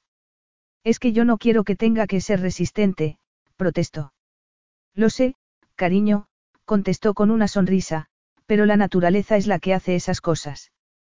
Hay que ser duro para sobrevivir. Fíjate en todo lo que Lucas y tú pasasteis. Sin figura paterna, sin padre en realidad, y todas las casas y colegios por los que pasamos. Siempre con aquella ropa horrible. Su madre la miraba a los ojos y, en aquel momento, la serenidad de su voz le hizo pensar que se había centrado demasiado en sus diferencias en lugar de considerar lo parecidas que eran. No fue tan malo, le dijo. Lucas sonrió. Sí que lo fue. Sobre todo lo de la ropa. Lottie sonrió. Pero, pasara lo que pasase, siempre estabas ahí, mamá. Y fuimos afortunados por tenerte, porque no se lo habría dicho antes. Soy afortunada por tenerte, entonces y ahora.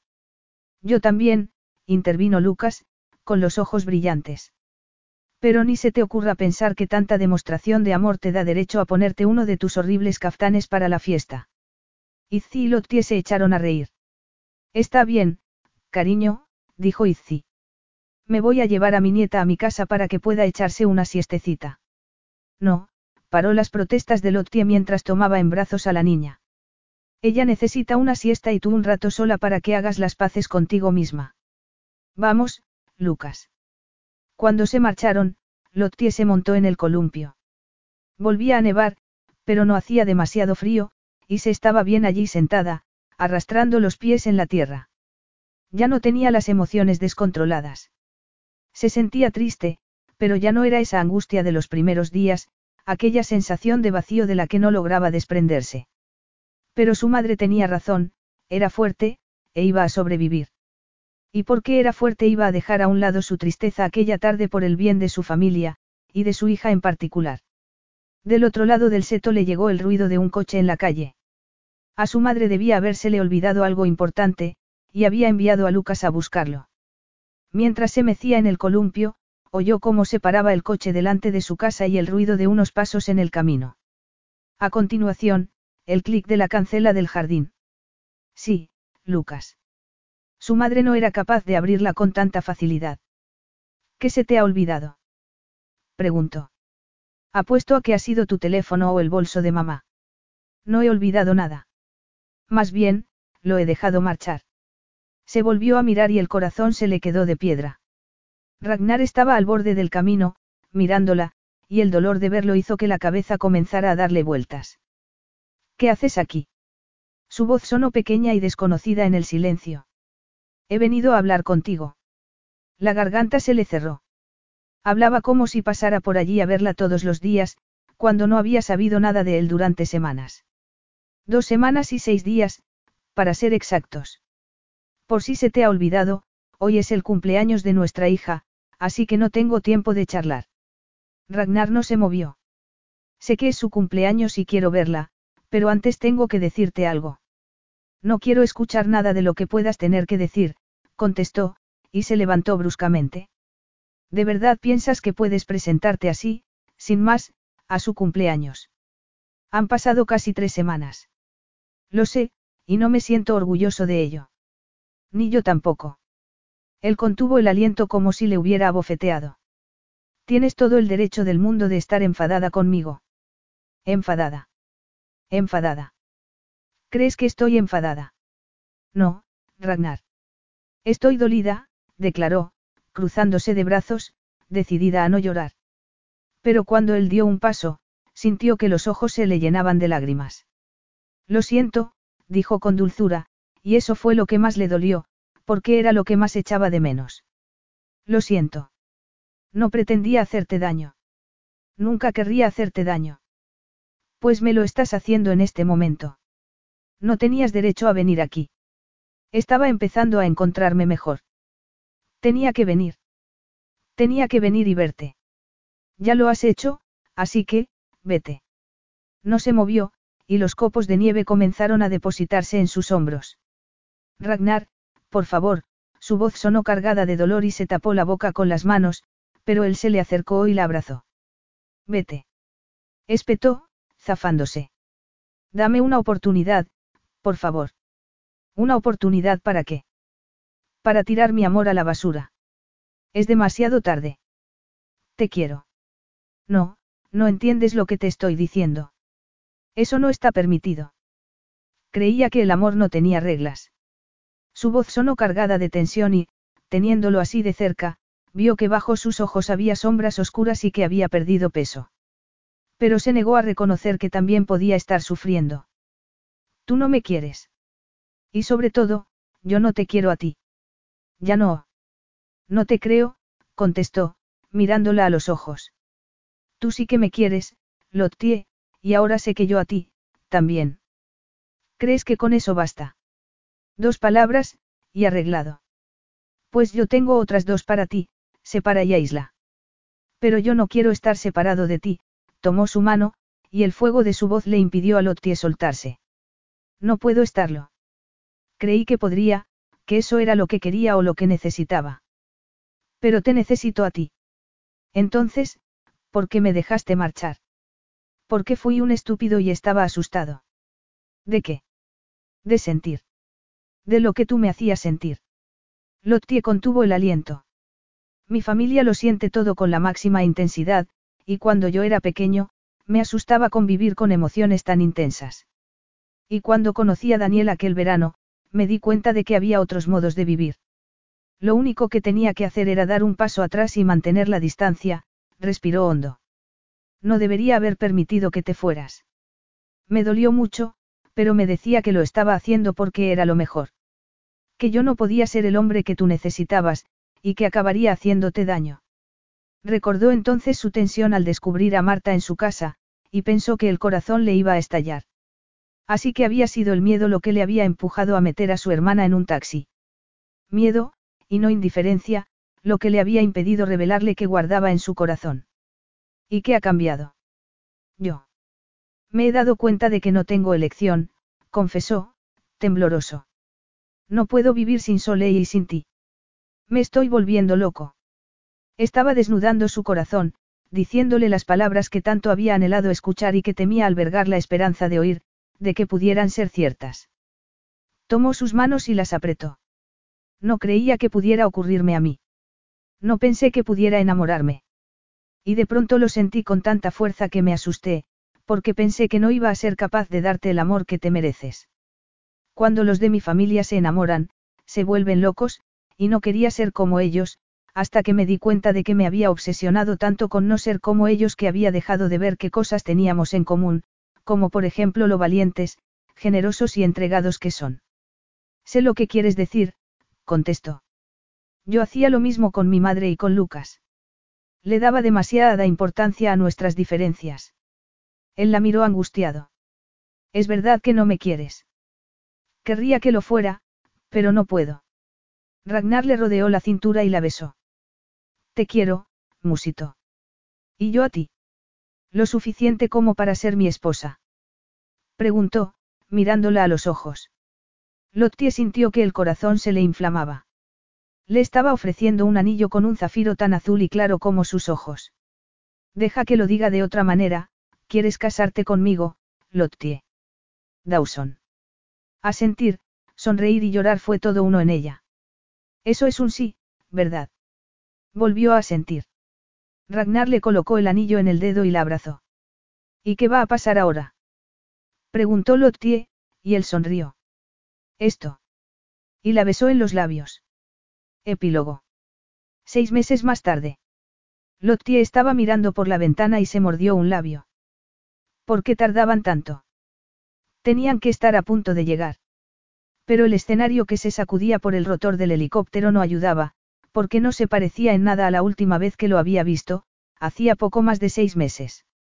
Entonces estaba cubierto de nieve, pero ahora era un patchwork de colores y texturas, un poco como su proyecto artístico de sexto curso. La idea le hizo sonreír. ¿Qué te hace gracia? Le preguntó Lucas. Nada. Es que me estaba acordando de un proyecto de arte que hice en el colegio. Ah, habrás desayunado, ¿verdad? Claro. Muesli, yogur y fruta. Bueno, ¿qué te parece? Era la primera visita de Lucas a Islandia, y se moría por conocer su opinión. Quería saber si estaba sintiendo lo mismo que ella al encontrarse en aquel increíble país que ahora era su segundo hogar. Tu desayuno. Bromeo. Ah, ¿qué te refieres a esto? respiró hondo. ¿Qué puedo decir? Fíjate. exclamó, señalando un campo verde rabioso que sobrevolaban en aquel momento. Ahora entiendo por qué te gusta tanto. Ella sonrió. Es precioso, tan salvaje y remoto. ¿Hablas de Islandia, o de Ragnar? Se burló. Recordó el momento en que habían entrado juntos en el jardín de su madre, después de que le pidiera matrimonio. A Lucas no le había gustado ni un pelo, pero ver cómo su sobrina se entusiasmaba y le echaba los brazos al cuello nada más verlo, hizo que su desaprobación se limitara a cierta rigidez y a un ceño feroz. Al día siguiente se habían ido a dar una vuelta juntos, ignorando sus protestas, y al volver eran ya casi hermanos. Sí, bueno, podía ser peor. No lo invitaría a unirse al grupo, pero es hábil con el taco de billar. Lottie lo miró sorprendida y él suspiró. Vale, me cae bien. Sabe muchas cosas pero no se da aires, y es generoso sin presumir de ello. Y sus hermanas están tremendas. Sonrió. Pero me gusta sobre todo porque veo lo mucho que te quiere, y sé que te hace feliz. Es cierto. Ragnar se había esforzado aquellos últimos seis meses para darle un vuelco a su vida. Había empezado presentándoles a Sole y a ella a su familia, pero no se había quedado ahí, sino que uno a uno les había ido explicando cómo se sentía cuando era un niño, y después siendo ya un hombre. Había sido muy difícil para él, pero estaba decidido a enfrentarse a sus miedos para poder tener un futuro. Para ella había sido algo surrealista, además de temible. Un poco como su propia familia. Y las habían acogido con los brazos abiertos. Ya hemos llegado, dijo cuando notó que el helicóptero empezaba a minorar. El corazón le dio un brinco cuando aterrizaron. Su hermano abrió la puerta y le ofreció la mano para bajar. Anda, vamos a buscar a tu hombre, dijo, colgándose su mano del brazo. Su hombre. Su Ragnar. El pecho se le contrajo, y aferrándose a su hermano para controlar el temblor, echaron a andar hacia la playa, en busca del hombre al que amaba sin límites. El hombre con el que se iba a casar aquel día. Ya ha llegado. Ragnar levantó la mirada y el nudo que tenía en el estómago se deshizo. Detrás de él estaba Rob, su padrino y hermano, que le dio un apretón en el hombro. Voy a por las damas de honor. Ragnar se volvió a mirar hacia donde Soleil estaba, de la mano de su hermana Marta, corriendo delante de Gunnar, su hermano, sobre la arena negra de la playa. No, déjalas. Se lo están pasando bien. Era cierto. Toda la familia se estaba divirtiendo. No había discusiones, ni lágrimas, ni enfados. Sintió que el corazón se le encogía. Se estaban esforzando porque lo querían, y él los quería como siempre, pero ahora le resultaba mucho más fácil amar y ser amado. Y eso se lo debía a la mujer que avanzaba sobre la arena hacia él. Lo había hecho más fuerte, y más amable. Sole y ella habían logrado que amar fuese tan sencillo y natural para él como respirar, hasta el punto de que se preguntaba cómo había podido vivir tanto tiempo como lo hacía antes. Había dejado de mantener a una vara de distancia a las personas a las que amaba y, curiosamente, ahora que podían ir y venir a su antojo, su familia parecía diferente, menos intensa, menos exigente. Más divertida. Sintió el calor del sol en la piel. También tenía pasión. Y ternura. Pero por encima de todo tenía un amor que era tan cálido, brillante e imperecedero como el sol del solsticio, y por eso había querido que su boda se celebrara el día del solsticio de verano.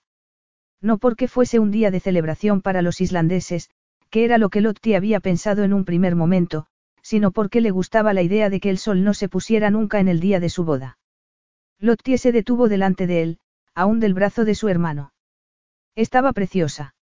Su vestido blanco, ajustado al cuerpo y con varias capas de tul en la falda, resultaba perfecto contra el negro de la arena. Llevaba un ramo de flores silvestres que Marta y Soleil habían recogido de los campos que rodeaban la casa, y el pelo suelto, pero sujeto en la nuca. Nunca la había encontrado tan hermosa y, al mirarla a los ojos, sintió que el pecho se le contraía porque le brillaban los ojos de emoción, una emoción que a él le llenaba el corazón. Una felicidad como no había otra, y una gratitud porque la vida les hubiera dejado encontrarse, no solo una vez, sino tres. Una estadística que no podía sustentarse en la lógica y que encarnaba la más hermosa, desordenada y confusa matemática del amor. Fin.